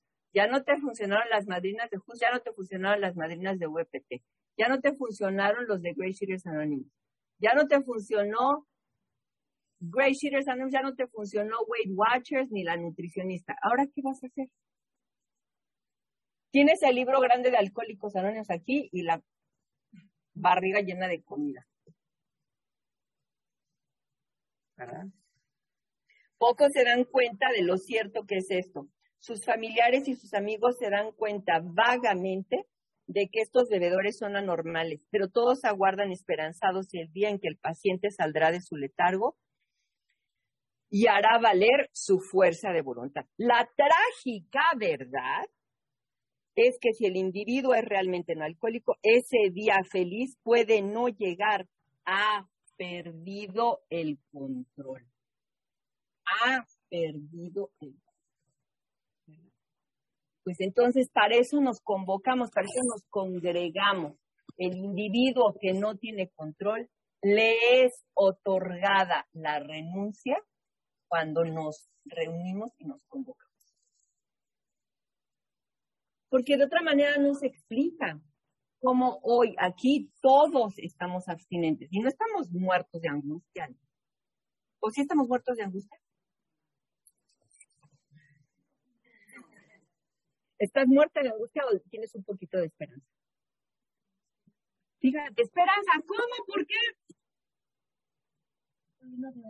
Porque, ah, ¿ya escucharon? Porque no queda de otra. Allí está el que se recupera, el que está acorralado y sin salida. ¿Nos quieres contar a qué te dedicas tú en tu vida profesional? te vuelvo a preguntar en media hora. Bueno, entonces, eh, si ya no queda de otra, ¿verdad? Si sabiendo lo que sé, conociendo lo que conozco, es que ya no queda de otra. El que ya no le queda de otra, ya nada más observa y dice, dime por dónde, dime qué. Yo no sé quién confía en el GPS, en el GPS. ¿Ustedes confían en el GPS? Yo sí confío. Estoy perdido sí, siempre. En el Cuando GPS. estoy perdido no le hago caso. Cuando creo saber por dónde voy, cuando creo saber por dónde voy no le hago caso. Cuando estoy perdido. Entonces, ahí está la solución. Para que te funcione el GPS, tienes que estar perdido, ¿verdad? Tienes, por si no estás perdido y sabes lo que estás haciendo, no necesitas el GPS, ¿verdad? Yo antes usaba el GPS, ahora uso el Waze. ¿Aquí se usa el Waze? El Waze. Yo en el Waze confío plenamente, ¿verdad? A veces quiero ir a Roslindale. Yo sé que Roslindale está para allá, pero el Waze me dice que me vaya para acá. ¿Tú crees que yo voy a alegar con el Waze? Oye, Waze, ¿para qué me mandas para allá si yo sé que Roslindale está para allá? ¿Para qué me mandas para acá si yo sé que Roslindale está para allá? Es que Waze está viendo el tráfico, ¿verdad? Y entonces Waze sabe que si quiero irme para allá, tengo que ir a la, a la izquierda, a la derecha, a la derecha y a la derecha. Evitar el obstáculo, ¿verdad? Y nunca se equivoca el Waze. Yo confío. Bueno, ¿quién es la que sabe? ¿Quién es, que- ¿Quién es el que otorga la abstinencia completa? ¿El poder superior o la madrina? Vamos a suponer que existe un poder superior. Vamos a suponer que existe un poder superior. Vamos a suponer que ese poder superior te trajo al taller de madre. Suponiendo, suponiendo. Vamos a suponer que el que en el taller te conseguiste una madrina o un padrino. Y vamos a suponer que esa madrina o ese padrino te dijo, vas a comer queso, pero no yogur. Vamos a suponer, porque madrinas locas, todas las hay, ¿verdad? Madrinas con ideas extravagantes de abstinencia completa, las hay. Pero vamos a suponer que tu madrina está haciendo ese experimento, ¿verdad? O esa idea, porque eso es lo que le funciona a ella y que tú acabaste trabajando con ella. Y vamos a suponer que el poder superior está atrás de eso. Pues es el Waze que te dice vete para la izquierda, ¿verdad? La madrina no te va a decir come cianuro, o come chocolate, o, come, toma cerveza. No te va a decir eso, ¿o sí? ¿Verdad? Entonces, para que se den cuenta de que la obsesión mental es dejar de alegar, renunciar al comité de las controversias, ¿verdad? Decir, ok, voy a intentarlo, voy a intentarlo por lo menos. Lo voy a intentar 90 días a ver qué pasa. Mínimo. El hecho es que la mayoría de los alcohólicos, por razones que todavía son oscuras, cuando se trata de beber, han perdido la capacidad de elegir. Perder la capacidad. Crees que eres libre, crees que eres libre, pero en realidad ya no tienes capacidad de elegir. Ya el cuerpo te exige tu pastillita con azúcar. Te la exige, ya no es de que eres libre. Ah, no, ahora tienes que comerte tus nueve cajas de queso. La tienes que tomar, ya, ya no es una elección, ya, ya no tienes la dignidad de ser libre. Y después, cada vez peor, peor, peor, porque no acabó allí, ¿verdad? ¿Qué pasó después?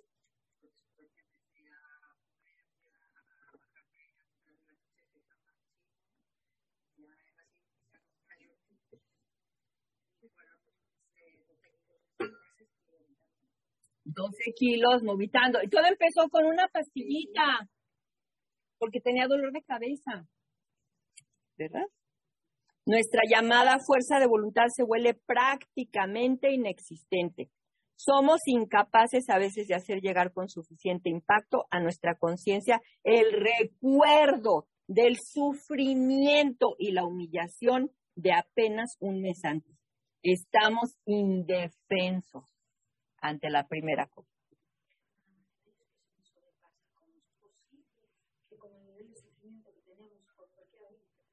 que, el cuerpo, las células del cuerpo, no sé lo que es, olvide semejante tortura china por, por, por dos tabletas. Porque se olvida, porque se olvida, pues porque se olvida. Entonces, por eso tenemos que, eso también es otro truco que te enseñan en Alcohólicos Anónimos, que está aquí, aquí está la primera copa. Y el demonio te está diciendo, no pasa nada, no pasa nada, no pasa nada, ¿verdad? Entonces, que, que internamente te la bebas y que digas, ¿qué va a pasar después? Y que digas, ¿cómo me voy a sentir cuando ya esté por acá? ¿Qué va a pasar? Pues yo sin tocar la primera copa, porque yo soy alcohólica, yo sé que en el momento en que yo esto, el líquido está dentro de mi cuerpo, todo mi cuerpo va a decir más. Y cuando todo mi cuerpo diga más, yo ya no me acuerdo de la humillación. Yo lo único que quiero es el alivio que me promete la segunda y el alivio que me promete la tercera. Lo mismo que le pasó aquí a María José, que cuando se metió la primera, en vez de decir, ¿qué hubo? le? Dijo, ¿dónde están las otras nueve cajas? Y fue, lo hizo, y todavía seguía abstinente porque era medi- medicación y además tenía dolor de cabeza, que ella solita se estaba dando para poder tener su medicina, ¿verdad? A mí me parece muy lógico. Cuando ya te tomas el primero, cuando ya te tomas el primero, las decisiones ya no las toma el córtex prefrontal, las toma el cerebro de supervivencia. Y literalmente sientes que te vas a morir si no te tomas la siguiente pastilla. A tal grado que tu supervivencia dice, para sobrevivir necesito las nueve cajas. Y, y, y mándeme otra, ¿verdad? Pero fíjate que no es nada más con las pastillas. Yo tenía una hijada en A Vision for You que iba a BJ's, a BJ's, a un almacén de grande, a este, a que le dieran cajas de kale deshidratado, de, de una vegetal, algas deshidratadas, cale deshidratado, y esa era su droga porque ella estaba masticándose todo el día. Y ya, ella creía que estaba abstinente, ¿verdad? Pero no estaba abstinente porque sin el cale deshidratado, ella ya no podía vivir. Muy bien. Las casi seguras consecuencias que después, que suceden después de tomar, aunque sea solo un vaso de cerveza, no acuden a nuestra mente para detenernos. Si se nos ocurren esos pensamientos, son vagos y fácilmente suplantados por la vieja y usada idea de que esta vez podremos controlarnos como lo hacen los demás. Un completo fracaso, igual al que sufre el torpe que se obstina en poner la mano sobre el fuego, diciendo, esta, diciendo, esta vez no me quemaré. El alcohólico puede decirse de la forma natural, esta vez no me quemaré, así que salud. Esta vez sí voy a poder manejar una porción extra, un... A mí a veces se me mete la idea de, esto quedaría tan bien con una pizquita de endulzante. Quedaría con una, no, nunca todo el sobrecito, no, eso sí sería recaída. Con una, con tres polvitos, ¿verdad?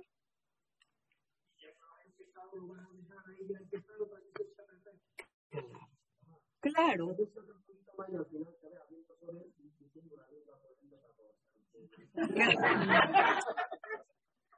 Y al rato pongo en Sánchez, yo conozco, conozco gente, conozco gente en Great Hillers también que le ponían luz artificial a la lechuga, a la lechuga. Bueno, por, eh, eh, salud. O tal vez no piensen nada. ¿Cuántas veces hemos empezado a beber en esta forma despreocupada y después de la tercera o cuarta copa hemos golpeado el mostrador de la cantina con el puño diciendo, por amor de Dios, ¿cómo empecé de nuevo? No sé si a ustedes se les ha pasado. Que comiste, ¿verdad? Y tú dices, no estoy mal, estoy bien, estoy bien, estoy bien, todavía estoy muy bien. Te subes a la báscula y dices, ¡Oh! ¿A qué hora sucedió eso? O te ves en el espejo en una en un video y dices, ¿esa soy yo? Porque no, porque o literalmente tú no te sientes así. Honestamente no te sientes. Tú dices, no, no ha pasado nada. O no sé si, bueno, aquí, ay, aquí se estaciona. Aquí se estaciona el invierno. Que sacas tu abriguito de invierno así y te lo pones después de y dices, pero ¿encogió? ¿Qué, ¿Qué le pasó a esta ropa? Sí. Exactamente. Solamente para suplantar ese pensamiento con el de, bueno, a la sexta le paro. Ok, yo no sé si ustedes han puesto un rango de, de peso. Bueno, ya que llega a los 65, ahí sí ya paro. Ya, ah, bueno, cuando llega a los 60, por eso, por eso Coti y, y, y Oli y, y ya a mí siempre estamos diciendo, ¿cuánto pesas? Y cuando se, se le ahorita mi, mi Oli, pobrecita, acaba de tener una pérdida muy dura, por eso no pudo venir, y se nos bajó hasta 55, ¿verdad? Pero inmediatamente pidió ayuda y ahí estamos. Oli, no, es que no se puede, Oli, Oli, no. Y así estamos las cuatro así, pegaditas, pegaditas, pegaditas, ¿verdad? Lo que pasa es que tuvo un estrés muy duro, un dolor emocional muy, muy horripilante, y aunque sí estaba comiendo lo mismo, pero pues su cuerpo la desgastó. Se desveló mucho, se traspasó mucho, ¿verdad? Entonces, entonces tenemos nuestro rango, ¿verdad? Tenemos nuestro rango seguro, ¿verdad? Y siempre tenemos la locura, porque, pues, por ejemplo, Silaman y yo estuvimos, estuvimos, este, ¿cómo se dice cotorreando en, en madrileño? ¿Cómo? Cotillando, cotillando. Estuvimos cotillando porque, porque me dice así la ay, ya se viene, ya se viene el taller, yo estoy gordo. Y yo le digo, pues si la madre, ya se viene el taller y estoy gorda, ¿verdad? Se me va a notar que soy un fraude, la doble papada, los brazotes, la barriga. Esa obsesión, esa locura. Bueno, si ya estoy gorda antes del taller de Madrid, dame.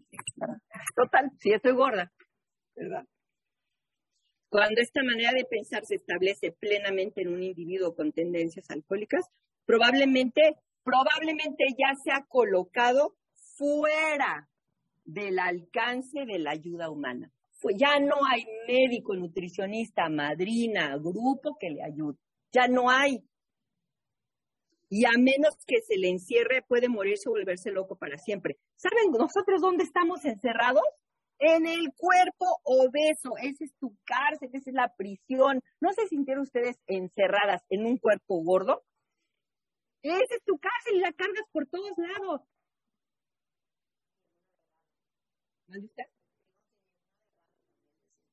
También a veces cuando estás delgada y ansiosa, con angustia, con miedo. Estos inflexibles y espantosos hechos han sido confirmados por legiones de alcohólicos en el transcurso del tiempo. A no ser por la gracia de Dios, habría miles más de convincentes demostraciones. Hay tantos que quieren dejar de comer, de beber, pero no pueden. Hay una solución. A casi ninguno de nosotros les gusta el examen de conciencia. En la noche así es como terminamos nuestro día. A ver, ¿cómo, cómo fue mi día? ¿Qué pude haber hecho? ¿Qué comí? ¿Seguí mi plan de alimentos? ¿O hay algo que tengo que hacer? Yo tengo un ahijado que es muy famoso en la Vision for You. Se llama Pete B. Es muy guapo. Algunas veces les he mandado la foto. Él es atleta, es muy guapo, es alto, muy bien parecido, muy buen. Muy, muy buen muchacho. Y, yo soy su madrina y él me pidió que yo lo madrinara y él tenía, no sé, como 27, 28 años en Alcohólicos Anónimos, de estudiado, del libro grande de Alcohólicos. Y así les, les prometo que así me, abordó. Me dijo, pues, este, ¿me puedes amadrinar? Y pues, lo intentaré. Me dice, ¿pero qué vas a enseñar tú acerca, a mí acerca de mi libro? Si además yo hablo inglés y tú es tu segundo idioma. Eso fue lo primero que me dijo. Allá, en, mira cómo hace más que yo. ¿Cómo hace más Dice, ¿vas a ser mi madrina? ¿Tú me vas a madrinar a mí? Si yo tengo veintitantos años en Alcohólicos Anónimos, hablo inglés.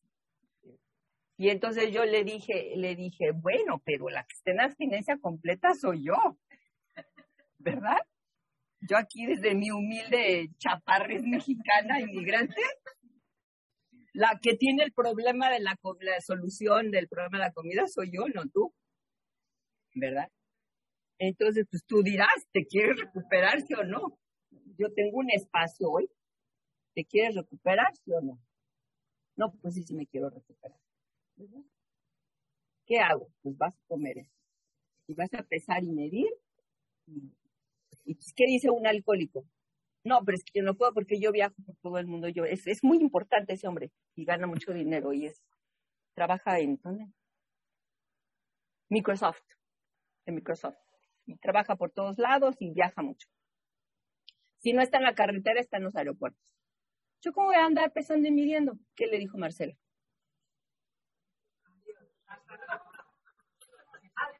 No, me agarró en un día de, ternura maternal.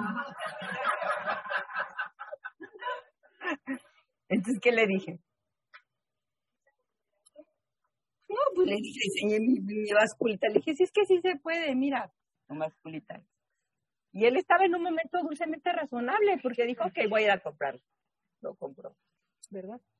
Y después me dijo, no, tu báscula está chafa, yo me compré una mejor. Y sí, se compró una muy buena, ¿verdad? Y se compró su equipo y su todo eso. Y tiene una como backpack, porque él es muy alto. Él, es como si la manivela, muy, muy alto.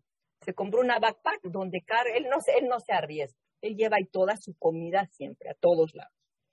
Y luego me mandaba una foto desde la cajuela de su coche en la mitad de la carretera, comiendo en abstinencia completa. ¿Verdad? Pues sí, bajó todo lo que tenía que bajar de peso, pero además de felicidad, mejor matrimonio, más contento con sus hijos, más dinero en su trabajo. ¿Por qué? Porque la neurona ya no está en estoy gordo, tengo hambre, ya la neurona ya está libre. ¿verdad? No sé por qué les me vino eso a la cabeza.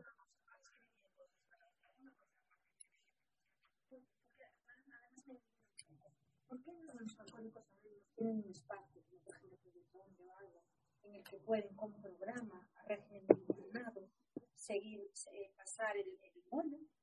Y nosotros es que no tenemos nada de nada. Hija, porque el mundo necesita a alguien como tú que detecte esa carencia y necesita a alguien como tú y como yo y como nosotros que establezcamos una casa en donde puedas decir, ¿quieres estar en abstinencia completa?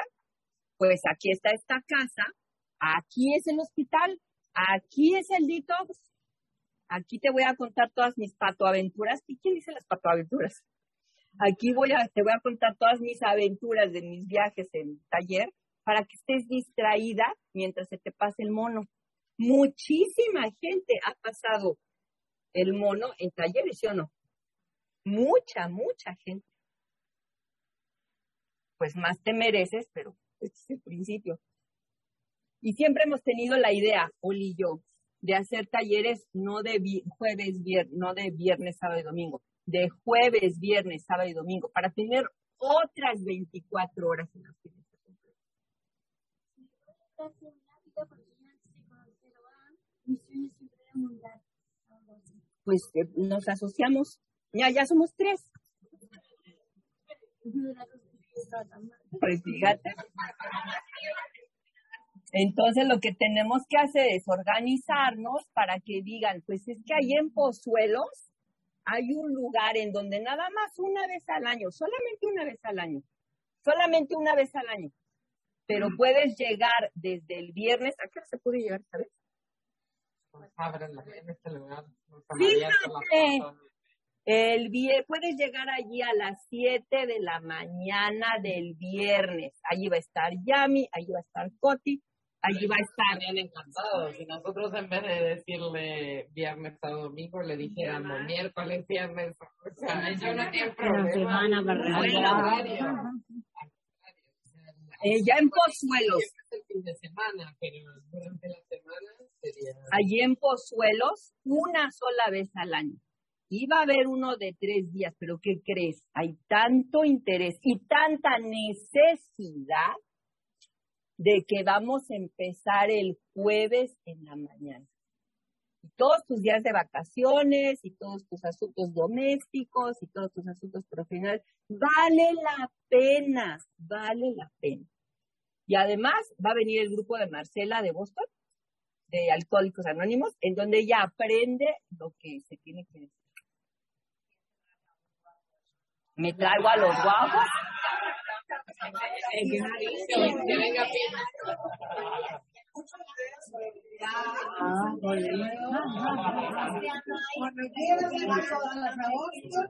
Pues fíjate que exactamente eso es lo que tengo que decir. Tengo que ir a los grupos de Alcohólicos Anónimos. Tienen que ir a Madrid a conocer muchachas guapas. Exactamente. Necesitamos un intercambio cultural. Bueno, mira, vamos a empezar por el de Pozuelos que ya está, este, ya está, Pozuelo, el que ya está agendado. Bueno, va a haber otro en México, ¿verdad? El de enero. El de enero está hecho. Dice que es hecha, pero. Bueno, y si no quieren ir a México, pues el año que entra, como les digo, el año que entra. El año que entra, ¿verdad? Y entonces sí, ¿y saben qué? Con niños, que, que verdad, honestamente, me interesa mucho que vengan tres, cuatro años, no porque tengan el problema, no porque tengan el problema, ¿saben por qué? Porque la mamá que los parió lo tiene. Por eso. al 16 de enero del 2022. México, México. Ciudad de México. Y ya está abierta la inscripción. Se ¿Y el anuncia a toda la familia. ¿Y el de aquí del próximo año? 9 a Ah, 11. bueno, también. Del 9 al 11 de septiembre. Jueves, no Bueno, el jueves. y creo que va a ser la, la voluntad del Eterno que sea del 8 al, al 11. ¿Por qué neces Porque tienes toda la razón. Necesitamos un lugar en donde nos podamos desintoxicar.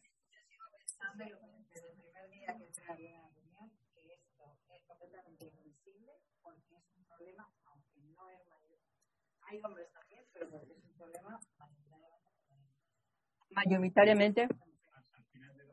Mujeres además en una edad en la que empezamos a ser invisibles ya Pues hija mía, pues dos trabajos tendremos, organizarnos y organizarnos. Pues sí. ¿Por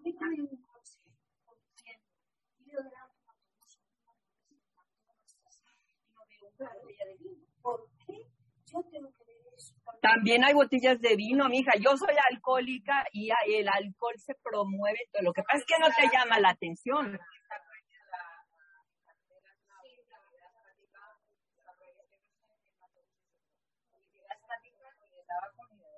Mira, si estamos detectando el problema, sobre todo si tienes indignación, si allí tú eres la solución a ese problema, tú eres la que tienes que hacer algo, tú eres la que tienes que ir con el bariatra a decirle, si hay conoce a alguien, venga, tráigalo para acá. Y tú eres la que tienes que ir a tocar la puerta al hospital y decir, va a haber un taller en Pozuelo, es muy barato. Del 8 al 11. Dígame.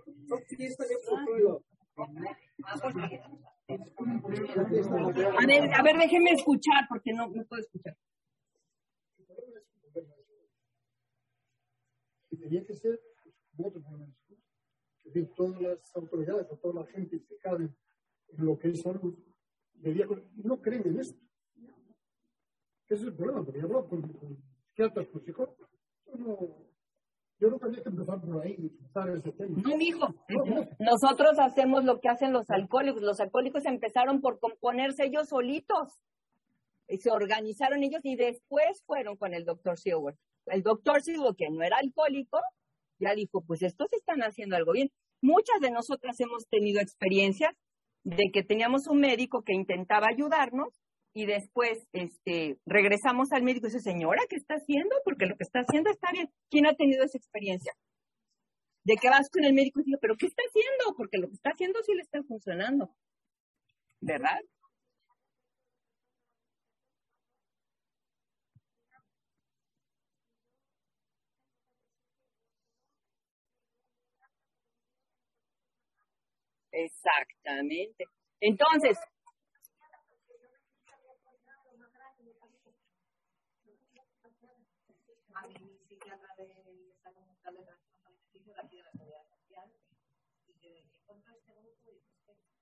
reúne en una iglesia y me, y me dijo, fue ella la que me me dijo, pues porque a lo mejor se reúne en iglesias porque es el sitio más barato, porque es el que le dejaron gratis y a la siguiente cita ya fui, ya había perdido peso, y claro, ya le conté yo, maravilla, ya había pasado el, el primer taller y, y ya, bueno, de hecho ella me pidió que si me podía dar mi teléfono a gente que, que ya viera, porque conocía alcohólicos anónimos, pero fíjate, siendo de pero no miren, en Santo Domingo, como hay, en Santo Domingo, como es una isla, ¿verdad?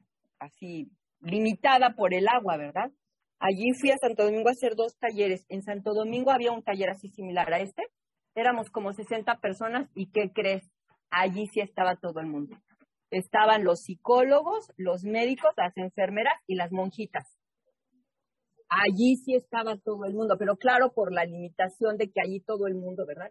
Entonces, toda la gente que trabajaba en el, en el, en el centro de edición, bueno, también otro, otro detalle. Allí en Santo Domingo éramos alcohólicos y comedores compulsivos revueltos, los dos. Por algún lado hay que empezar. Nadie nos va a rescatar. A mí me gusta cuando, cuando dice María José, tú eres la que dice somos poderosos y poderosas. Eso me gusta, eso me gusta, porque nosotros tenemos que conectarnos con el poder superior y emular lo que han hecho los alcohólicos anónimos. Hay que ayudar a los otros. No va a venir el gobierno, ni los médicos, ni los psiquiatras a rescatarlos.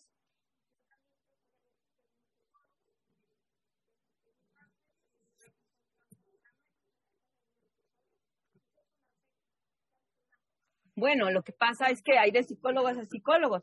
Yo creo en la psicología porque de eso vivo y de eso pago mi, de eso pago. Pero también entre nosotros tenemos que hacer mucho trabajo. El hecho grandioso es este y nada más que hemos, el hecho grandioso es este y nada más que hemos tenido experiencias espirituales profundas y efectivas. Que estas experiencias han revolucionado han revolucionado toda nuestra actitud. En vez de ser tan resentidas e indignadas, nos asumimos nuestra responsabilidad y hacemos lo que podemos. Estos talleres empezaron en Guadalajara, en un atrio, en un atrio en Guadalajara, con un libro, que era el mío, y con 17 sillas de esos. Eso era todo lo que teníamos. No teníamos dinero, no teníamos ningún recurso, no teníamos nada. Allí fue donde yo conocí a Oli. Allí conocí a Oli. A Oli la conocí porque me cayó gorda.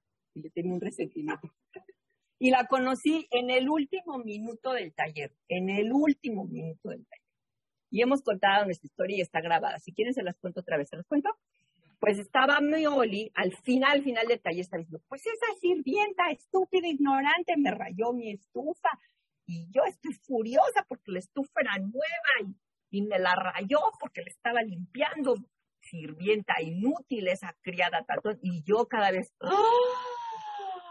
¡Wow! ¡Qué señora más horripilante! Y sentí una vergüenza y un dolor, porque yo cuando me fui a Estados Unidos, ¿verdad? Cuando me fui a Estados Unidos, yo limpiaba casas para sobrevivir a los 25 años. ¿Y qué crees? Me metí una casa piritituche en Brooklyn, en Brooklyn, y rayé una estufa. Porque yo nunca había visto una de esas estufas. Se me hizo fácil hacerle así y le dejé todo rayado. Y la dueña de la casa me gritó y me dijo, estúpida mexicana, inútil, regrésate a tu país. Y, y yo me sentí muy mal. Mi primer pensamiento fue, esa, ojalá que se quede gorda toda su vida. se lo merece. Mi segundo pensamiento fue, yo no le voy a ayudar, porque se va a saber que aquí yo fui sirviente en Estados Unidos. Ya qué vergüenza, si yo nací en una familia pudiente e influyente en México, una familia bien establecida. Yo no, mi destino no estaba nunca tener que ir a servir a limpiar una casa, teniendo educación. Si yo era una psicóloga bilingüe y acá mi comida y mi locura y mis de- de- decisiones erráticas, acabé limpiando una estufa ajena a donde me insultara otra persona. ¿Verdad? Pero como estoy recuperada y en abstinencia completa, dije, Dios mío, Dios mío, Dios mío, ya estoy resentida con esa mona, ¿cómo le puedo ayudar? Ayúdame, ayúdame, ayúdame a ayudarle. Me acerqué a Oli, que me cayó tan gorda, y le dije, si quieres, te ayudo con tu resentimiento. ¿Qué me dijo Oli?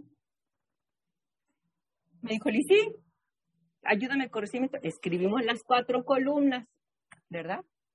Hicimos las cuatro columnas, ya me explicó su resentimiento, ya vimos en dónde estaba su, su, su egoísmo, su irracionalidad, su miedo, su dolor infantil, lo que le significaba la estufa rayada, etcétera, ¿verdad? Le dije, si quieres te amadrino, yo ahí todavía tenía muy poquitas ahijadas, dije, si quieres te amadrino, me dijo, sí, amadríname. A la mañana siguiente empezamos a leer por Telegram, empezamos a leer libro grande de alcohólicos, ¿no? por WhatsApp, por WhatsApp todavía sí.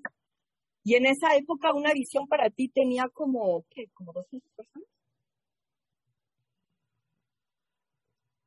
Menos, como, pues pues, menos de 200.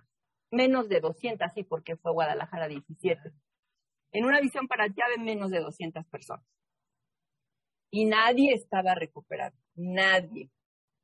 Nada más estaba yo de loca, hablando en español. ¿Por qué lo hice?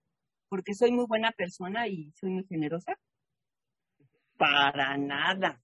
¿Porque no tengo nada que hacer y tenía algo con que entretenerme? Porque yo sé que si no intento ayudar a otro, yo voy a regresar al infierno donde me rescató Dios. Nada más por eso, por ninguna otra razón. ¿Verdad? Trabajé con Oli. Oli bajó una cantidad de kilos, se recuperó y ella fue la segunda persona que dijo, me llamo Oli y soy, estoy abstinente y recuperada. Y tiene su fecha de abstinencia. Después también me dijo, ¿cuál? Porque yo tengo, me decía Oli, yo tengo años y años y años sin comer harina y azúcar. ¿Cuál fecha de abstinencia este, conservo? ¿La antigua o la nueva? Le dije, Oli, ¿con cuál te vas a comprometer? ¿Cuál es la que te va a hacer sentir la responsabilidad de esta vida? Y me dijo la antigua. Por eso ella reporta 11 años de abstinencia completa. Y tiene como 6 en abstinencia completa, ¿verdad? Bueno, pues entonces yo le dije, le dije a Oli lo que a mí me dijo mi madrina, no alegues con nadie, no, no, no, no amadrines a nadie recaído, la que sigue, la que sigue, la que sigue, la que sigue. Un boleto de oro si te sirve. Y si no, la que sigue, la que sigue, la que sigue. Oli amadrinó, pues amadrinó, ¿quién es, quién es ahijada de Oli aquí? Una, dos, aquí hay dos ahijadas. de. Y después, este, ¿tú quién, quién es ahijada de Ana Rosa aquí? ¿Alguien tiene ahijada de Ana Rosa? ¿Sí, ¿Tú eres de Oli también? ¿Tú tienes ahijados? Ahora no. ¿Te conviene, mijita? ¿Te conviene y te lo necesitas? Ya te tardaste. En una visión para ti. ¿verdad? Después Yami me pidió que yo la madrinara. ¿Y qué te dije? ¿Por qué? ¿Pero por qué? Porque ya tenía como 17. ¿A quién, ¿A quién le conviene que tu madre tenga 17 hijadas? Yo le dije, no tengo tiempo. O sea. ¿A quién le pediste? Y es su madrina. ¿Quién es ahijada de Yami? Fue ahijada, hay varias ex. Bueno, a a veces eso es lo que pasa.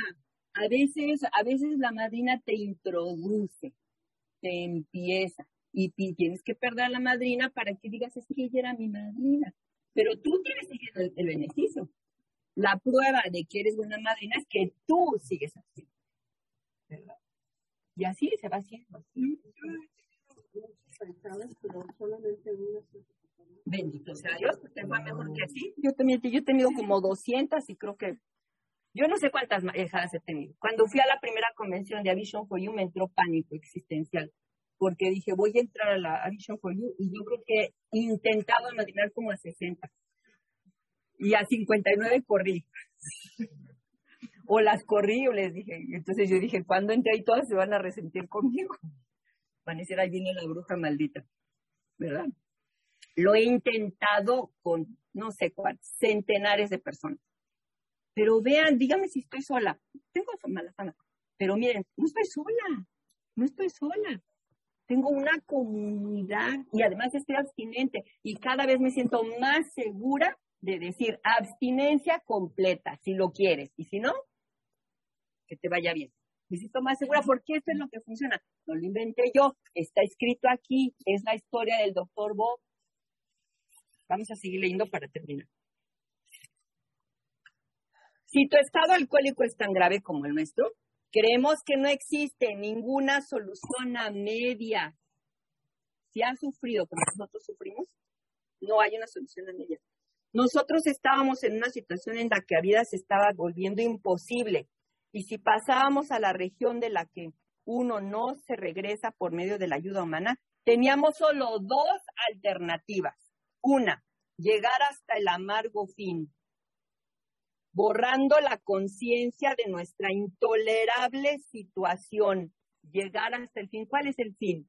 Morirte gorda y con hambre y torturada. Ese es el amargo fin. Hoy, mañana, en 20 años, en 30 años, en 50 años, pasado mañana. O como nos dijo Silamani, por atragantarte morcilla. La gente se muere de todo, de, de shock diabético, de ataque al corazón, no dice de tráfico. Accidentes de tráfico por estar comiendo. Ese es el amargo fin.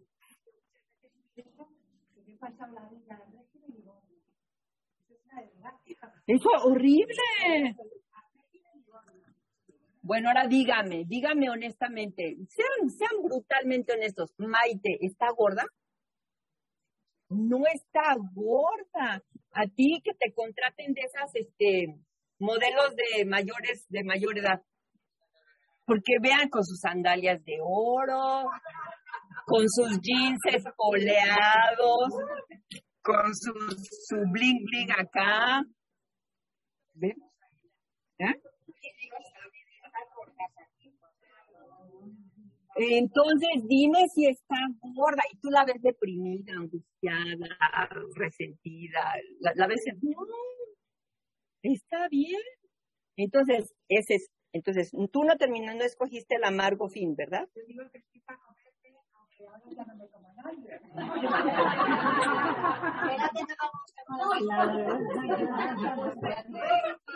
De buen humor.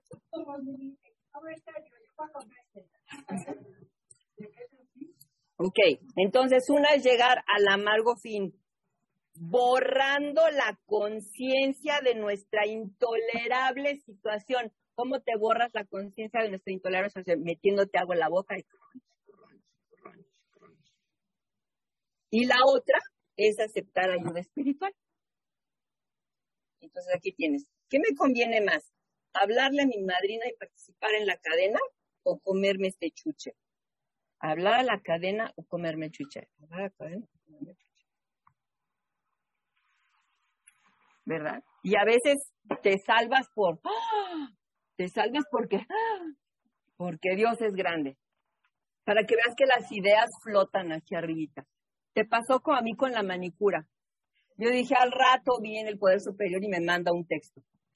Y sí, efectivamente, se acabó el problema. Esto fue lo último que hicimos porque honestamente queríamos hacerlo y estábamos dispuestos a hacer el esfuerzo necesario. Cierto hombre de negocios apto y con buen sentido, durante años estuvo pasando de un sanatorio a otro y en consultas con los más conocidos psiquiatras norteamericanos. Este es Roland Hazard. Luego se fue a Europa, sometiéndose al tratamiento de un célebre médico, el psicólogo Dr. Young. Pese a su experiencia, Lo había hecho escéptico, terminó el tratamiento con una confianza no habitual en él. Física y mentalmente su condición era excepcionalmente buena. Creía haber adquirido tal conocimiento del funcionamiento interior de su mente y de sus resortes escondidos que una recaída era algo inimaginable. A pesar de esto, al poco tiempo estaba borracho. Lo más desconcertante era que no podía explicarse satisfactoriamente su recaída. Como quien se va un tiempo a Weight Watchers y adelgazas y dices, ahora sí ya le entendí. ¿Verdad? Y dices, "Ah, ahora sí ya estoy bien, ya, ya, ahora sí ya creo que ya voy a estar bien. Y cuando menos te das cuenta, ya estás gordo otra vez. ¿Verdad? O como en quien se pone a dieta cetogénica y dices, ah, creo que sí, ahora ya le entendí. ¿Verdad? Y al ratito se te presenta un bol de espagueti y ya estás gordo otra vez. O como le pasó a María José, una pildorita para el dolor de cabeza. 10 y- die- 14 kilos después dices, pero ¿qué pasó? Si yo ya estaba bien. Como les pasa a muchos, ¿verdad?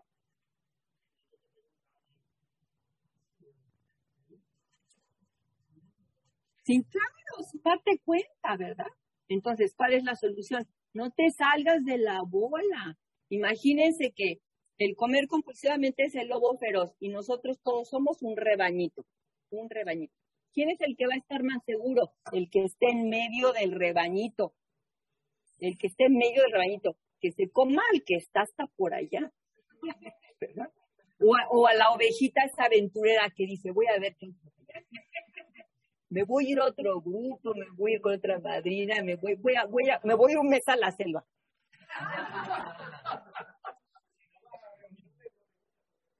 Exactamente, si no tienes madrina, ¿verdad? Déjame ver qué hay por allá. Como el pececito que se sale de la pecera a investigar, que y luego se pre- sorprende que está sofocado, ¿verdad?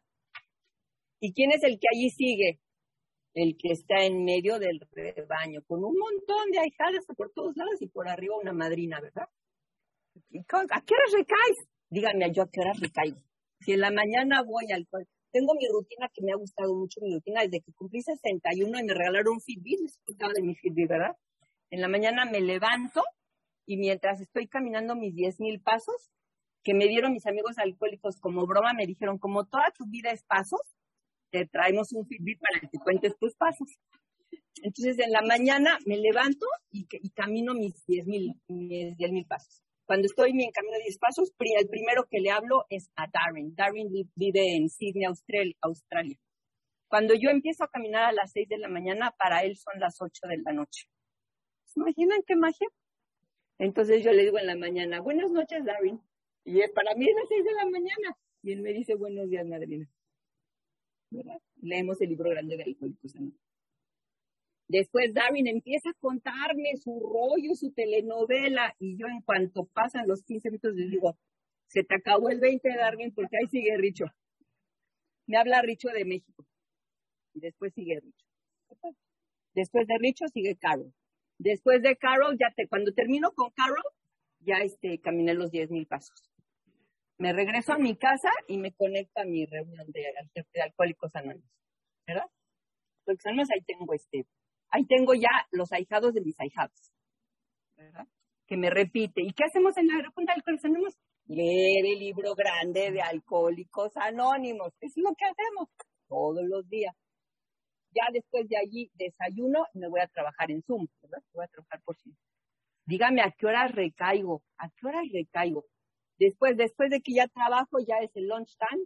Después del lunch time, antes estaba yendo al Bachillers Anónimos, pero ya me quiero regresar a VPT porque me aburrí, en Anónimos me aburrí. No hay nada. No hay, miren, la verdad, no hay mejor grupo en el mundo de OA regular que una visión para ti. No hay, no hay, yo ya fui, ya vine. En una visión para ti tenemos lo mejor, de lo mejor, de lo mejor.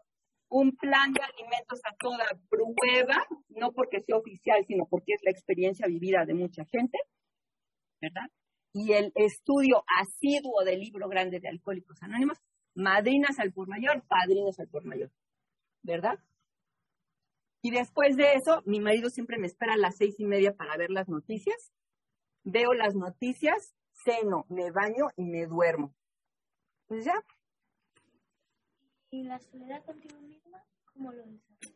Pues fíjate qué buena respuesta, qué buena pregunta. Yo soy, yo soy una clásica extrovertida. Yo me, me cargo mi pila con la gente. Mis necesidades de soledad conmigo misma son mínimas. Con 15 minutos aquí y allá ya estuvo. O sea, la verdad no. Mi marido es todo lo contrario. A él déjalo solito y en paz. ¿Verdad? Tengo poco tiempo yo sola conmigo misma. Tengo poco tiempo. Entre consulta y consulta, porque yo soy psicoterapeuta, este, me tomo como entre 5 y 10 minutos entre paciente y paciente. Y con eso ya, con eso tengo. Muy bien. ¿Qué les parece si tomamos un descanso? ¿Les parece bien? Para después terminar una, una hay una solución. Pues muchas gracias. Ahorita estoy tomando conciencia de que cuando estoy hablando nos están escuchando por Zoom. Entonces, bienvenidos a todos los compañeros que se están conectando por Zoom. Este, pues muchas gracias por estar conectados, ¿verdad? Aquí estamos en un circulito. ¿Cuántos somos, Yami? ¿Cuántos vinimos? Treinta. Treinta. Entonces, treinta. ¿Y cuántos hay en Zoom ahorita? Ahora mismo hemos llegado a más de 25. Pues sí, Claro. Ahora son 10. Entonces, 30 más 10, 40. Pues somos una bolita, somos una bolita, ¿verdad? Exactamente. Pues aquí, ¿verdad? Imagínense 10 sillas más, al rato que vengan los demás, ¿verdad? Somos una comunidad. Cuando estamos en Telegram, ¿quién no tiene el Telegram todavía? Sobre todo de las nuevas que están empezando. Las nuevas que están empezando, ¿quién no tiene el, el Telegram? ¿O ya lo tienen? Bueno, entonces cuando ustedes estén solas y sin solas y con ganas de comer, o que aunque estén solas sin ganas de comer, te vas al Telegram. Vamos a ver quién fue la última que compartió en Telegram. Aquí estoy picándole a una visión para ti por Telegram. ¿Mandé? ¿Quién fue? En, una visión para ti. No lo encuentro, ¿tú dónde está? Una visión para ti, aquí lo tengo. La última que compartió en una visión para ti fue Irene y dice, no se escucha. pues no se escucha porque nadie estaba hablando. Eh, al rat- eh, hacia las 2 y 10 compartió Marielos, compartió Mayra, compartió Juani. Juani está aquí, ¿verdad? Hay otra Juani. También compartió Kena. Kena había hecho el intento de venir. Claudia, sí. Claudia, que es tu madrina. Total, que cuando tengas ganas de conexión, búscate quién. Yo normalmente comparto cuando comparten en la mañana los de España, porque yo me levanto súper tempranitititititito. A veces son mis cuatro de la mañana y si la Mani y Yami ya compartieron, o Coti también ya compartió, ¿verdad? Y entonces yo comparto con, con ellas. Y ahí te puedes conectar día y noche, día y noche, ¿verdad? Me llamó la atención un texto que me mandó Silamani. Silamani, aquí está. Aquí está. Oli está en línea. Ay, mi linda Oli, que la... Oli, ¿cómo te queremos, mi Oli? El año que entra tú diriges el taller y yo me siento a escucharte. La Oli, que la ca- acabo de contarles la historia de la que me cayó gorda por la estufa y que le tomé resentimiento. ¿Sabes qué? Que ahora hemos ido, yo he ido a su casa muchas veces. Voy a su casa y me dice, mira madrina, mi estufa rayada. Y ahí nos Ahora dice, no me toquen las rayas, me toquen las rayas. Ahí está la estufa rayada, decimos, benditas rayas que nos concedieron tantas ahijadas, tanto, lo que antes era una causa de resentimiento y de amargura y de desprecio por la sirvienta ignorante, ¿verdad? Que por cierto, Oli como reparación le compró unas flores a la sirvienta. Le compró unas flores y le dijo, perdóname porque fui un poco agresiva contigo, ¿verdad? Y ahora yo voy a su cocina y ahí está toda rayada como debe estar, con su decoración, ¿verdad? De rayitas. Y cuando estamos ahí decimos, bendito sea el momento en que yo escuché a Oli, porque hasta entonces yo nada más estaba yo de loca hablando de un montón de gordas que recaían todos los días. La primera que me hizo caso fue Oli. Fue la primera que dijo, ah, a ver, déjame ver. Es la primera que dijo que. Hasta entonces yo tenía que, ya tenía como dos años, ¿verdad? Porque una visión para ti empezó con la cadena que empezó en 14. En 14, en diciembre del 14, imagínense, diciembre del 14 hasta enero del 17, yo hable y hable y hable como loca y nadie me pelaba. Pero yo, ¿por qué seguía hablando? Porque me ayudaba a mí, ¿verdad? Yo cada vez que de mi boca sale abstinencia completa, hay una solución más acerca del alcoholismo, me lo estoy diciendo a mí misma. Por eso yo seguía hablando. Euli fue la primerísima que me hizo caso. Pues ya de allí, de cuando, o sea, realmente para mí una visión para ti empezó cuando Oli se recuperó. De, de ahí ya. Y ahora miren cuántos somos. ¿Y cuántos más vamos a hacer? Que sea la voluntad del poder superior que un día niños se recuperen entre nosotros. Muy bien, entonces estaba contando la historia de Roland Hazard. Roland Hazard tenía dinero, nació por allá, por donde yo nací, en New England. Tenía mucho dinero, tenía tanto dinero que en los años 30, cuando todo el mundo estaba en depresión en Estados Unidos, él tuvo suficiente dinero para irse a Europa, un año de tratamiento con Carl Jung. ¿Se imaginan qué montón de dinero tenía para tratar su alcoholismo? La razón por la que él fue paciente de Carl Jung es porque Sigmund Freud no tenía tiempo. Sigmund Freud tenía muchísima gente, ya no estaba recibiendo pacientes, ¿verdad? Entonces, y nos convino a todos, ¿por qué? Porque Sigmund Freud no creía en una solución espiritual y en cambio Carl Jung sí tenía conceptos como el consciente colectivo, el inconsciente colectivo y una dimensión espiritual que todavía no podemos comprender, ¿verdad? Roland Hassan se fue con el Carl Jung y entonces este ya viene recaído después de un año de psicoanálisis con el doctor Carl Jung y dice, entonces regresó donde está este médico y le preguntó sin rodeos por qué no se recuperaba. Por encima de todo quería recobrar el control de sí mismo parecía bastante racional y bien equilibrado con respecto a otros problemas. A pesar de esto, no tenía absolutamente ningún control sobre el alcohol. ¿Por qué? Le suplicó al médico que le dijera toda la verdad y el médico se la dijo. Eres un caso desahuciado. Nunca más podría recuperar su posición en la sociedad y tendría que encerrarse bajo llave o tener un guardaespaldas y esperaba vivir largo tiempo. Esa fue la opinión de un gran médico. No sé si ustedes saben, eh, Elizabeth Taylor, que le pagaba a alguien para que le encerrara tres días o cuatro días. ¿Sí, sí, saben esa historia? Para que no comiera, para que no comiera. Sí, la o sea, pagaba para que la secuestraran en contra de su voluntad para ponerse a dieta. A mí, yo también esa, esa fantasía la he tenido. ¿Cómo no voy que me encierren un tiempo, un mes, sin comida, que me metan a la cárcel? Yo fantaseaba con eso. Que me metan a una cárcel en donde yo no pueda hacer nada más que ejercicio y comer tres veces al día. Dígame.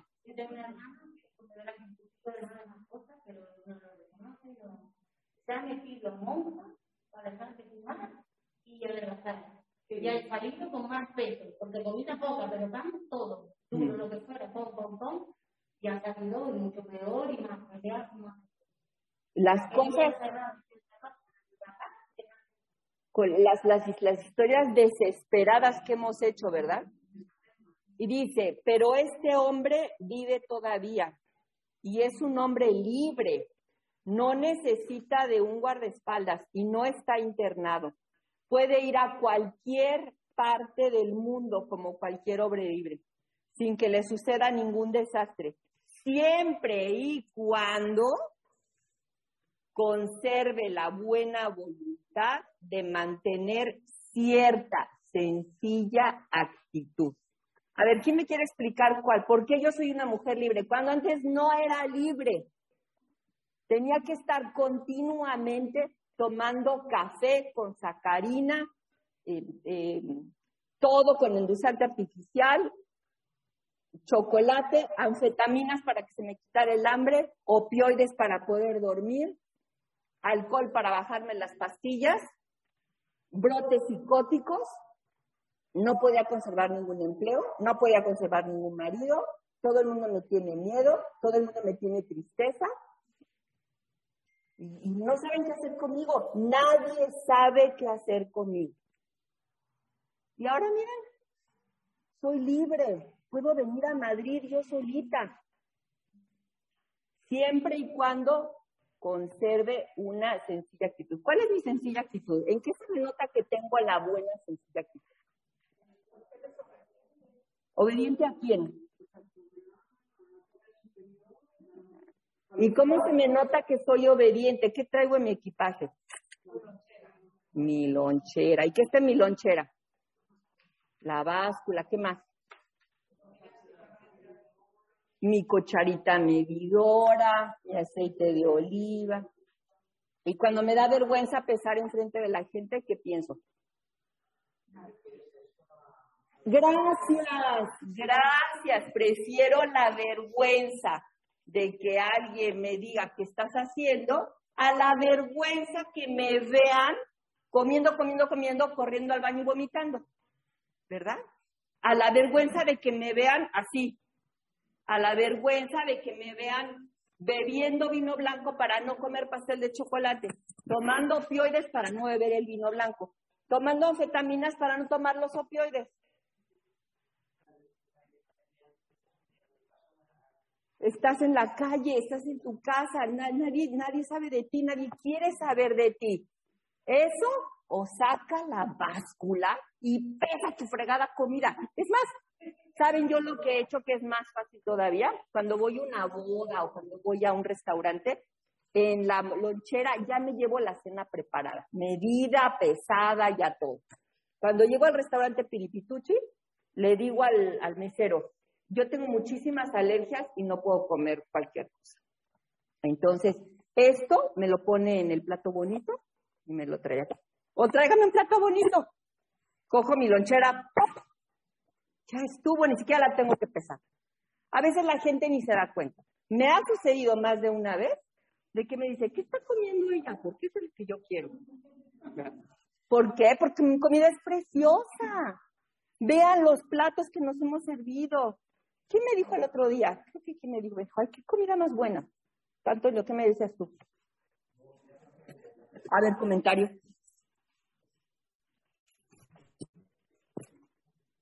Soy Antonio, comedor compulsivo. Eh, en una ocasión me dice una señora que no vamos a ir a la fiesta del pueblo, de su pueblo, porque se hace una comida para todo el pueblo, porque yo no iba a ir con el tupper. O sea, era una vergüenza ir con el tupper. Yo cogí en una mochila exactamente igual a esta, lo llevé todo, le dije a las personas que habían allí conmigo que se comiesen lo que había en los platos, o sea, no pedí platos, sino comeron lo que hay, y ahí cogí y deposité todo lo que llevaba.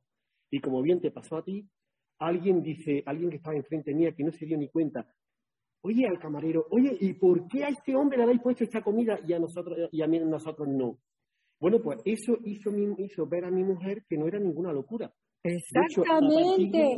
ella, ella no quería ir bajo ningún concepto, porque pensaba que iba a hacer el ridículo llevándome, o sea, voy a ir a su pueblo, imagínate, a su pueblo donde ella salía hace muchos años, y va con su marido con un tupper, o sea, eso es como, como de como desmayado o algo así por el estilo. Entonces, Pues entonces lo que me pasa a mí es que mi familia política es italiana. Es una familia italiana. Entonces yo voy a la casa de mi suegra y hay montañas de pasta y de ravioles y de tiras. Cuando yo empecé a estar, a conocer a mi suegra, yo, para empezar en la experiencia completa, yo llego con mi lonchera, a todo, a bodas, a Thanksgiving, a la Navidad, a todo lo que haya, lo que haya, yo llego con mi lonchera. Al principio mi suegra decía, ¡ah! Y mis cuñadas, ¡ah! Les daba el sopo del patatús, ¿verdad? Entonces yo sacaba mi comida, la comía, pues ya. Al rato mis sobrinas, las sobrinas de Ángel, empezaron a decir, ¿qué estás comiendo? Ah, yo quiero eso, ¿verdad? ¿Qué fue lo que aprendí? Preparo mi lonchera y preparo otro para compartir. Yo he llegado a bodas, vengo de una boda, fui una boda recientemente, a la boda de Lauren.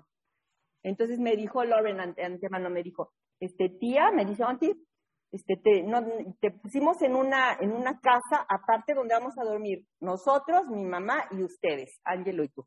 Porque yo sé que tú necesitas cocina. Entonces ahí vas a estar tú en la cocina. Este, hay, ensal, hay montañas de ensalada verde sin aderezo. Y lo demás, pues tú ya sabes que traes algo para compartir, porque ya saben que mi comida, voy a todas las bodas y las sobrinas dicen, ¿qué estás comiendo, tía? Y pues claro, entonces ya, ya llevo para compartir, siempre llevo para compartir, siempre. Llego a la boda con Lauren y ya, ya me conocen, ya tengo más de 10 años viviendo así, ya todo el mundo, y nadie me pregunta, nadie me ofrece, nadie se sorprende, nadie le pasa nada. Saco mi lonchera, ya. En el trabajo también ya todo el mundo sabe y comparto, porque no hay comida más. Vean y calculen qué comida tenemos. Es la más bonita, la más variable, la más preciosa. La gente tiene que esperar una fiesta para comer como nosotros comemos diario. ¿Verdad? Dígame. Oli está conectada y esperando una llamada si tienes para que la saludes vivo. A ver. No, no, vamos a llamar desde el teléfono de Coti. Ah, a ver. Mi, co- mi Oli, que de- iba a venir, pero tuvo una pérdida muy espantosa en su familia. Pero el año que entra primero viene ella. A ver si viene. A ver si se conecta. Sí, bueno. Oli, ¿cómo estás? Oli. Oli, aquí les estoy diciendo a todo el mundo que tú fuiste la primera que me hizo caso. Sí, hombre, lo que usted diga, madrina. ¿Ya vieron? ¿Ya vieron? ¿Ya vieron mi ahijada como dice lo que usted diga? Oye, Oli, pero la verdad, dime cuándo fue la última vez que te puse una sugerencia de rajatabla. ¿Cuándo fue la última vez? Ajá. Ay, madrina, a ver, ayúdame. Pues nada, hija, pues ya. O sea, tú eres libre o no eres libre. No, Dime todo fluyó, todo fluyó siempre desde un principio. Todo fluyó desde siempre, desde un principio, porque Oli dijo, sí, ayúdame, sí, ayúdame. Desde la primera vez, Oli, cuando te dije, te ayudo con tu resentimiento de la estufa rayada. ¿Y qué me dijiste? Claro. Eh, sí. Pesa y mide, Oli, ¿qué dijo Oli? Usted manda, yo aquí estoy para hacer lo que usted. Y si te digo, este, la- el año que entra tú diriges el taller de Madrid y yo me siento allá atrás a tejer, ¿qué vas a decir? ¿Qué voy a decir? Ajá. Pues lo que he aprendido contigo aquí en el programa. ¿Ya vieron? Fácil. Oli está flaquita. Ya, le, ya les dije, les conté que, que te- nos adelgazaste mucho, este Oli, por el pesar de tu hermano. Pero ya le dije que Pero ya me estoy recuperando. ya se está recuperando. ¿Cuánto pesas ahorita, Oli?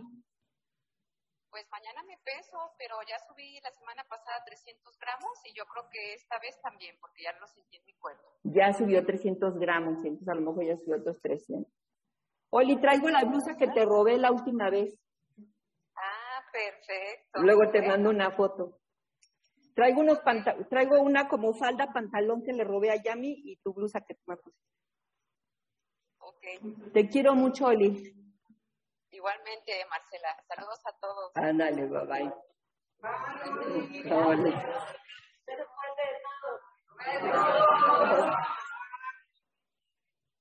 Gracias. Mi Oli. Es una primera que me hizo caso. Pues ya después Oli, pues verdad, y yo también a mí sí mi madrina me dice, mi madrina, mi madrina la que tengo ahora me dice, me dice, well, you know that we have to practice obedience. No, obediencia, no a la madrina, al poder superior, ¿verdad? Un alcohólico con otro alcohólico, invocamos al poder superior. ¿Qué te va a decir la madrina? Pesa y mide.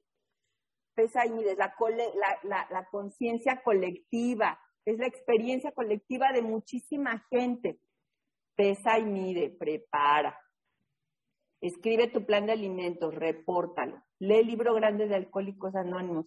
Inténtalo otra vez, inténtalo otra vez. No andes sola, no andes pensando, no tomes decisiones independientes de la comida. No te funciona el cerebro, no tomes decisiones independientes de comida. Pregúntale a otro, hija, pregúntale a otro, a otro, a otro. ¿Verdad? Nos guiamos los unos a los otros. Ok, entonces ya le dijo, no, pues usted ya no tiene remedio, ya te... Ah, pero este hombre es libre.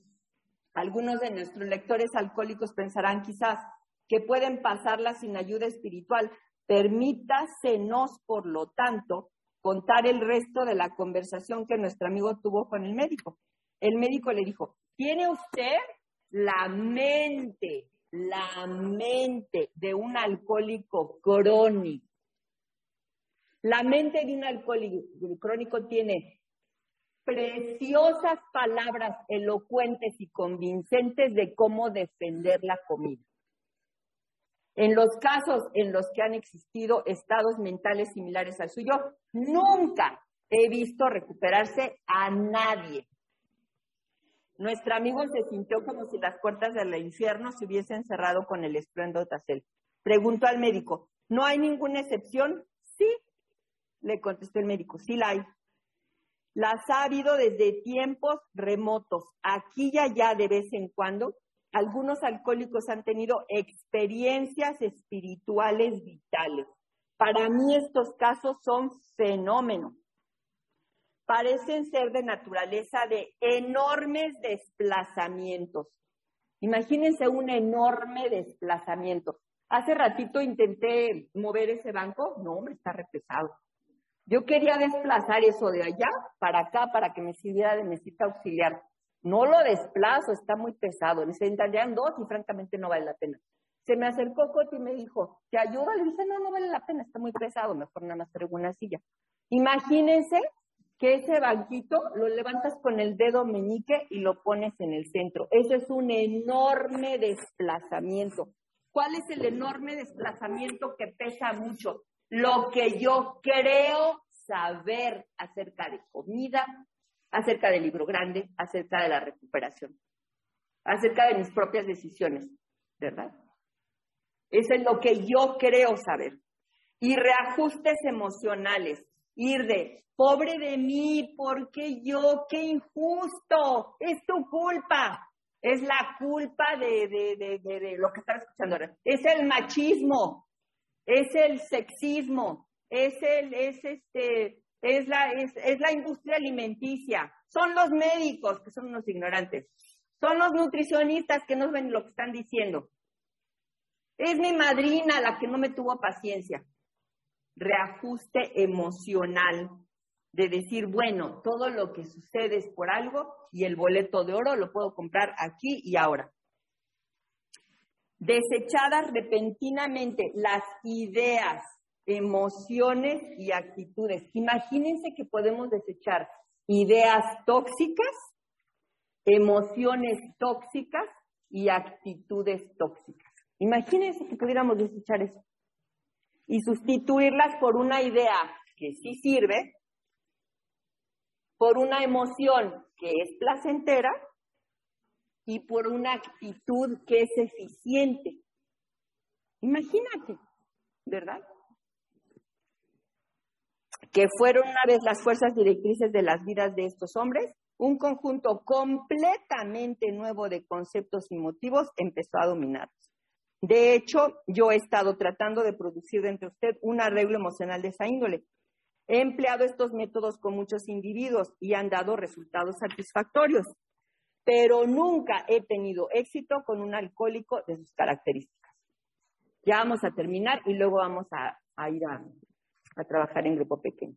Al oír esto, nuestro amigo se sintió tranquilizado porque pensó que después de todo era fiel a sus prácticas religiosas. Esta esperanza se la echó abajo el doctor diciendo que en tanto que sus convicciones religiosas eran muy buenas, en su caso no significaban la experiencia espiritual fundamental que era necesaria. Este era el tremendo dilema en que se encontraba nuestro amigo cuando tuvo la extraordinaria experiencia que, como hemos dicho, lo convirtió en un hombre libre. Por nuestra parte, nosotros hemos buscado la misma salida con toda la desesperación del hombre que se está ahogando. Lo que al principio parecía un endeble junquillo ha resultado la amante y poderosa mano de Dios se nos ha dado una vida nueva o si se prefiere un designio para vivir. No es designio, es un diseño, un diseño para vivir que resulta verdaderamente efectivo. El distinguido psicólogo norteamericano William James señala en su libro Varieties of Religious Experiences, las variedades de la experiencia religiosa, una multitud de modos en que los hombres han descubierto a Dios o al poder superior. No tenemos ninguna intención de convencer a nadie de que solamente hay una manera de adquirir la fe. La fe es prima hermana de la confianza, ¿verdad? Todos nosotros aquí tenemos un nivel de confianza, porque si no, no estaríamos pasando la noche en este lugar extraño con un montón de gente que no conocemos muy bien, ¿verdad? Bueno, yo sí conozco a algunos muy, muy bien, pero otros no. Ya tenemos un nivel de confianza. Un, un poquitito de confianza en el prójimo es la semilla de donde crece la fe con el poder superior. Para tener contacto con el consciente, con el poder superior, se necesita tener mucho contacto consciente con tu madrina y con tu grupo de recuperación. Mucho, mucho, mucho. Imagínense contacto consciente con tu madrina. ¿Cómo se lo imaginan? Pon atención, para la oreja, abre el ojo, ¿verdad? A ver, ¿qué te está diciendo la madrina aquí? ¿Cómo te está diciendo la madrina?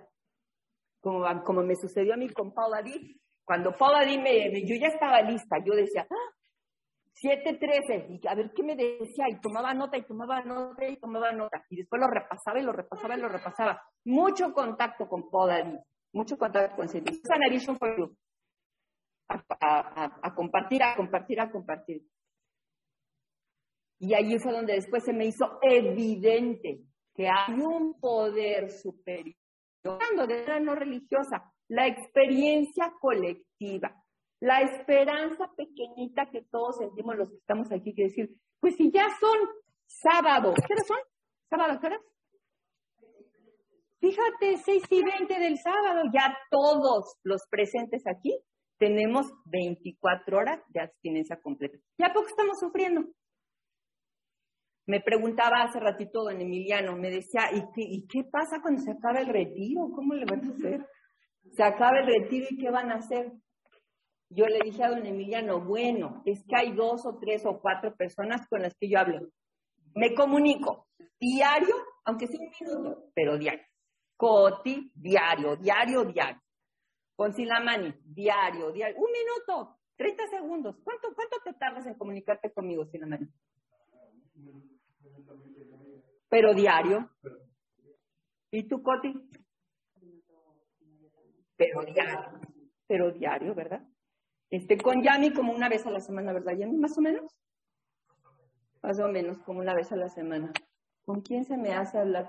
Ana Rosa, tú y yo somos bastante pegadillas. Nos comunicamos, ¿verdad? Cantan en la cadena no en tiempo real, pero en tiempo virtual, ¿verdad? Hay muchas que yo conozco aquí, a, este, a, a María. Yo con María también tengo mucha, mucha, mucha amistad. Dígame, María. Eh,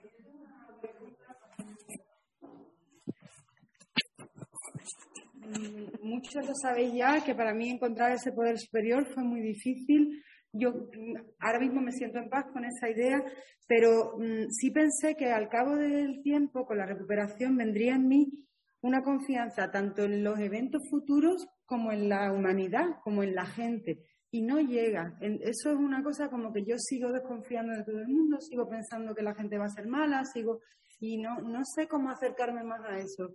No sé si alguien Mira, es un proceso. Nadie tiene toda confianza plena ni en el poder superior, aunque sea poder religioso, ni en toda la gente. Es un proceso y es un flujo continuo, ¿verdad? Yo, yo sé, bueno, tú a mí, tú a mí, me has dado una confianza extraordinaria. Y dime que no. Bueno, te voy a preguntar así en derecho y en la flecha derecha, como dicen, flecha derecha y al pecho. ¿Confías en mí, sí o no? Yo lo sé que sí. Vas a confiar, así como confías en mí, yo sé que poco a poco vas a ir confiando. No todo en todo, no todo en todo el mundo, pero un poco más. Hay dos que tres personas aquí presentes en las que sí confías. Y vas a confiar más. El día de pasado mañana me voy a organizar súper bien y de aquí nos vamos a ir a Cádiz. ¿Verdad? Y entonces ahí voy a estar con, con Nacho y con Chloe y con Pablo, que son dos, ¿verdad? Espérame un segundo. Y ya después de que yo esté allí, todavía vas a tener más confianza conmigo.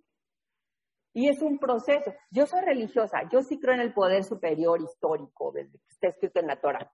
Pero eso no quiere decir que mi confianza sea plena. Es un proceso. Cada día vamos haciendo poquito a poquito, poquito a poquito. Ahora sí dime, Maite.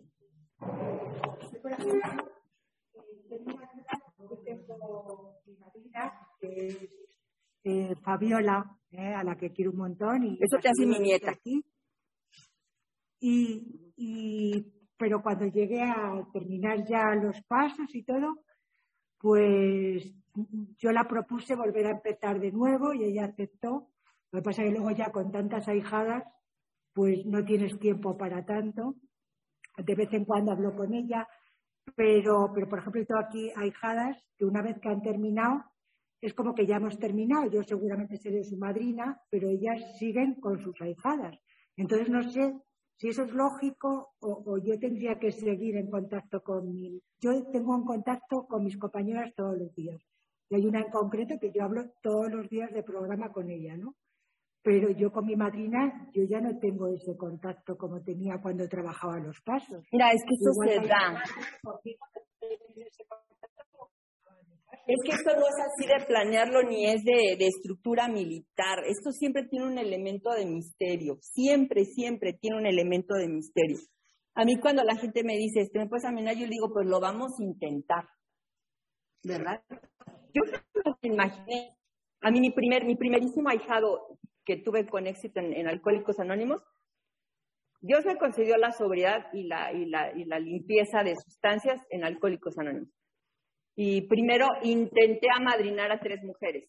La primera la metieron a la cárcel, la segunda se, se, se, mató en carro de, de, de, accidente, la tercera le pasó algo horrible también. Yo dije, jamás vuelvo a madrinar a nadie porque soy la madrina del infierno, ¿verdad? Y después este, me, llegó a mi vida Chris, Chris, Chris, um, Chris Seed. Y él fue el primero que, se, que nos recuperamos, o sea, con yo trabajando con él. Pero ¿sabes qué hice? Me puse muy lista porque entonces dije, yo me desvivo por explicarles el libro grande de Alcohólicos Anónimos a las alcohólicas y no di pie contigo. Chris, ¿sí? Es profesor de literatura inglesa, allá donde yo vivo. ¿Saben lo que hice? Le di el libro grande y le dije, explícamelo.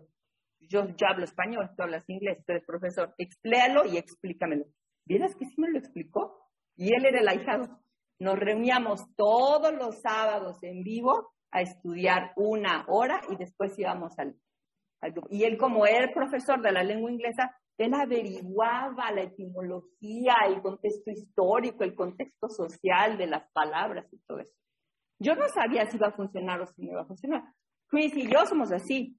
Llegó a su boda, se casó con un, con un hombre, este, o sea, hablamos muy seguido, se dio, se dio la amistad, ¿verdad? Después de Chris y yo, Steve. Steve, yo me he tratado de deshacer de Steve como seis veces. Así somos. Steve, cuando tenía 17 días de abstinencia completa, me, rega me regaló esta camiseta. O sea, la, la, camiseta original nada más era una camiseta así, ¿verdad? Porque yo le decía, mira, yo vivo en la nube rosa. Yo vivo en la nube rosa, con Dios en la experiencia espiritual. Allí vivo. Yo, yo, yo tomo una decisión todos los días de ser feliz. Todos los días. Vivo en la nube rosa. Y tú también puedes vivir en la rosa. En la experiencia del espíritu. La nube rosa está escrito en el, en el 12 and 12, en el paso, creo que 7. Está escrito en, el, en, la literatura. Y dice que si, si, si no te quieres caer de la nube rosa, trabaja todos los pasos, no nada más el primero y el dos, ¿verdad? Esta camiseta tiene ocho años. Bueno, entonces, lo que hizo Steve es hacer, este, tenía 17 días de abstinencia completa y él estaba, se sentía liberado, totalmente liberado. Tengo permiso de contar la historia de Steve. Es más, siempre me dice, cuenta nuestra historia. Él es adicto al Crystal Meth. Crystal, a la, cristal, ¿cómo se llama eso? Al cristal al cristal y al alcohol. y también a los cigarros. Y, este, y estudiando el libro grande de Alcohólicos Anónimos, cuando hicimos el tercer paso, nunca he tenido una experiencia de tercer paso. Fuimos al tercer paso. A mí todavía me quería súper gordo, pero pues yo, ¿verdad? Ahí lo toleraba. Teníamos 17 días trabajando juntos. Estábamos en, el, en, el, en la página 63 del libro grande. Y me dice, pero tú sabes que yo no creo en Dios, ¿verdad? Ya lo sé que no crees en Dios, pero ¿te quieres recuperar sí o no? Sí, sí, sí. sí. Estábamos en la página 63, fuimos a una capillita. Me dice, pero es que yo no creo en Dios. Yo tampoco. O sea, yo no me arrodillo porque yo soy, yo soy judía, yo no me arrodillo, pero yo soy alcohólica. Vamos a hacer, vamos a preafingir, vamos a rezar sin fe.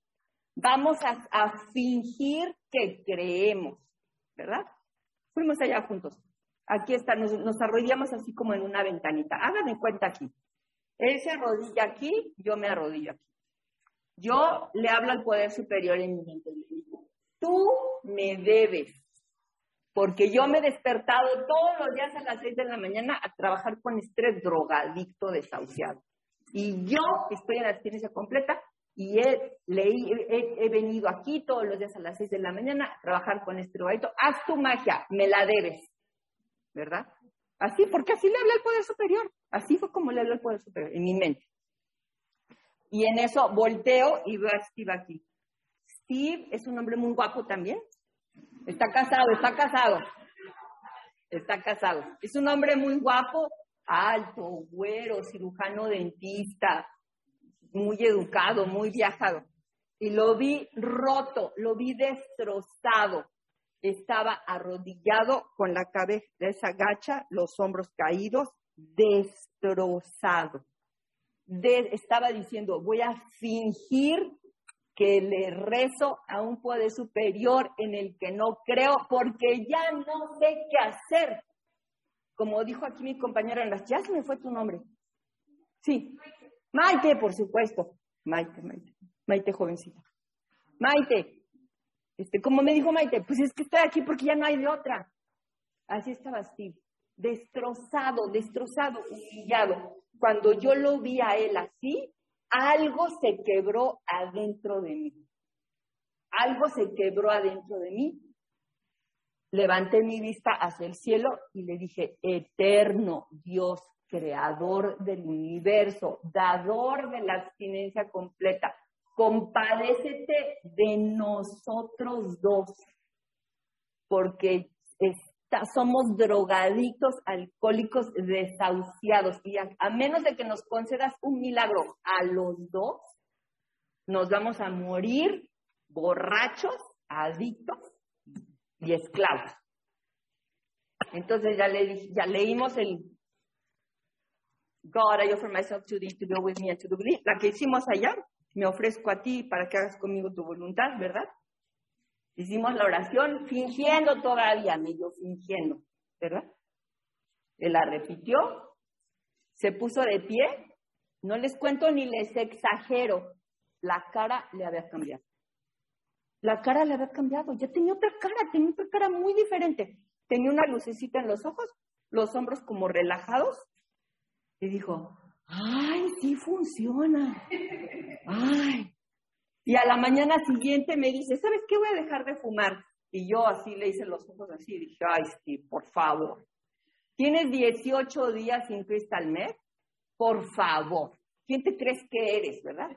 Pues que deja de fumar, que deja de fumar el hombre.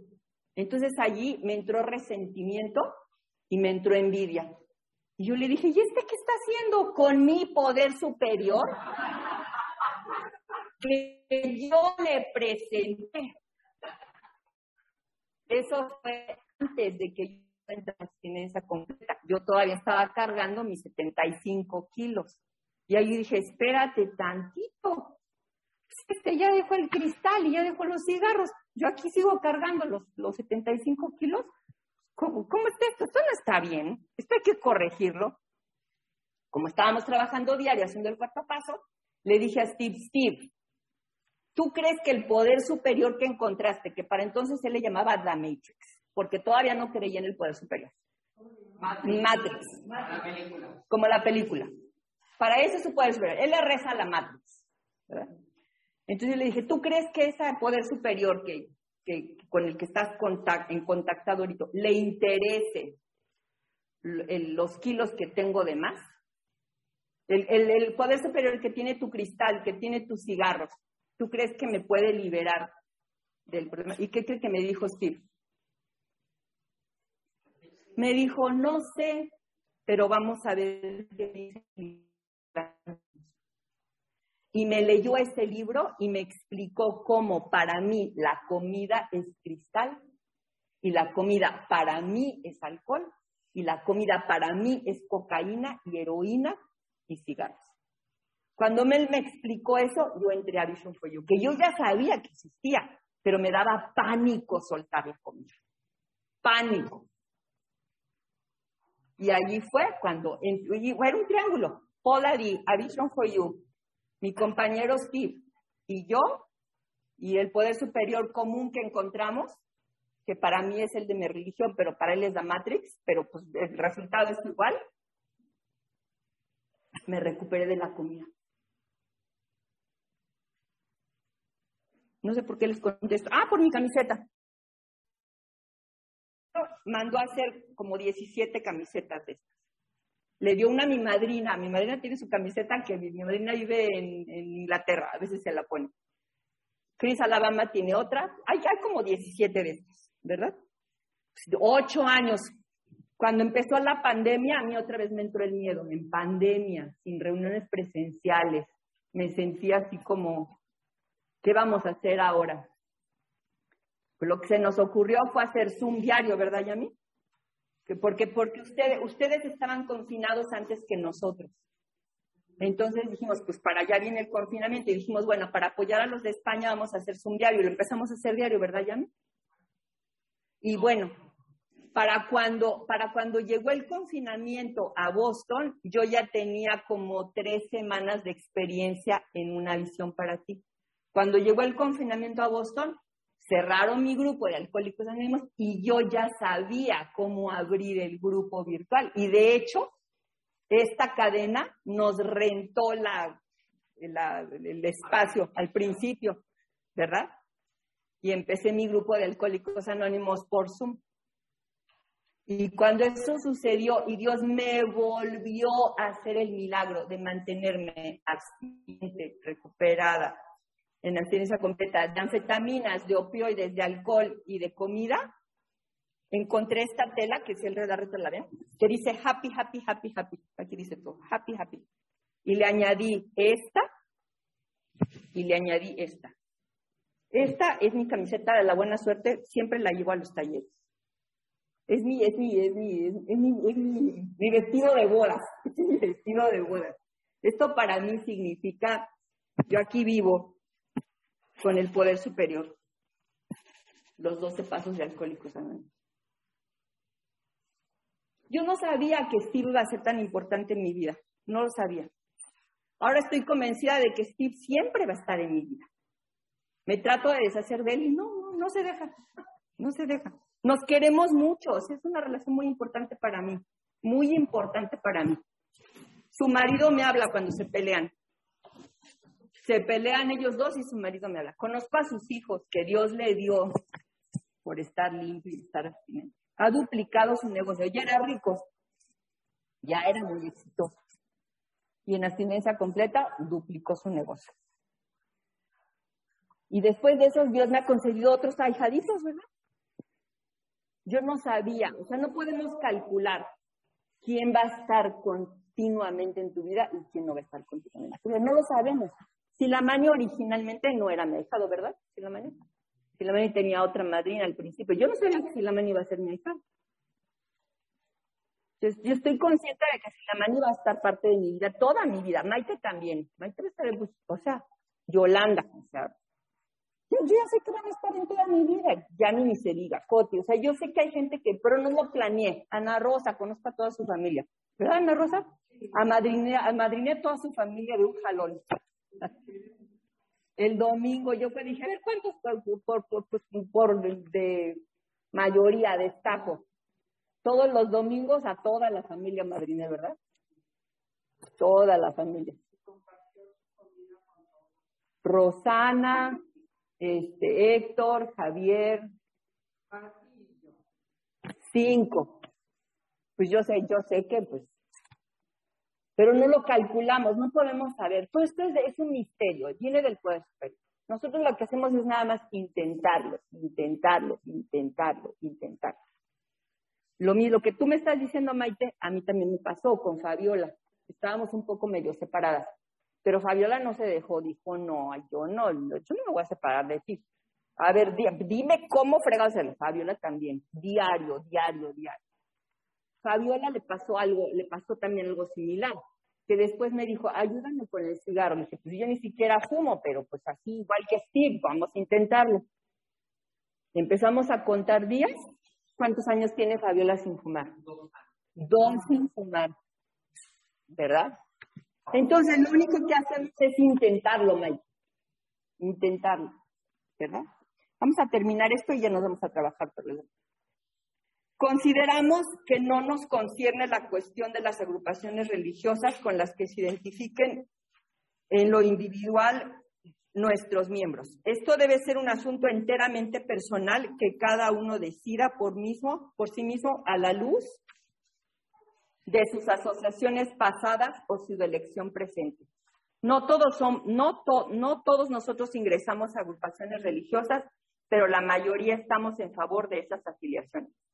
En el siguiente capítulo, que es más acerca del alcoholismo, aparece una explicación del alcoholismo tal y como nosotros lo entendemos. Y luego viene un capítulo dirigido al agnóstico. Muchos de los que una vez estuvieron dentro de esa clasificación se cuentan entre nuestros miembros, que es el caso de María, ¿verdad? Que me dice María, es que yo no creo en un poder No importa, no importa.